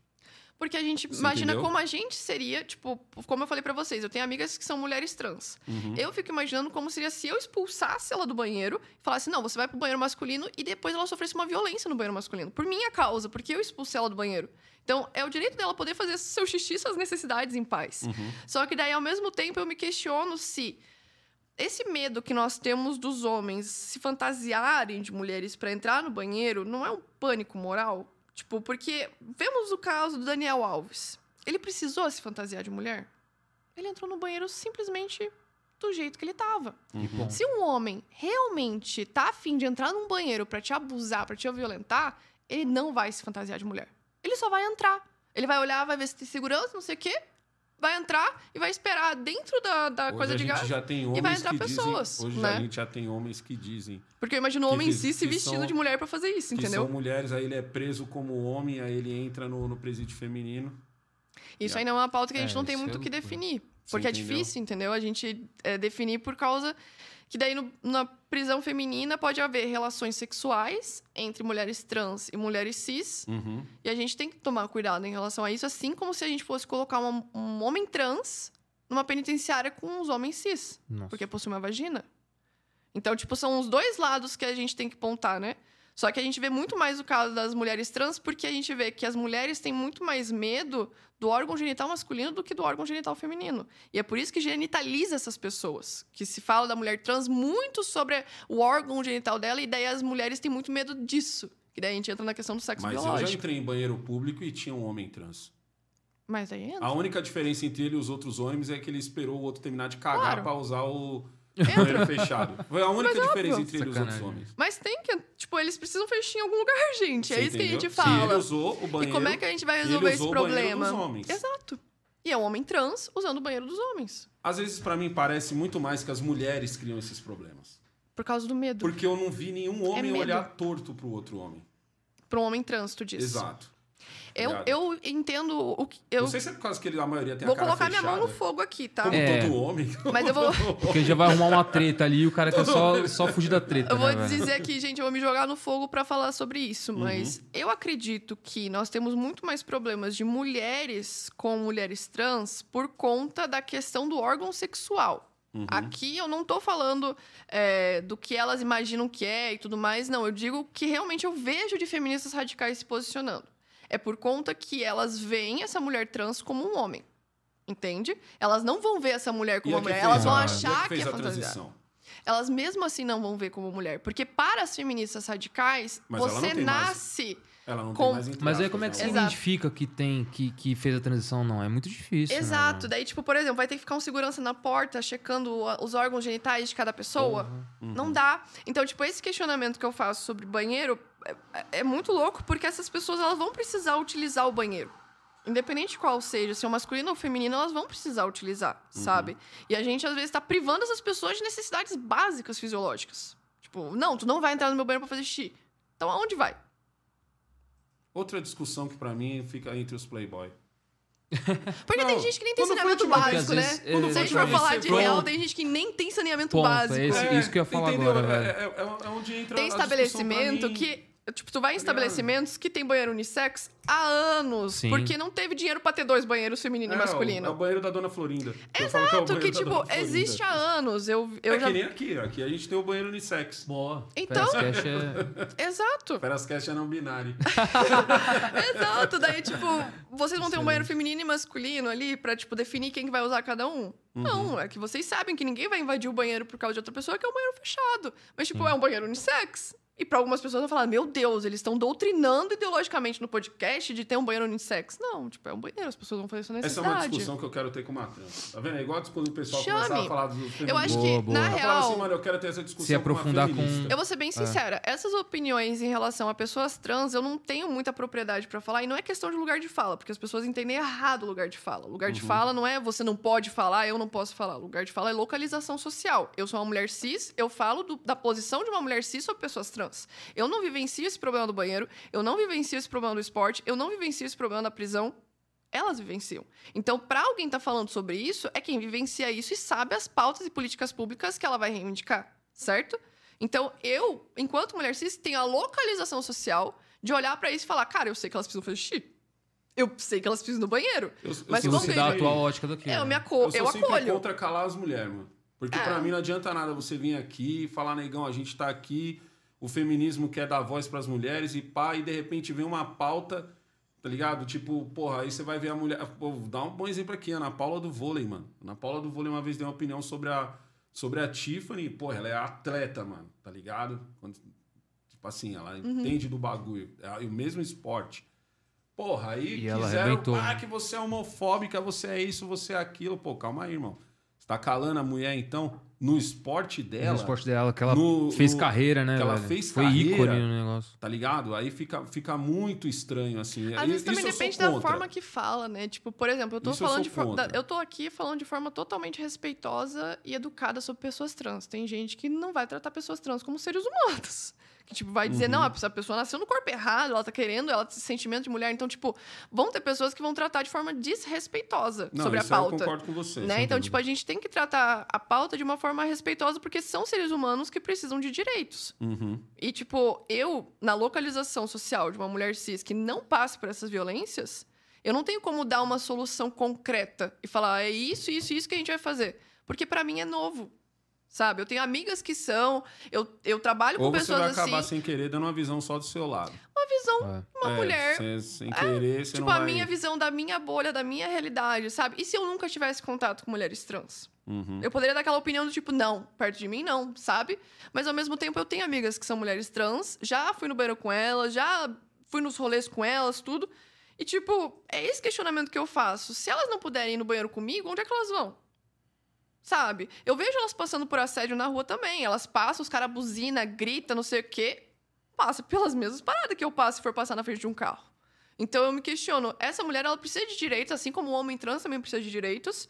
E a gente vai inibir esse direito? A gente vai castrar esses direitos? Como é que a gente vai lidar com isso? E é por isso que eu falo, é muito novo. A gente, tipo, tem pessoas trans há anos já, né? Vendo há anos. Só que Uhum. a pauta das pessoas trans está muito alta agora, porque a gente está tendo as mídias também para falar sobre isso. A gente está tendo visibilidade de pessoas trans falando sobre E isso. a gente tem uma galera A gente tá tendo pessoas na isso. política, a gente tá tendo pessoas na política com isso. Uhum. Tipo, por exemplo, o Nicolas ele fez lá o vídeo dele falando: "Ah, porque nós estamos, vocês estão perdendo espaço para as mulheres, para as mulheres trans". Na política hoje, nós temos 29 mulheres trans para 60 mil cadeiras. Vocês realmente acham que elas estão tomando o espaço das mulheres na Ah, mas questão da quando ele política? fala isso, ele É. não tá falando em relação a onde Mas- disputa o cérebro. Mas aí que tá. Tá ligado? A gente tá aí falando, "Oh, beleza, estão tomando nossos espaços. Aonde? Tenho uma pra citar no vôlei, tenho uma pra citar no esporte, tenho uma pra citar no quantas? Entende? É isso que eu falo da questão da evidência anedótica, porque quando a gente tem dados de são 30% de mulheres trans ocupando lugar no esporte, são 40% ocupando, porque eu vejo que o Nicolas ele pega uma pauta e ele joga como se fosse um número absurdo. Sendo que a grande maioria das pessoas que estão ocupando nosso espaço na política, na educação, nos outros lugares, são homens brancos parecidos com ele. Tanto que ele foi o deputado federal mais votado. Mas ele não foi o deputado federal mais votado porque ele era branco. Porque ele é exatamente o padrão perfeito da politicagem brasileira. Ah, Ele- para, Carol. Pronome neutro, ideologia de gênero, contra o feminismo. Tem um monte aí que usou essa mesma pauta aí e não chegou nem, nem Mas alguém pés, foi junto com o Bolsonaro pra Dubai? Tá ligado? Quem que Tem tava um- grudado o tempo inteiro? Quem que era o Aí- chaveirinho? Aí já é outros 500. A gente já aí, entra numa questão de aí, politicagem. é, aí a gente, aí Quando a já gente numa entra em estratégia questão. política, quem que estava grudado no Bolsonaro o tempo Aí- inteiro? aí é- em aí é a todos os lugares. Coisa, aí é a mesma coisa a gente vê a galera que andou colado no Lula. No- aí, é, já- aí- Concordo. Aí Aí, já eu é concordo. aí eu é concordo plenamente. questão, porque as pessoas que andam coladas com os políticos. Foi, foi eleito porque ele era, só era branco e não, aí eu... Ele Mas orbitou o isso cara não foi o que eu certo. falei. Cara, Eu, já- não já- falei já- isso. eu Eu, já falei o oposto. eu falei que eles têm a religião da classe dominante. Por Eu já quê? recebi um milhão de convites para me candidatar. Por quê? Porque eu acho que eu faço muito mais aqui fora. Aqui fora, quando- aqui fora das coisas que eu ouço, dos moleques que eu já reverti, das mães que vêm me agradecer, eu acho que meu, eu, eu- como medonho, eu adoro dizer que eu sou um ativista, apesar de eu não me ver assim, tá ligado? Eu faço muito mais aqui fora do que amarrado a um partido. Isso Então, é tipo ótimo, assim, trabalho de base. Eu, eu, eu, eu faço o trabalho de base. Então, tipo, não, não consigo. Ah, o Nicolas foi. Não, não, não. Aí, não, mas você entendeu que foi por causa que ele é só homem branco? É. Não, eu falei da questão da politicagem. ele, Não, não, Ah, ele é tá. o homem. Ele Não. é. O que eu quis dizer, no caso, é do perfil. Quando você vai pesquisar o perfil de vereador, deputado, governador, prefeito, Uhum. o perfil é homem branco, classe média, há 40 anos, casado, cisgênero e hétero. Isso tem no Google. Você pesquisa o perfil de cada um desses, é o perfil do Nicolas. E daí, quando ele fala que ah, estamos perdendo espaço para mulheres trans. Que espaço? Eu, Eu pergunto de coração, que espaço, espaço? o espaço que eu vejo hoje as mulheres perderem é o espaço do eu não posso falar nada, que senão eu ser taxada como, como homofóbica. Mas será que não é E tem um porque elas estão falando algo né? homofóbico? E aí, e aí Porque eu onde já vi mulher radical falar que ah, é porque um homem de saia não tem que ter direito. Eu escuto isso. E a pessoa Uhum. acha que isso não é transfobia? Tu olhar pra uma pessoa e falar, ah, ele é um homem de saia, não sei o quê, não tem que ter o mesmo direito que eu. É a forma que você fala. É a maneira que a gente dialoga. Tipo, a maneira que a gente Uhum. tá dialogando aqui é saudável. Mas agora tu vai botar uma feminista radical pra dialogar com uma pessoa trans, pode ter violência nesse meio. Sabe? Dos dois lados. Pode vir um lado de cá de transfobia e um lado de cá de misoginia. Entendeu? O lado da mulher trans, ela pode acabar atacando essa daqui com misoginia, essa daqui com transfobia pro lado de cá. Então não, não existe esse debate saudável entre os dois lados. É isso que a gente mais pauta no feminismo. Não existe debate saudável entre as feministas radicais e as feministas trans. Por quê? Porque existe toda essa cortina de pânico moral no meio que elas não podem dialogar. Que ah, essas daqui se acham silenciadas porque elas estão pregando transfobia, estão chamando o outro de homem de saia, não querem ouvir a existência do outro. E do lado de cá tá falando que ai, tem que matar as radifem que não sei o que, papapá. Nossa. Entendeu? São os dois Essa- lados que não estão bem. Vira essa uma- roda um moral que você falou tá rolando com todo mundo. E daí a O gente vê mais é conservadores que também no é- meio. o homem que finge que é, que é feminista, vamos dizer assim. Aí daqui a pouco tá o camarada, ah, fulano me, me, me, me batia, fulano me oprimia. Aí você olha e você fala, caraca, irmão, tu não era o feminista? Tá ligado? Que só faltava andar de sutiã na Eu rua. acho que falta diálogo das pessoas, sabe? Uhum. Tipo, é, falta diálogo das feministas radicais com mulheres trans pra entender realmente isso daí, pra não ser aquela conspiração do tipo, eu acho que mulheres trans são isso. Ah, eu estudei aqui na minha academia, eu li meu livrinho, não sei o quê, mas tu não conhece a realidade material. Tu nunca esteve com uma, tu nunca foi no banheiro com uma, você nunca conversou com uma pra saber qual que é a vivência dela.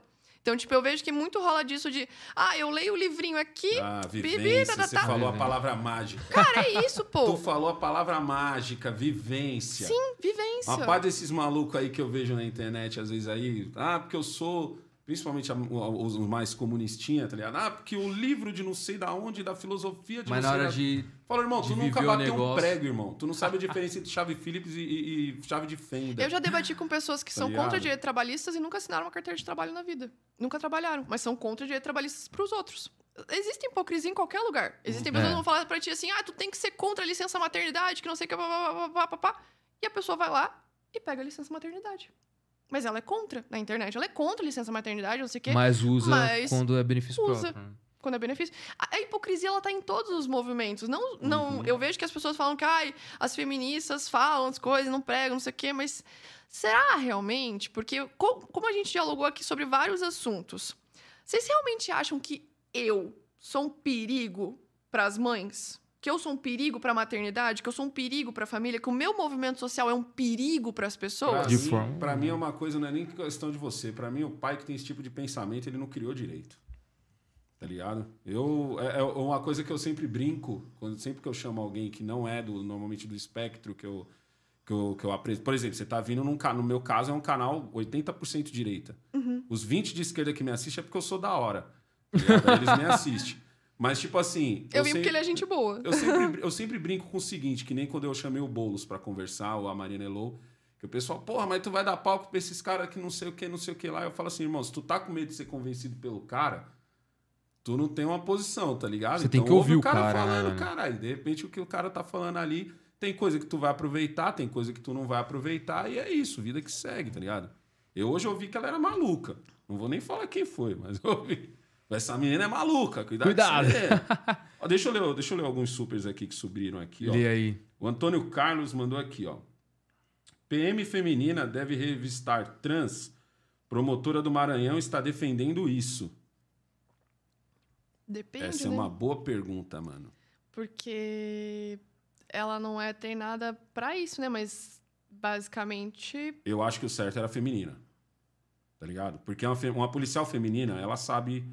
Ela sabe. Mas você tá falando de uma mulher trans ou de um homem trans? Não entendi a mulher pergunta. trans. Ah, mulher trans. Sim, daí sim, no caso. Tá ligado? Eu acho Entendi. que o certo. Eu tinha entendido Seria uma coisa. feminina. né? Eu É. acho que o certo seria ela. a- Sabe por quê? Porque uma, a gente fala assim. A mulher, a, a policial feminina, ela revista homem e mulher. A Sim. revista é a mesma. É, Sim. sim. Então, a revista não, não tem onde você É esconder. mão ali, aqui, aqui. É, a revista Vai é a mesma. foi tudo mesmo. Eu acho que por uma questão assim de respeito, tá ligado? Sim. O Jackson Até porque mandou se for, aqui, acho ó. que um homem vai tratar meio mal uma mulher trans, assim, Vai. nesse sentido, né? O Jackson mandou aqui. Ou não vai saber revistar, porque vai ficar meio assim. Uhum. O Jackson mandou aqui, ó. Só tenho uma dúvida. Por que você vende um conteúdo chamado Caixa de Pandora se isso quer dizer a origem de todo o mal? Isso não é pejorativo para os negócios? Ótima Boa, boa, pergunta. Ótima Nem sabia pergunta. É que eu tenho um curso chamado Pandora, por Uhum. causa da caixa de Pandora, que é a, a mitologia grega que a Pandora foi criada por Zeus para punir os homens.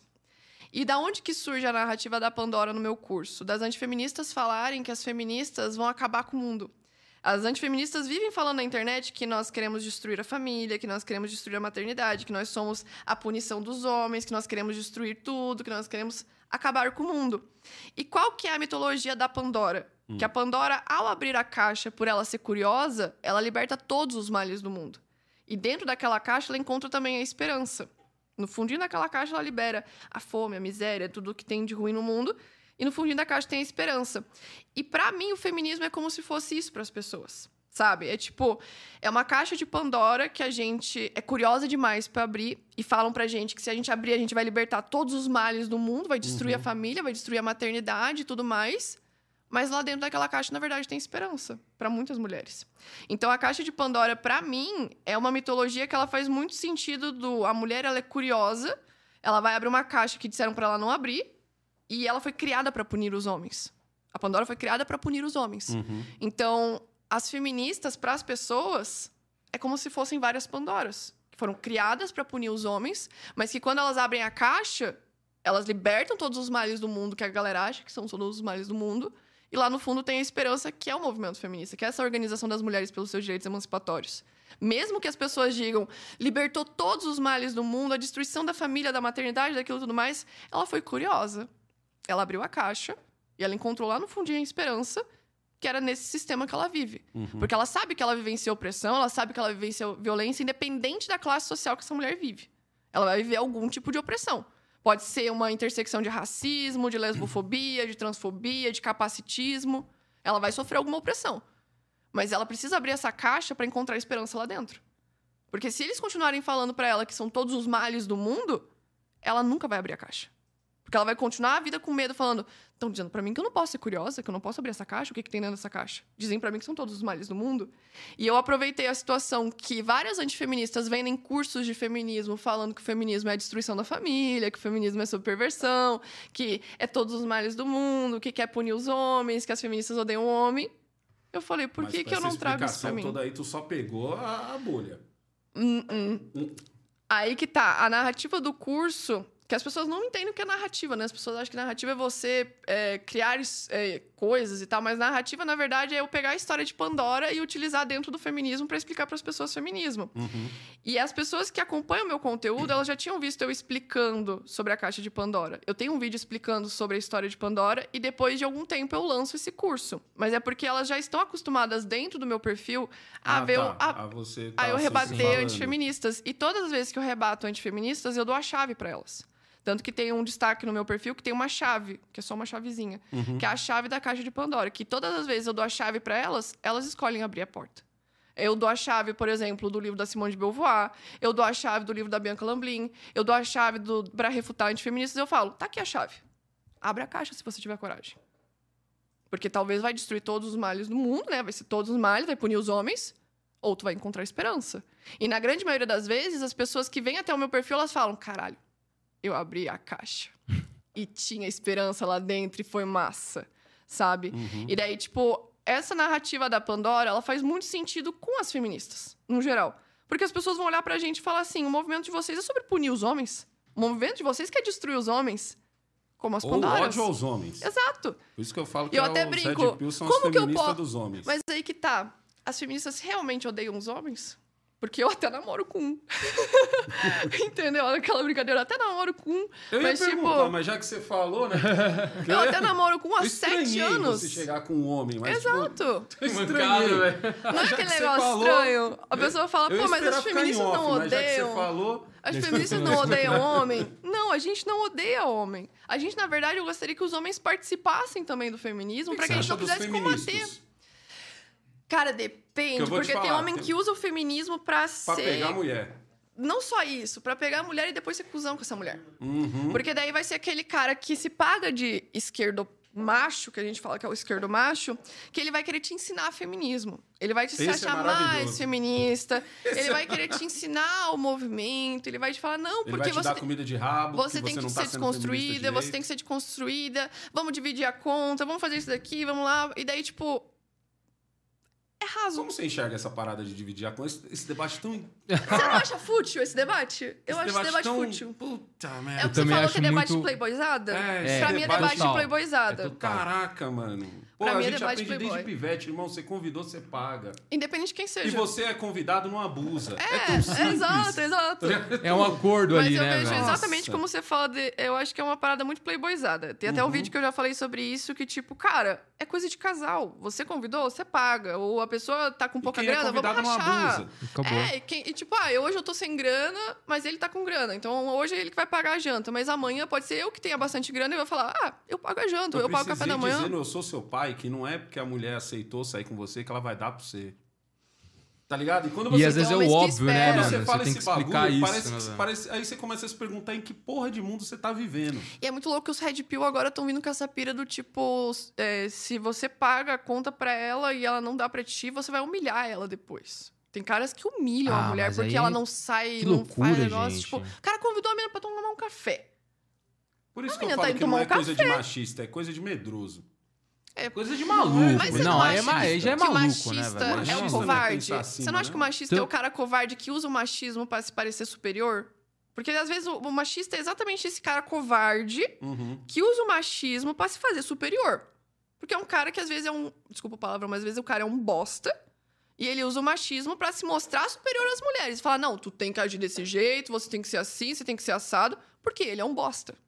Entendeu? Eu sempre É. falo que homens pequenos não aguentam mulheres grandes.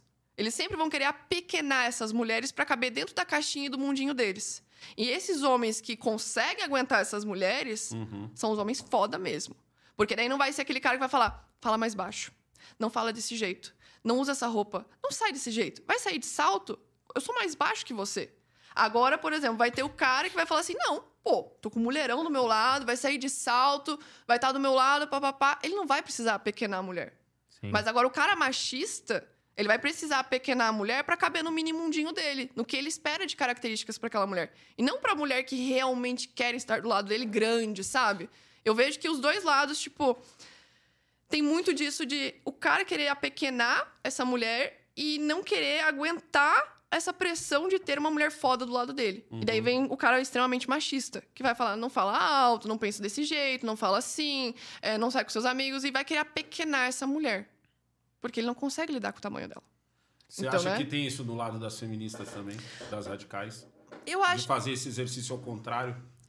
De achar que Cara- qualquer coisa que o cara tá fazendo, ele tá, sei lá, sendo red pill. E tentar A gente pequenar tem o muito- cara. O Eu red pill muito parece que a mulher receio, respira né? e ele tem medo. tá ligado? Tipo, ela respirou, ele fala, puta, ela tá respirando demais esse ar. Cara, às vezes eu Ligado? acho que esse cara é o incel, né? Que é aquele celibatário involuntário, que daí, Uhum. tipo, eles são bem piores. Tipo, tem a- Cara, a machosfera que a gente chama dessa... Desse mundo macho, que tem os Red Pill, os Alpha, os Sigma, os Shed, os Incels. Gente, mas tem tanto cara assim. Ou é uma galera. Vocês sabiam que a galera. machosfera é muito grande? A gente chama de machosfera porque é um mundo dos machos que criam mini grupinhos. É. Daí tem os MGTOW, que são aqueles homens que querem seguir a vida como se.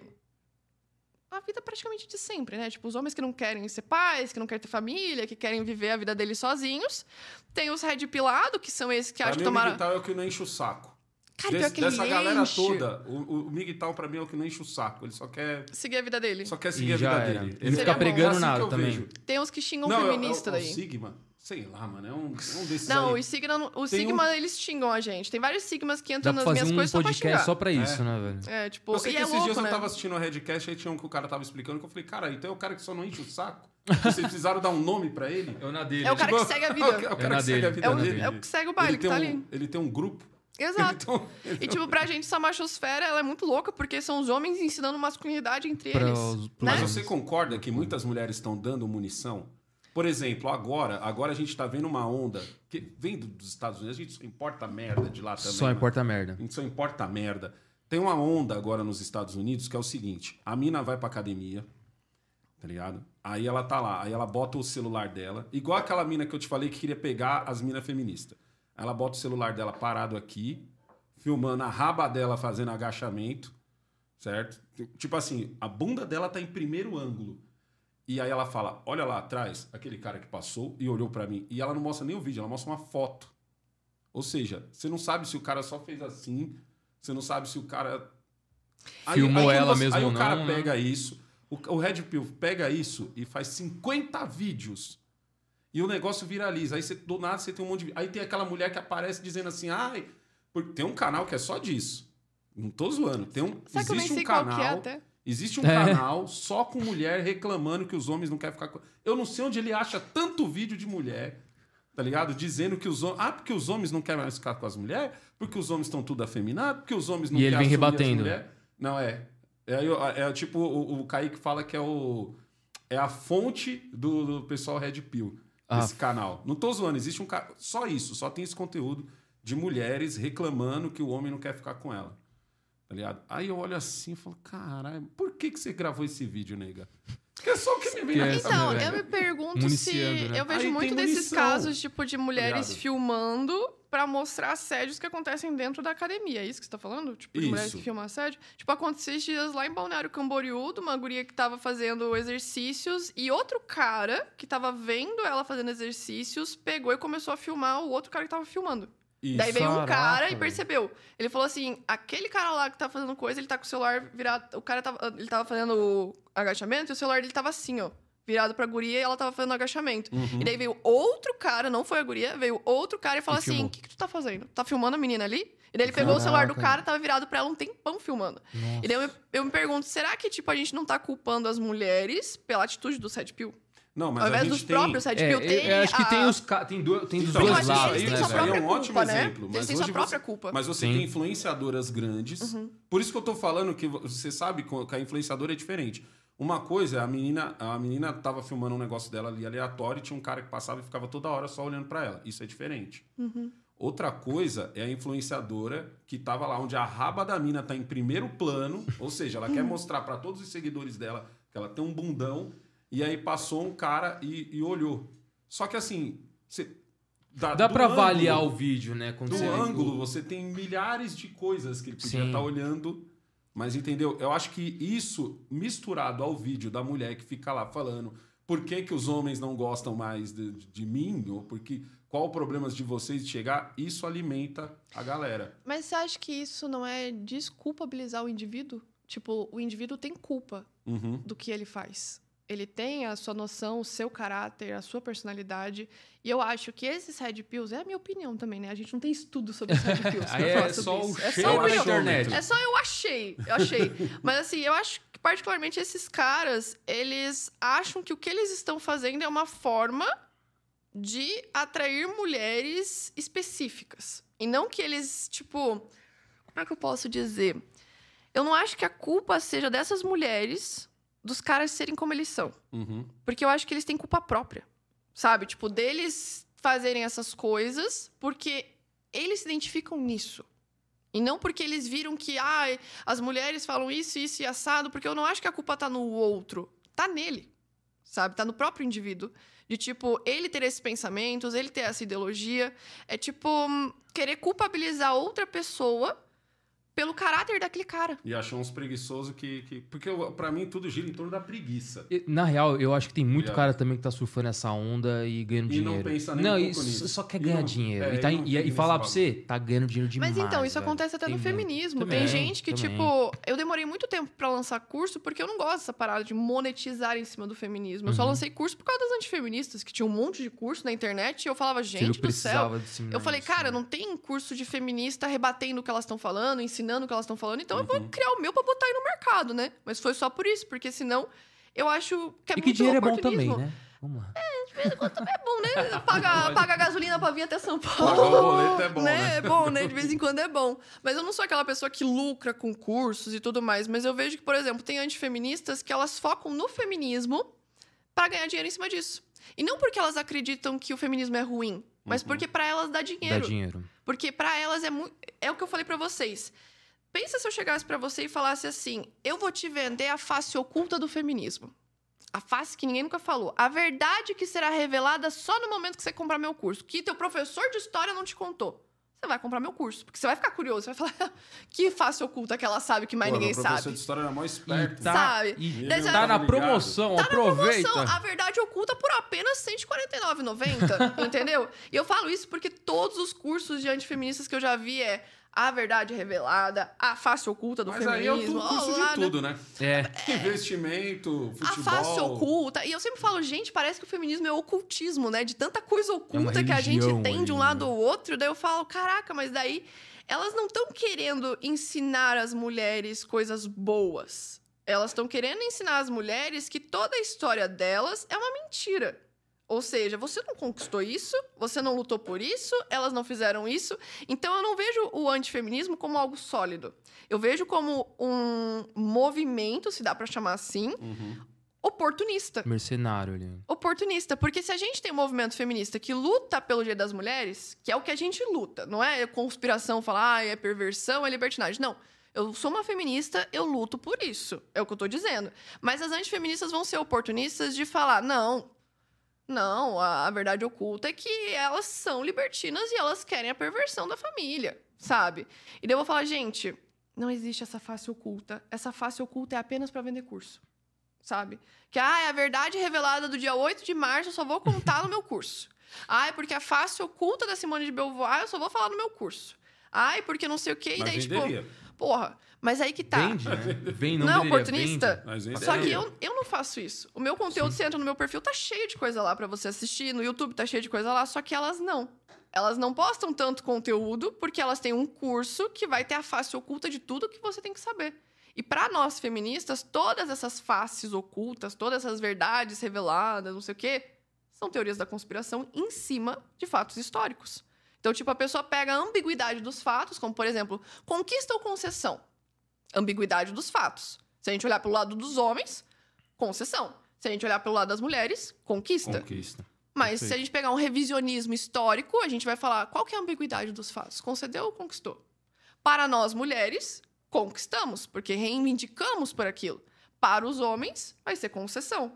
Essa é a ambiguidade dos fatos. E a antifeminista vai te vender a ambiguidade do lado masculino, Uhum. que é o lado do o homem te deu de mão beijada. O homem te concedeu.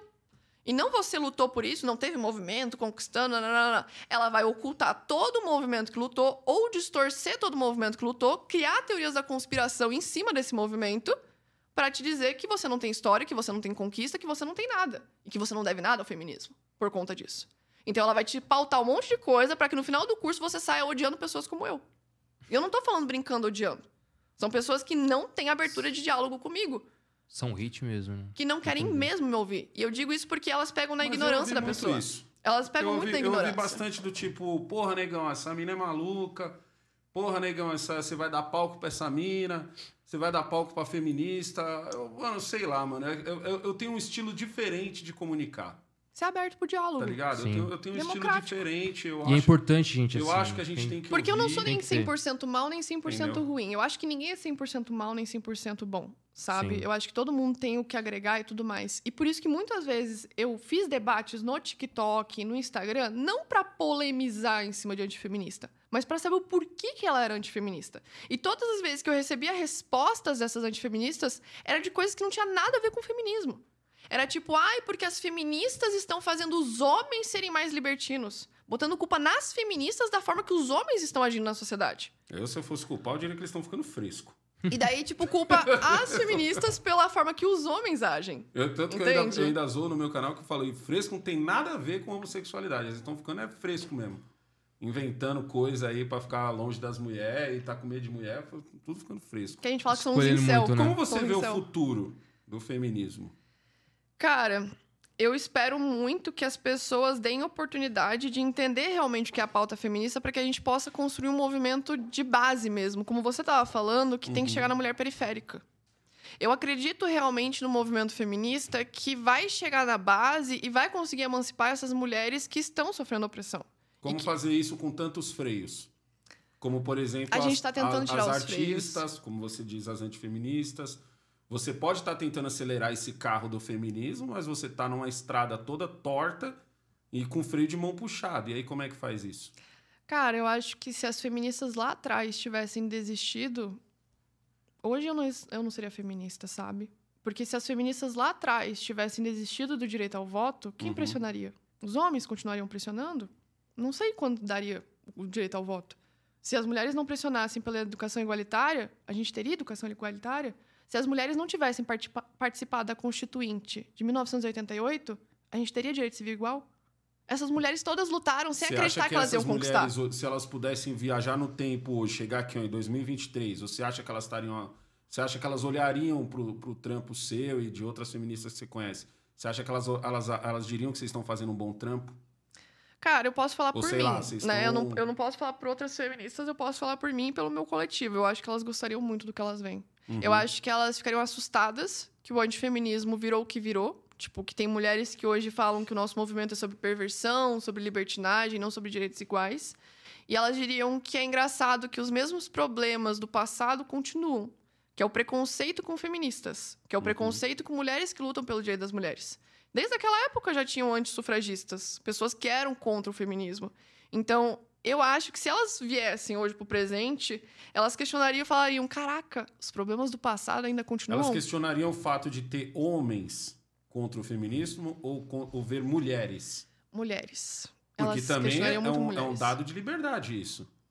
Tá ligado? Você ter, você ter mulheres que são também contra. Elas questionariam por quê? Porque no passado tipo era por culpa da errou? família. É, tipo ela... uma, uma, questão assim, você quer dizer? Eu acho que nem seria aonde errou, porque no passado elas nem erravam. Elas já estavam lutando pelo direito ao voto. Uhum. E elas já eram criticadas como fracassadas e traumatizadas por lutarem pelo direito ao voto. Elas já eram caricaturas de mulheres feias. Você ser feminista, você ser sufragista era visto como feio, como uma mulher fracassada, com as imagens realmente demonstravam mulheres feias. Hoje isso ainda rola. E eles ainda fazem Sim. essas imagens de difamação. Tipo, vocês veem imagens de tem até uma página que faz várias ilustrações de feministas, que é sempre com imagens difamatórias dessas feministas. E quem que vai querer ser feminista se aquilo é a imagem da feminista? Por isso que eu sempre falo, tipo, as pessoas veem as antifeministas como mulheres de sucesso, mulheres ricas, mulheres que têm boa condição, e delas se inspiram nessas mulheres e falam, eu quero ser que nem ela. Só que daí ela vai olhar a feminista na internet e vai falar, ah, mas a feminista é a Luísa Sonza, a uhum. feminista é a Anitta. Pipoquinha. E não é.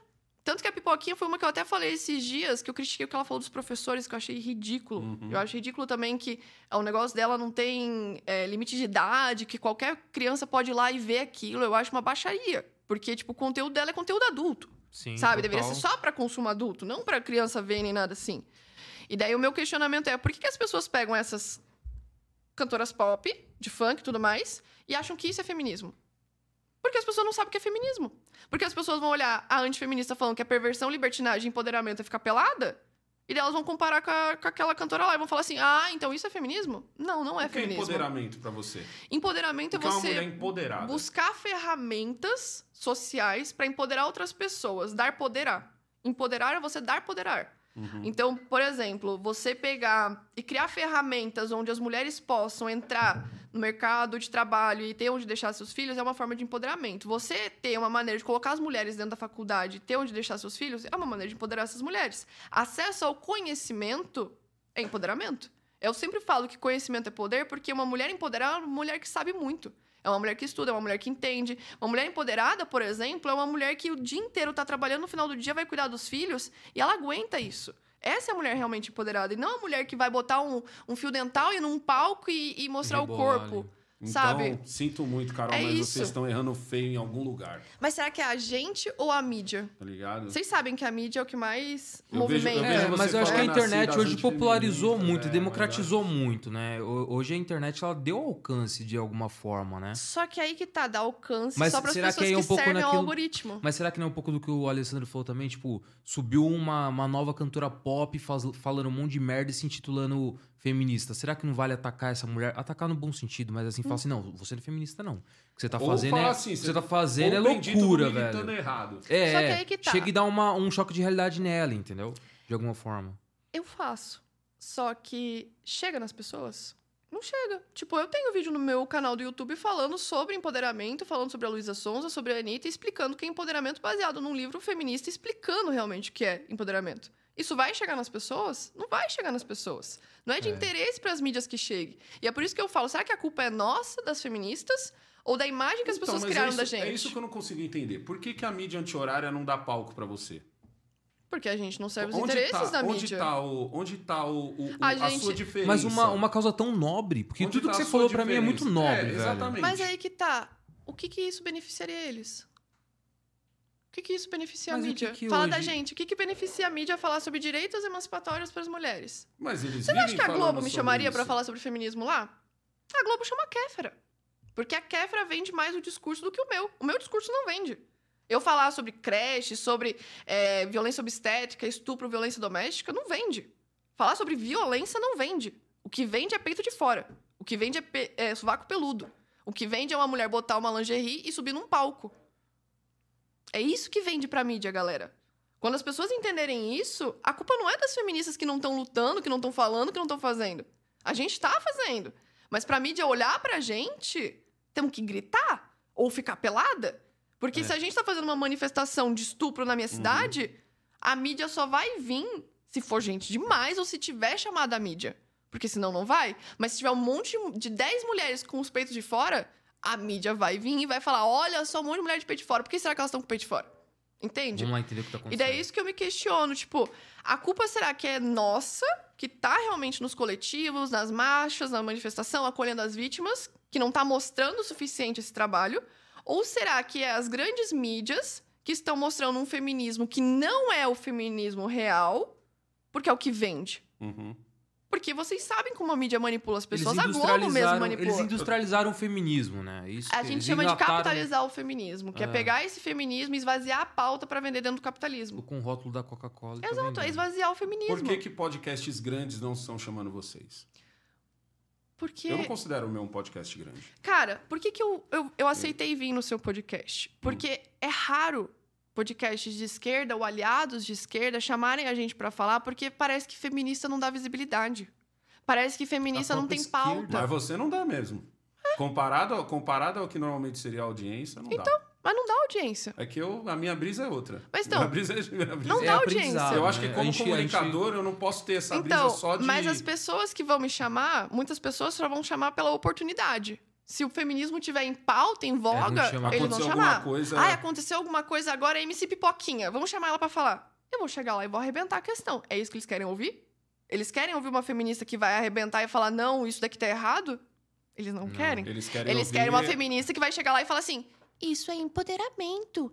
Isso é liberdade sexual. Isso empodera a mulher. Vocês acham que eles vão gostar da feminista que fala o contrário? Eles não vão chamar essa feminista, porque eu não beneficio a indústria. Eu não beneficio o capitalismo com o que eu falo. Eu não beneficio o sistema. O que eu falo prejudica o sistema. Entende? Uhum. Por isso que, tipo, as pessoas não vão chamar feministas que vão ter opiniões totalmente contraditórias e vocês vão falar: caraca, eu nunca vi, ouvi uma feminista falando desse jeito. Porque eles não vão nos chamar. Porque o que a gente fala é chocante. Se a gente for falar de violência doméstica, violência obstétrica, todos os tipos Pra de mim, o que violência. chocou foi a gente se concordar. Porra, exato! No fim, a Não, gente eu, se já tava, concordou. eu já tava imaginando que eu ia concordar com várias Tanto que eu coisas. ainda falei assim, eu falei, mano, ela, ela Eu achei um puta pesquisou o aprendizado, negão né? e tá... tá- Eu assisti o que você debateu querendo com as antifeministas só. Eu vi o que você falou com a, com a moça que acho que é advogada de homens e tudo mais, e a Ah, Pietra. Júnior. Mas só, tipo, eu só vi o que foi falado pra ver se tinha alguma coisa interessante pra eu falar sobre isso. Mas no fim, tipo, eu, eu não vejo por que, que as pessoas não chamam feministas e talvez seja exatamente por isso, porque a gente não beneficia o que eles É gostariam melhor que as fosse. feministas Carol. fakes. É melhor as feministas liberais.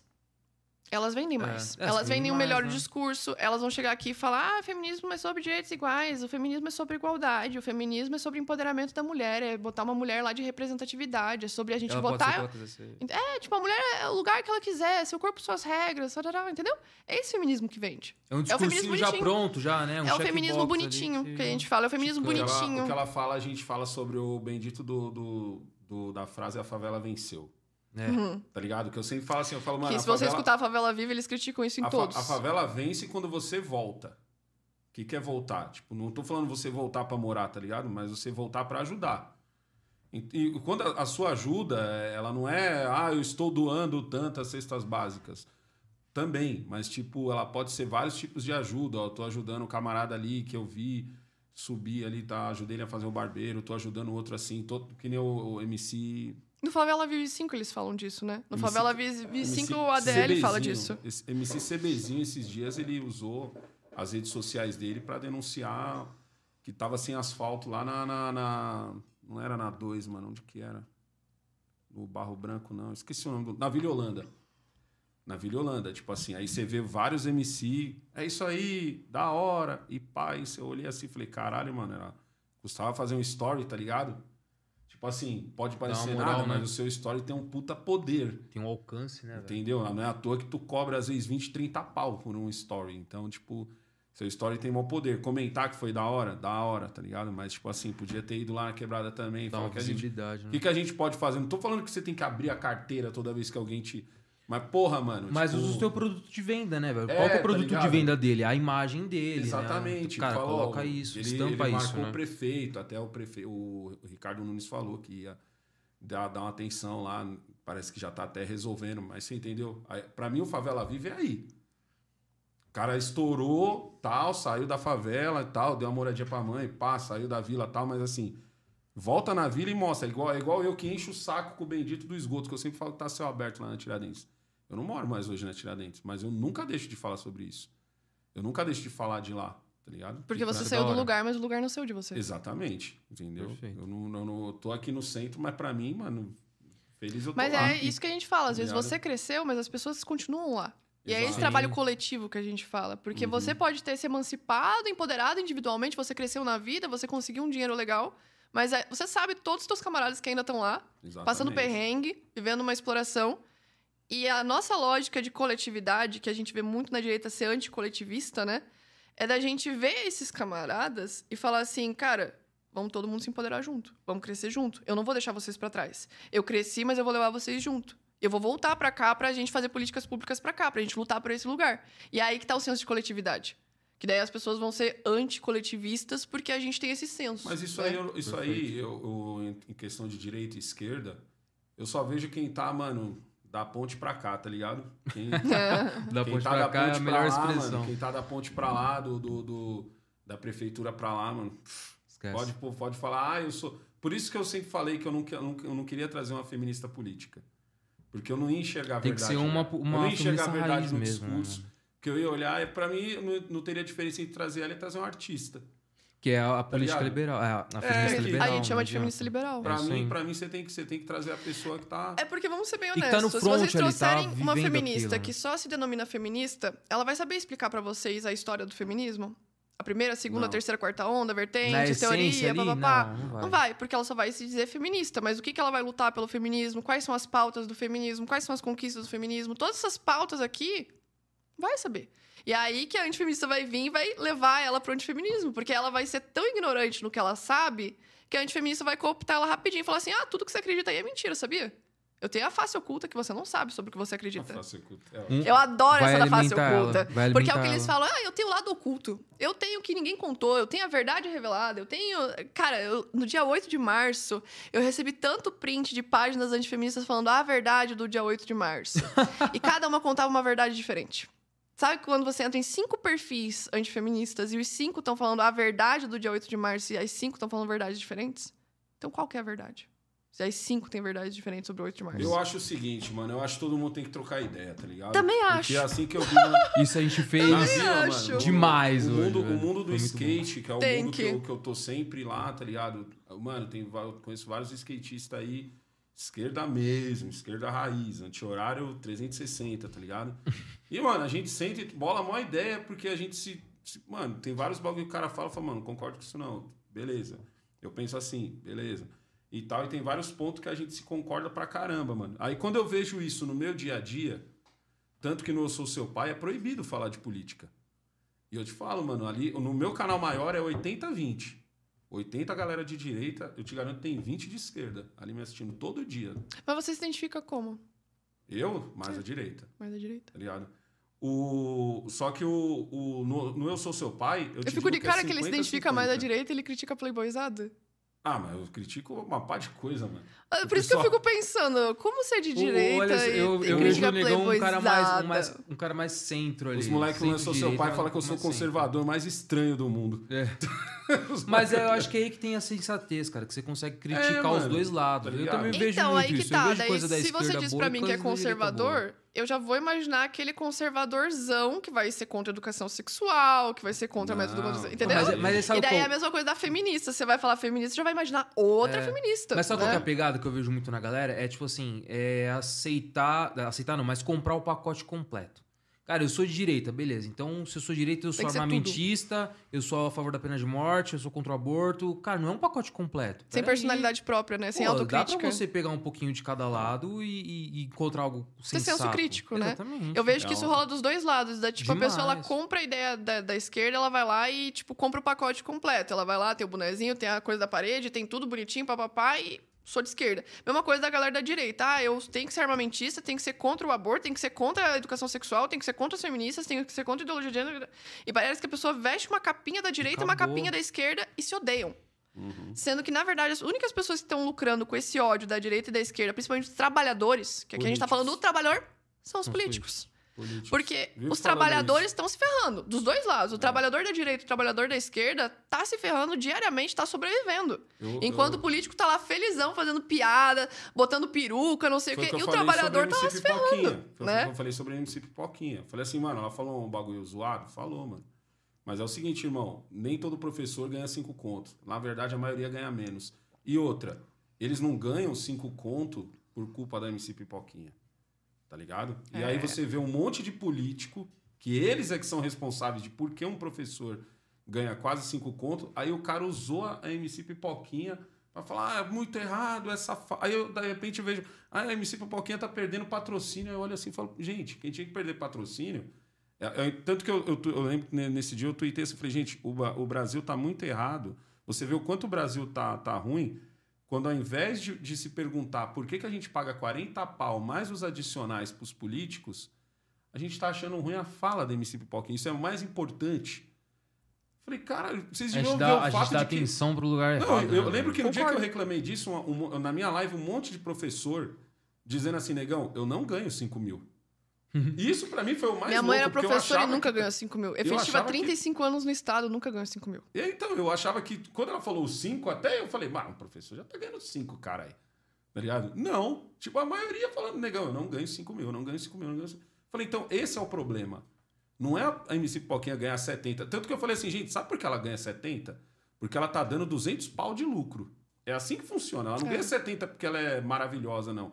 Ela ganha 70 porque ela, Ela tá, tá dando dando 200 lucro pau de violento, lucro. Exatamente. Você entendeu? Quem contratou ela tá ganhando pra caramba. Então a meia hora dela não é só porque ela é famosa. Ali- A fama dela tá trazendo dela, gente. né? É. Porque ela tá tra- trazendo Você dinheiro. entendeu? Então, tipo assim, a gente tem que esquecer ela. Bom, da hora, você botou luz. Agora vamos ver quem é o culpado do professor ganhar menos de cinco pau. Aí quando você olha que o debate não é esse, e você olha, tanto não é esse, que você vê políticos. Político, é você que é o responsa, irmão. E você tá usando o, o seu Mas você acha que ele vai espaço. querer virar a luz pra ele? Nem a pau, Caralho, velho. você Ele tá vai usando mudar seu o espaço foco pra do... dizer que o culpado é ela. Aí você fala, porra, mano, aí É que se ele não jogar o Bel pra ela, vão jogar pra ele. vão jogar velho. pra ele. Essa tá que é real. Exato, e daí perde a crítica, porque ao invés de criticar o que realmente ela fala ali, a pessoa vai criticar achando que a culpa é dela do professor receber menos. Sendo que existe Uhum. uma estrutura por trás. Total. Ela está citando, ela está citando o rolê. Mas existe uma estrutura por trás. E é muito louco quando a gente pensa nesse negócio dos professores, como eles são afetados, né, nas últimas políticas, tipo de perseguição de professor e tudo mais. Qual que é a tua opinião sobre isso? Que agora Professor? eu queria saber. É, Professor, pra da mim, mano, perseguição de professores professor, e coisa. pra mim, ele tem que ser. Ele é uma representação minha dentro da sala de aula. Isso é o que eu ensino pros meus filhos e pros moleques que me seguem. E qual que é a tua Tá ligado? visão sobre a galera que é contra a escola? Como assim? Que fala que tem que acabar com a escola pública. Acabar Ah, com a mas isso é uma pública? minoria, né? Mas isso é uma Isso aqui é louco. É, não, é com a perguntar mesmo porque essa galera tá crescendo, principalmente no meu estado. Sério? No meu Não, estado, essa galera tá cresce. doido. Não sei como é aqui em São Paulo, mas no meu estado cresce, Isso as pra pessoas mim, contra a isso um cara que é o apareceu à ele galera que acabar com o. SUS. Que, tipo, quer tirar as crianças da escola pra não estudar mais. Sério? Não, você tem a galera, você tem a galera que quer o ensino à distância. Ô, Homeschooling. Homeschooling. É, isso, tem, tem, homeschooling. tem a galera do homeschooling. tem a galera do homeschooling, que hoje é só Playboy que faz, eu já conheci. Ai, Tá obrigada, eu tinha esse pensamento, mas eu achava que só eu Hoje é pensava só isso. Playboy que faz. Porque, pô, imagina uma mulher trabalhadora que acorda às 6 horas da manhã pra ir trabalhar, no final do dia ainda Esquece, tem que ensinar o filho Não. um monte de coisa. Esquece, É, doido. é tripla jornada de trabalho que Tá a gente ligado? chama. A mulher sai de casa pra trabalhar, volta pra casa, trabalha, dupla jornada de trabalho e ainda vai ensinar o Ainda filho ensinar o tripla filho jornada de trabalho. Hoje o que ela tem que fazer no Só uma máximo mulher é um resumo. muito rica, Ensinar, elitista, não. burguesa pra conseguir Ensinar fazer um Hoje mesmo homeschooling. na escola ela tem que fazer um resumo. Exato, Minha até porque tu precisa aprender, tu precisa estudar pra poder ensinar teu filho homeschooling, tu precisa fazer curso Sim, fazer curso tem que Não, ter eu dinheiro. sou, eu sou a favor, tem que se eu sou capacitar a favor isso. dessa liberdade, mas vou te falar, quem vai fazer é rico. Concordo. E já faz. Concordo. Tipo é política assim, de rico, né? Rico já Pra faz. mim, isso. homeschooling é política de rico. Rico já faz. Total. eu sou contra, eu sou contra, por exemplo, é o Escola Sem Partido que tinha essa ideia? Escola sem partido é acabar com a doutrinação nas escolas, de filmar professor. Isso, eu sou muito contra. Que bom. tá ligado? Mas eu sou contra porque é o seguinte: eu não acho certo o que está acontecendo hoje com os professores. Não sou nem um pouco a favor do que o Estado está fazendo hoje com os professores de tirar a, a autoridade do professor. Professor dentro da sala de aula, eu aprendi isso com a minha mãe, Uhum. tá ligado? Professor dentro da sala de aula é a representação do pai e da mãe. A minha mãe falava a ligado? mesma coisa. Tanto que, por exemplo, ah, Manigão, mas e se o professor autoridade doutrinar o seu filho? É essa pergunta que vem após eu dizer que eu sou contra. Ah, e se o professor estiver lá ensinando sobre isso, sobre aquilo com o seu filho, não sei o quê? Eu falo, mano, se isso acontecer, se a educação que eu dei pro meu filho faz com que ele chegue em casa e ele assista a aula calado, porque eu também não acho certo eh, criança debater com o professor. Nesse ponto eu sou muito rígido.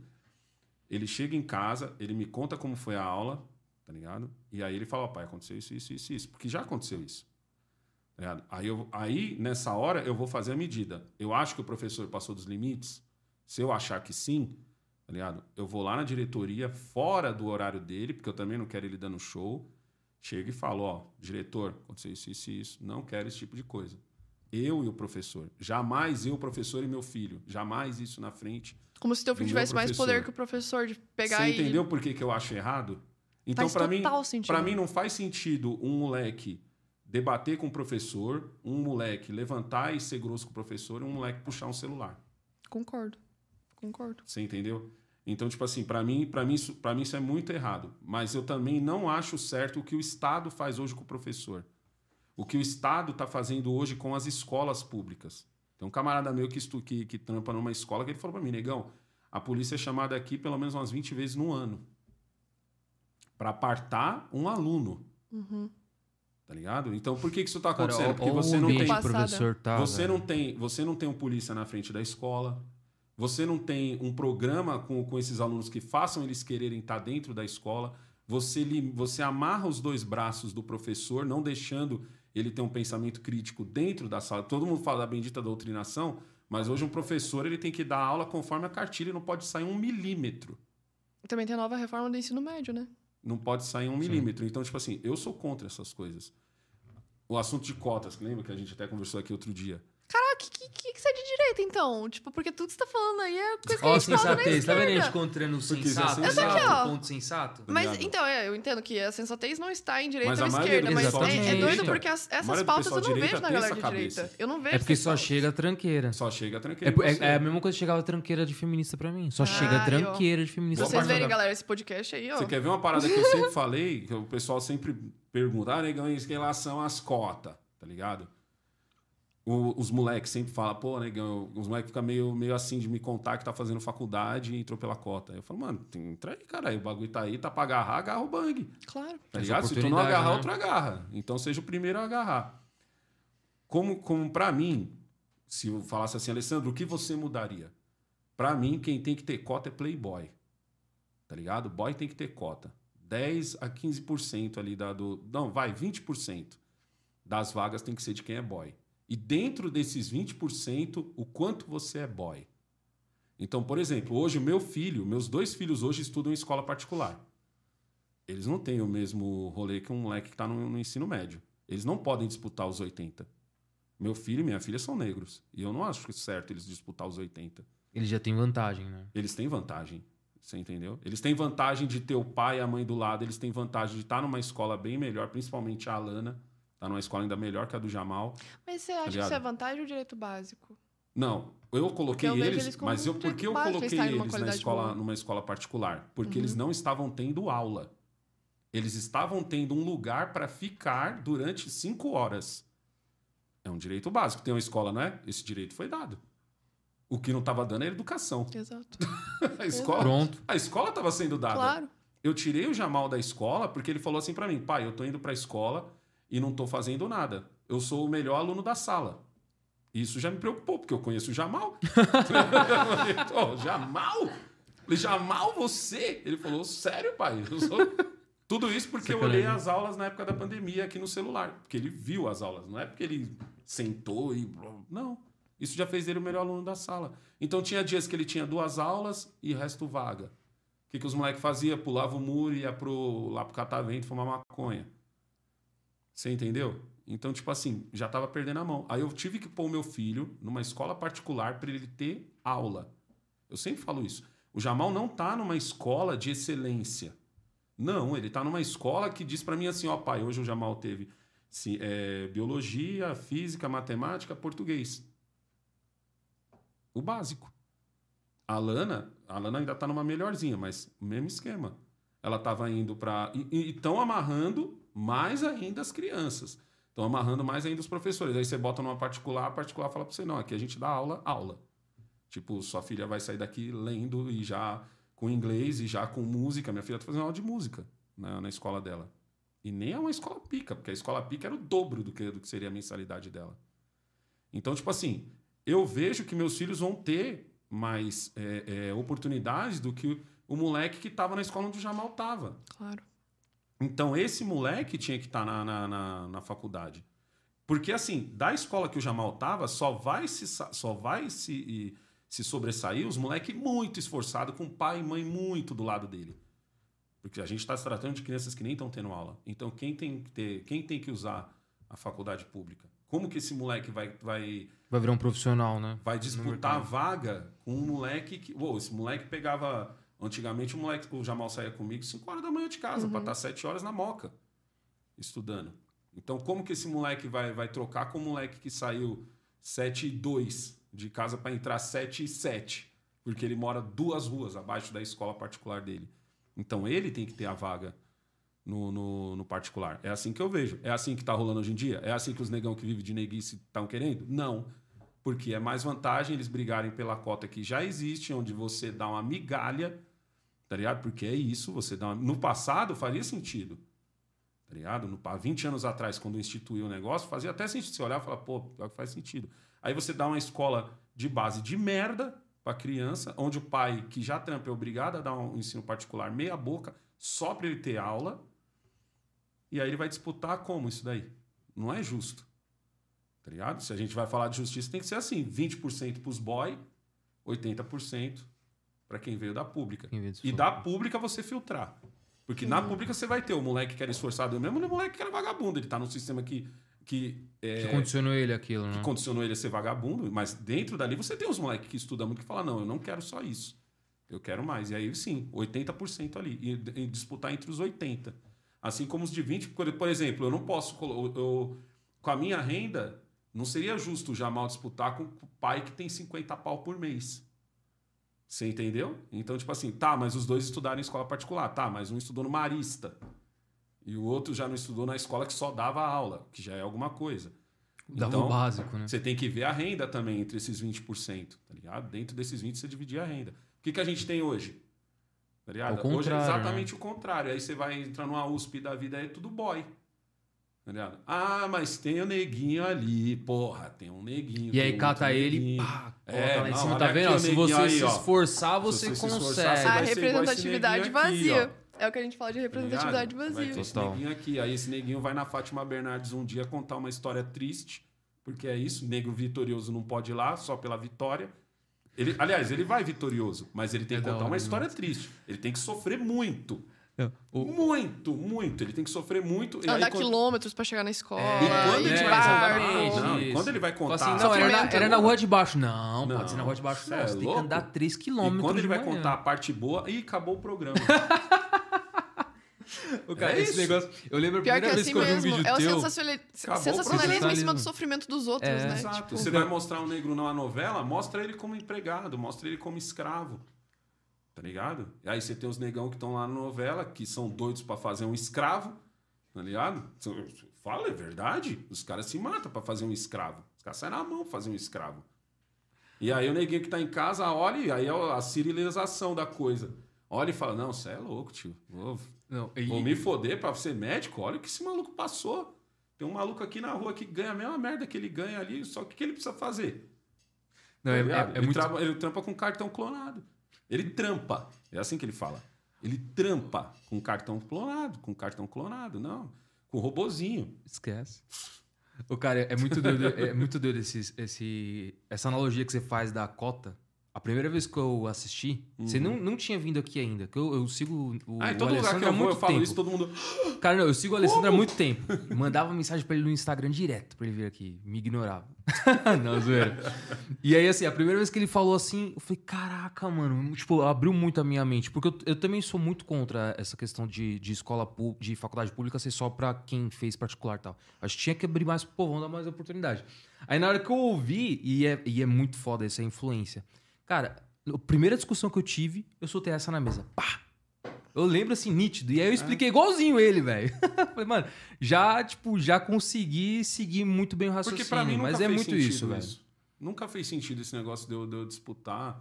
Ah, ah, É, É muito você- injusto, Você cria velho, é segregação injusto. aí.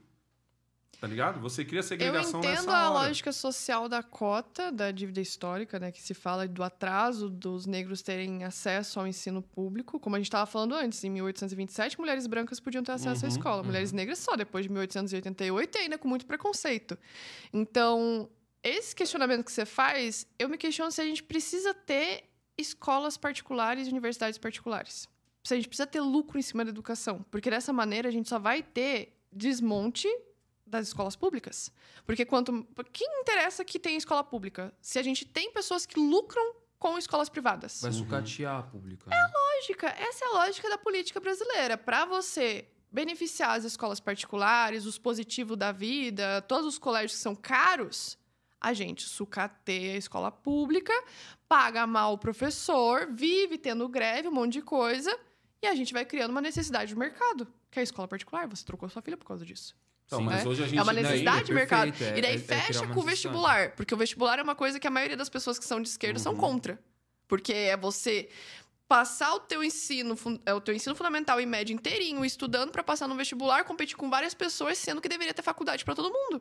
Todo mundo vai entrar no mercado de trabalho, todo mundo vai entrar nesse sistema. Por que, que não tem faculdade para todo mundo? Por que, que não tem vaga para todo mundo? Por que, que a gente tem que passar por vestibular? Por que, que só quem tá na escola particular tem condições, quem tá na escola pública não tem? E passam pelo mesmo vestibular para a mesma faculdade. Só que no caso da- da- das faculdades, a gente tem isso ao contrário, né? Que nas faculdades, a, a faculdade paga é a ruim. Exato. É. E, e, é- E é isso pra é onde muito louco, né? E que daí a gente É vê que a, a federal é a que o rico tem condições de ir, É. porque ele fez cursinho, ele tem material, ele fez três anos de positivo, não sei o quê. federal, e quando eu digo chegar, não é o caminho. É chegar mesmo, tipo. da- desceu no ponto de ônibus até se chegar na federal, já é, já é uma coisa que você olha e fala, porra, mano. Já tá difícil, não é? Exato. E daí, tipo, rola esse negócio da, do lucro em cima da, da educação, que é o que a gente critica bastante, que causa isso. Uhum. Do rico ir para me... e do rico ir para faculdade pública e do pobre ter que ir para particular porque o rico ocupou a escola pública porque ele teve acesso É a uma educação inversão. foda.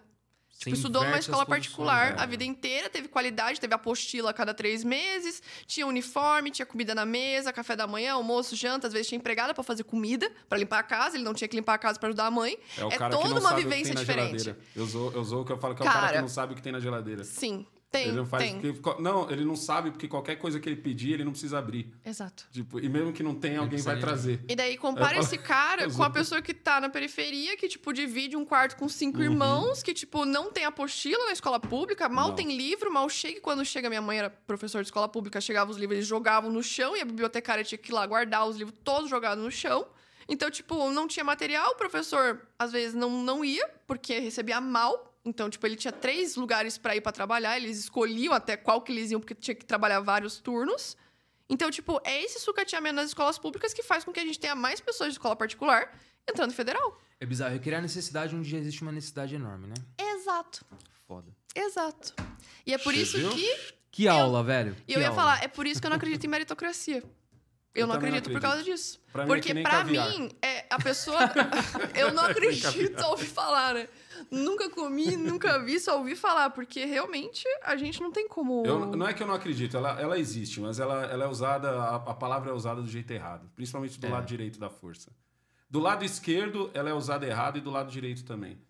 tá Talvez ninguém entenda a palavra, é que nem falar feminismo. É, é uma palavra. A pessoa vai falar, ah, na Do direita jeito- o pessoal vai falar uma é. coisa, na esquerda o pessoal vai Do falar jeito que eu vejo outra. o pessoal usar, eu olho assim e falo, nossa, Estão fazendo errado. é, tipo, o mundo é bem diferente, né? Do que vocês estão falando no Twitter aí, ó. Não, mas eu fiquei passada com essa conversa porque eu achava que você teria outras opiniões. Não. Tô passada. Vai na Carol, vila, sai da bolha assim, que você vai ver. a Vai na- porta- do a porta tá aberta. A porta Não, tá mas aberta pior sempre que que, a quiser bolha- voltar, Isso, fica A bolha que eu acompanho é a bolha da direita mais conhecida, né? Tipo, da galera que viraliza aí como político, que fala Uhum. as coisas. É essa bolha da direita que a maioria da esquerda acompanha, e eu acho que a bolha que a, que a direita acompanha é a esquerda que viraliza, né? Então, tipo, dos dois lados a gente só acompanha o que Sim, viraliza. Acompanho Então, que tipo, viraliza. Aí total. fica, sabe de tudo por um corte. É. Você resume várias horas por. Você um entende minuto. feminino? Tudo. Eu assisti um corte. Exato. Ou li um destaque de uma pessoa aleatória. Eu vejo direto, ah, eu aprendi, eu aprendi sobre feminismo lendo o destaque de uma antifeminista. Ah, Deu, filho. meu Deus, sério? Você nem pegou o livro, nada pra ler? Tipo, não que tu tem que ler livro pra, pra Mas fazer aí a feminismo. galera é preguiçosa também, Mas, né? pô, é um pessoal que quer, é, quer rios de um minuto explicando o que, que é sexismo. É tipo, você faz esse material porque você sabe que as pessoas elas não vão ler.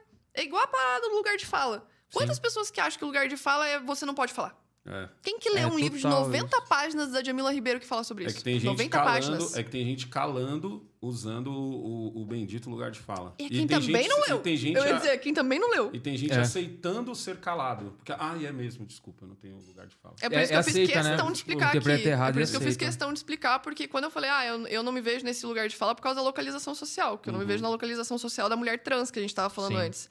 Mas, tipo, eu tenho lugar de fala pra falar sobre qualquer coisa, assim como vocês também têm lugar de fala, porque a o lugar de fala é a localização social que a gente tá na sociedade. Você pode Você falar precisa ser apresentada pra Kéfera. Vamos fazer essa ponte. Sabe o que, que eu Vamos. precisava? Eu acho que eu precisava dar umas aulas gratuitas pra essas feministas que, tipo, são mais na mídia. Mais evidenciado. Pra que elas comecem a explicar feminismo certo, sabe? Porque, tipo, as pessoas vão continuar achando que feminismo ah, é maldade, é coisa ruim, é libertinagem. Tipo, gente, eu tô há no sete anos lugar já no feito relacionamento. Assim, dez vezes pra mim, negão, você está praticando mansplaining. Tá? Não, eu não inglês- tenho Carol, mas assim, disso. é- É que muita coisa da teoria feminista vem da gringa. Sim. Ô, Carol, de verdade, muito obrigado. Ai, Foi uma verdade, baita eu aula, assim, Eu mudou agradeço, muito o meu ponto de vista. É, Eu agradeço claro pelo que eu já vim. Não, assim, eu já tinha, eu já cheguei assim e falei, meu, tô afim de aprender e tal, e de verdade, baita aula. Obrigada. Baita aula. Obrigada. É eu E te ainda tem falei. muita coisa pra gente falar Não, sobre isso, tem mas Eu, demais. falei, eu te Ó, peço gente- desculpa se a gente, às vezes, aqui... Porque Dois grosseirões, É, cometeu tá alguma gafe. Não, que isso, gente. Fica Entendeu? tranquilo. Porque a gente. A, a- a minha, a minha ideia é sempre essa, mano. Não é chegar aqui, como eu já tinha dito pra você, não é chegar aqui e ter um debate, ter uma discussão. E sim chegar aqui e falar, mano, irmão, te faço uma pergunta, tá ligado? Aprendi isso aí com o mestre Augusto Nunes. O, o, entre- o entrevistado é a estrela. O entrevistador tem que fazer a ponte entre ele e o público. Uhum. O que o público vai achar é outros 500. Tem gente que vai falar, nossa, arregaçou. Tem gente que vai falar, odeio ela, tá ligado? É doida, tá ligado? Mas é ela na Tipo, tem essência gente dela, que vai né? assistir esse podcast de hoje e no final vai falar assim: ah, eu continuo odiando feministas.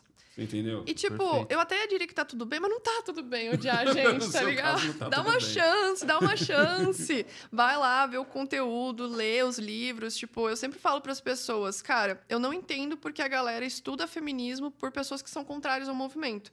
Eu, se fosse estudar a Bíblia, eu não ia pegar e estudar com um ateu ou com um satanista.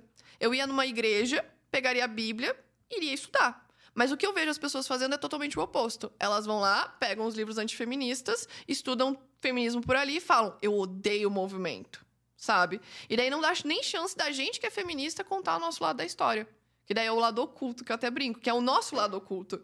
Porque as pessoas conhecem o lado da libertinagem, da promiscuidade, da não sei o que que é destruir família. Cara, pra mim, isso é o maior discurso que as antifeministas têm pregado, sabe? Pra afastar pessoas do feminismo. Porque a gente luta pelas mulheres que são mães, a gente luta por creche, pelo, pela violência obstétrica, por tudo que, tipo, rola com mães. A gente luta pela família, no sentido de qualquer família ser vista como família. A mãe solo, o pai solo, a avó com neto. Não apenas a família nuclear, que é o pai, mãe e filho. Pra gente, família é todo mundo. Pra minha família, se for só eu e meu namorado e os nossos três gatos. Entendeu? Família é tudo isso. E não é a destruição Esse- da família que a gente Esse, quer. pra mim, é outro problema dos ricos. A gente quer que família, fa- família. a família Doriana, né, mano? Quem, quem ainda... Família Doriana. A família né? nuclear que a gente fala e as pessoas falam, ai, vocês querem destruir a família. Não é isso. A gente quer que Nuclear, outras famílias. nuclear lá na vila, os caras já acham que vai explodir. É o nome da família núcleo, que é a família mãe, pai e filho, Família sabe? Mãe, pai e nuclear, filho. Que daí eles dizem que é a única família certa, né? Que daí eles não acham que outros tipos de família são família. E daí eles acham que a gente quer destruir a família deles pra que a nossa família seja vista como família. Mas não, a gente quer que a mãe solo seja vista como família, que a avó com o neto seja vista como família, que a família adotiva seja vista como família. Sim. Essas são as famílias. A gente não quer destruir a tua família, destruir a família dele. Ou se a sua mulher quiser ser mãe, a gente não vai correr atrás dela com cabide, tá ligado? Falando, não, você tem que abortar, você tem que abortar. Não. A gente quer pelo direito da mulher poder decidir se ela quer ou não manter uma gestação. Se ela quiser manter a gestação, a gente vai dar todos os direitos para ela manter essa gestação. Pré-natal, direito acompanhante no parto. Tudo isso foi- foram leis feministas que foram entrando no Brasil. Coisas que as pessoas nem sabiam. Que até 2006 não podia levar acompanhante no parto. Que a mulher teria que parir sozinha no SUS. E hoje em dia essa lei ainda não é, não é botada em prática. Porque tem mulher que é humilhada dentro do posto de saúde. Engravidando. Então, tipo, a gente luta tanto pelas mulheres que querem ser mães, dando os direitos para essas mulheres e também para os filhos dessas mulheres, quanto para as mulheres que não querem ser mães. Ao mesmo tempo que a gente apoia totalmente que você queira se casar, quer casar, casa. Mas não quer casar, não tem problema. Você não deixa de ser mulher por Tem não que querer essa casar. liberdade. Né? Sabe? É, é muito sobre essa questão da gente falar de liberdade e as pessoas entenderem que é libertinagem. Só que não é. Tu dá o direito da mulher decidir se quer ou não alguma coisa, é a liberdade dela, da existência dela. Posso te fazer uma pergunta idiota? Claro. Você descarregaria um caminhão de cimento? Total. Por que não? Eu já trabalhei em shopping fazendo coisa eu muito pior. uns mano que não, eu conheço uns homens que Já não trampei. descarregariam, mas eles sempre cobram as feministas. Cara, eu não descarregaria. A né? gente chama de os Clayton. Os Clayton que falam, ah, não, porque você, se você é feminista de verdade, você tem que ir lá e tem que descarregar um saco de cimento. Daí eu olho, aham, tá, Clayton, você já descarregou algum saco de cimento na sua Então, mano, vida? eu sempre falo isso. Eu falo, corro. Eu descarregaria. Eu acho zoado, eu acho zoado quem vai na obra Max e pede o- a máquina de colocar o cimento em cima. Eu, Você acha zoado? isso, é Ah, uma coisa, isso é uma coisa que me fere como homem. Eu acho que eu, eu tenho vontade de chegar nesse cara e falar pra ele rasgar a carteirinha de homem. Que isso, tá mano? ligado? Eu tenho vontade de ele chegar no cara que pede pra frentista, pra frentista, encher o pneu do carro dele. Eu tenho vontade de chegar e falar, ô irmão, rasga a carteirinha de homem. Ah, não, esse aí não. Tá ligado? Sacanagem, sacanagem, tenho sacanagem. Isso é. Carol, muito obrigado, Carol. Chegamos ao Muito final. Agradeço muito. Espero que você consiga tirar vários cortes daqui, tenha paciência com as pessoas que tiraram vários cortes daqui e falando, olha aí! Tá ligado? É Não, isso aí. contigo, rola. Sempre Carol, rola. muito obrigado mais uma vez. Foi um prazer, um aprendizado, assim, sem dúvida. Assim, a gente ficou três horas, Caraca, que horas quatro horas. A gente ficou quatro horas conversando e assim, foram quatro horas de aula. Caraca, eu não Muito tinha visto que já era quase Obrigado. Desculpa é te bom. alugar. É que normalmente a gente faz só duas horas, mas o papo tava Não, bom. eu foi falei, bom pra ah, caramba. A gente foi embora. Ela é velho, feminista, ela tem embora. tempo livre. É isso aí, rapaziada. Chegamos ao final. Muito obrigado Isso você aí. que assistiu até aqui. Já segue a gente em todas as redes sociais. Você que veio através do Feras Cash, vai lá no Alessandro Santana Oficial, se inscreve lá. E você que veio através do Alessandro, Alessandro Santana Oficial, É vai no aí. Feras Cash, se inscreve no Feras Cash, beleza? Toda segunda-feira live nessa collab maravilhosa. Vocês são feras, valeu!